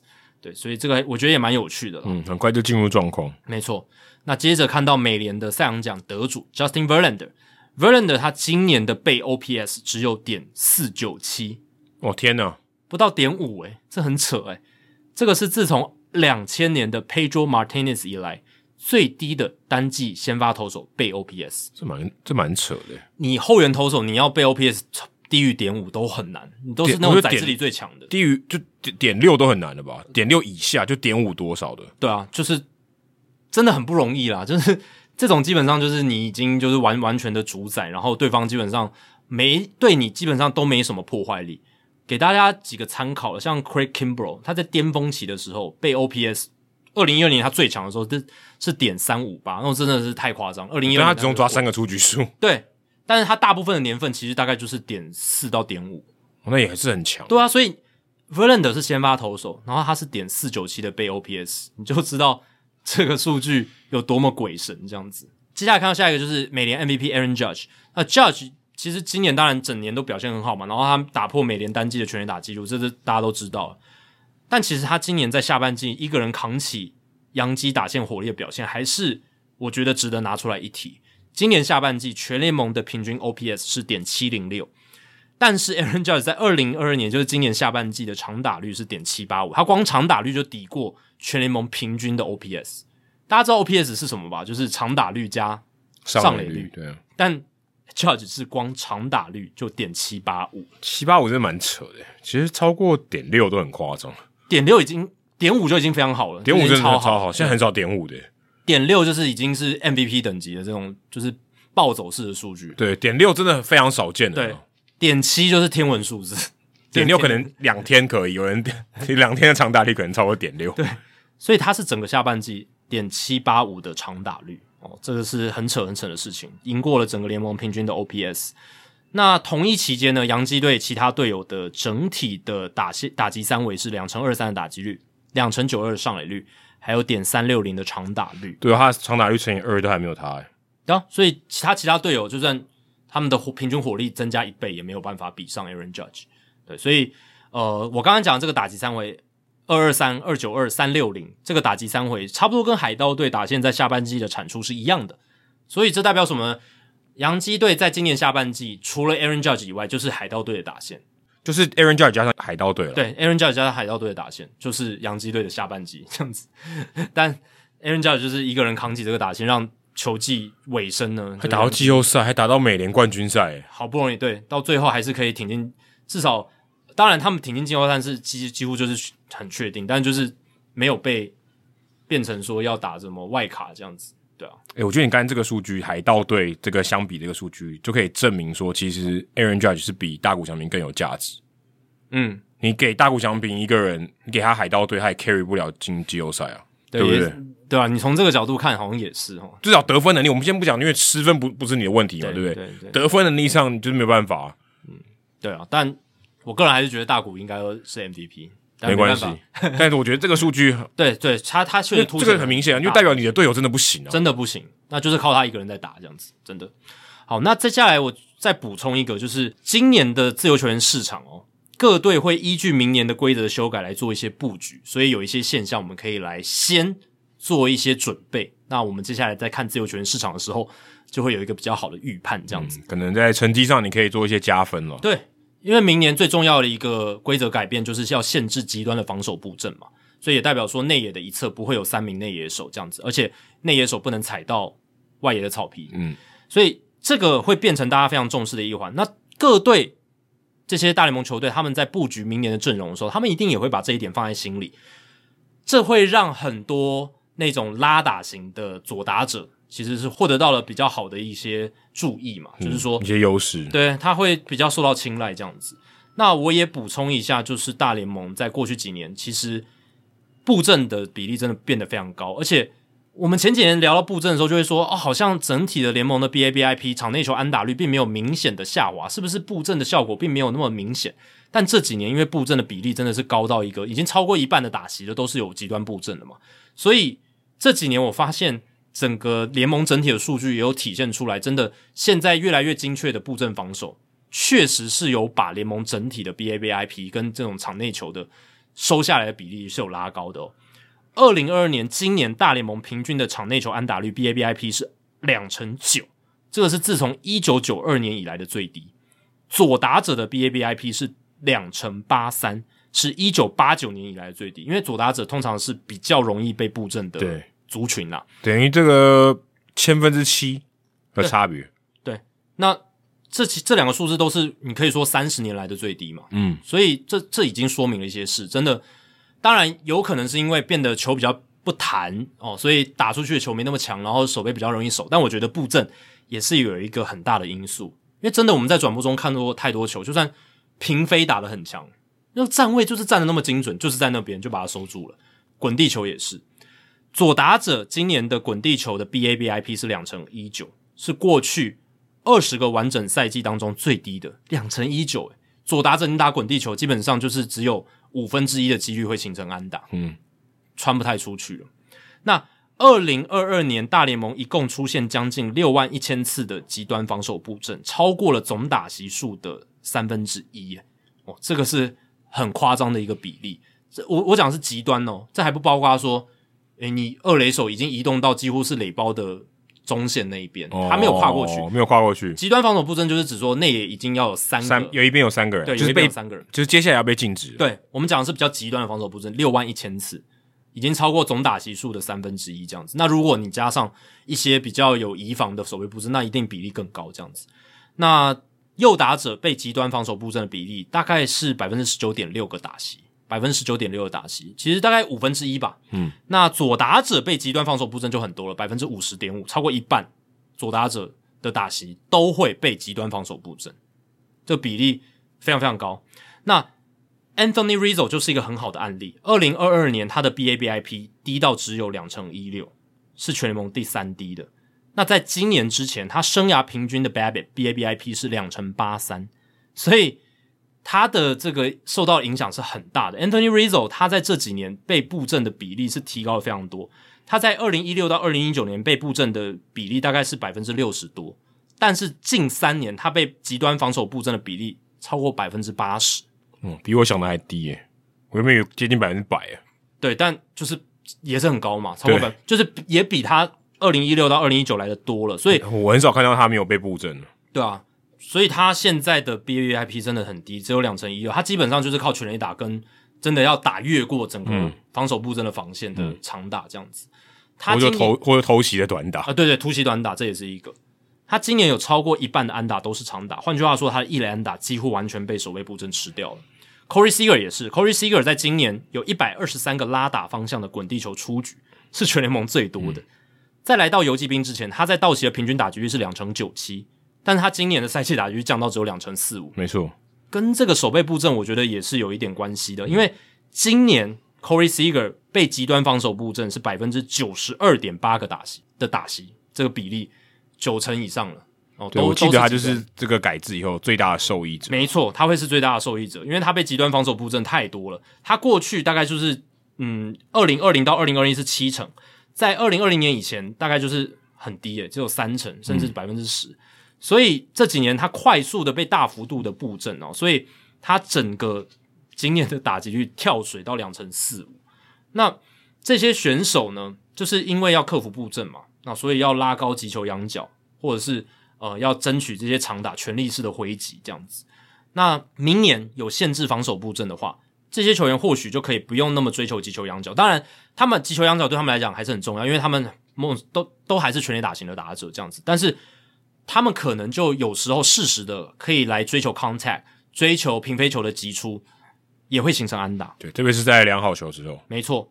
那也许呢，他们的全垒打数像 Rizzo 现在三十几支嘛，他可能降到二十五支，可是他的打击率上到两成六、两成七，然后他的数据其实是整体还是会增加的，因为你牺牲掉，嗯，可能五支全垒打，但是你多增加了二十支安打之类的，你打击率增加比较多，你的整体的打击数据是会增加的比较多的这样子。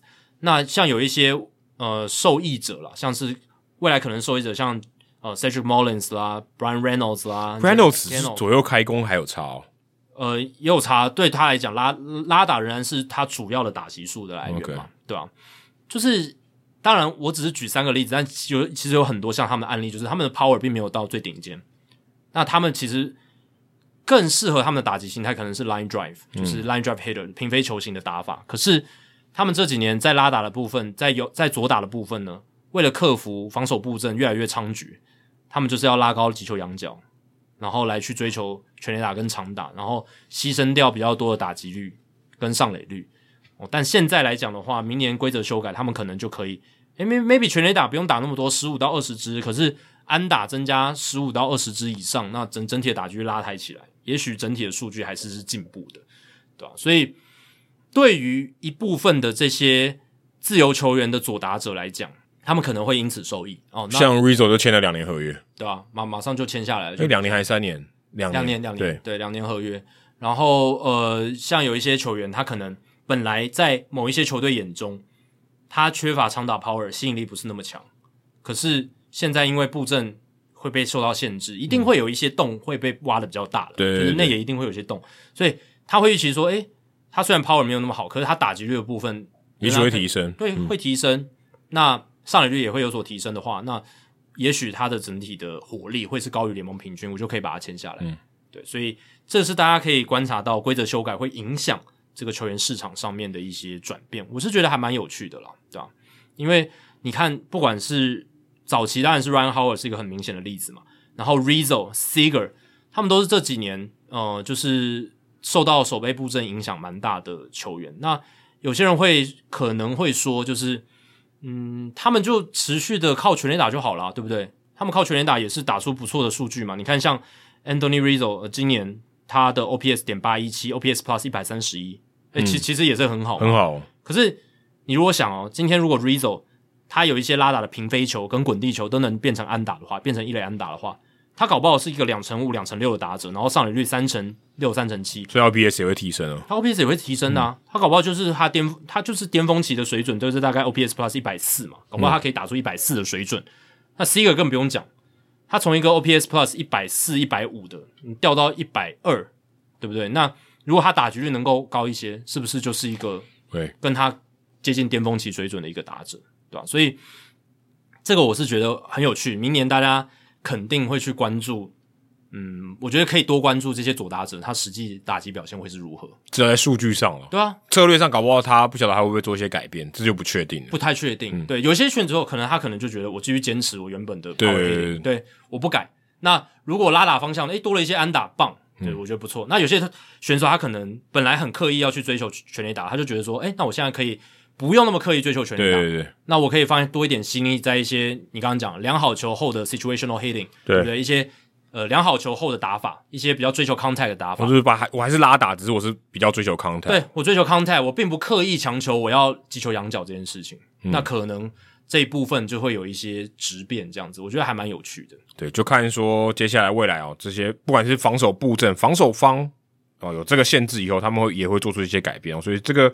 算是一个两边在有点像互相斗智吧，就是看怎么样的情况会得到一个结果。嗯、不过的确有这个，特别是这些拉打的打者，嗯，我觉得他他的成绩，我我觉得值得观察。因为我觉得也很难笃定说他们一定会变好，嗯、也也不一定。对，对，对，对，其实也不会变好，很明显哦，也不一定。但是觉得这个是可以观察，特别是他们在场上的一些表现。因为我这礼拜有听那个 Baseball Tonight，他们有访问 Theo Epstein，他现在是帮大联盟做顾问嘛，然后这些规则修改很大一部分是他对他去推测的，去推去推荐，对，去推荐。那他自己在访谈中也讲说，他也不知道会变成怎么样，啊、他他们真的不知道。就算你小联盟有做了实验，但小联盟终究是小联盟，对，选手的能力不一样。而且我们之前提过了，大联盟这些实验。一狗票的全部一次下去，你根本不知道变音是什么。嗯、而且不管别的，就只、啊、只有这个话，因为它毕竟是两个对两个方面的嘛，手背跟打击，所以你其实也没有办法固定一个啊。对，对所以对于 Steel Epstein，然后还有他们这些在大联盟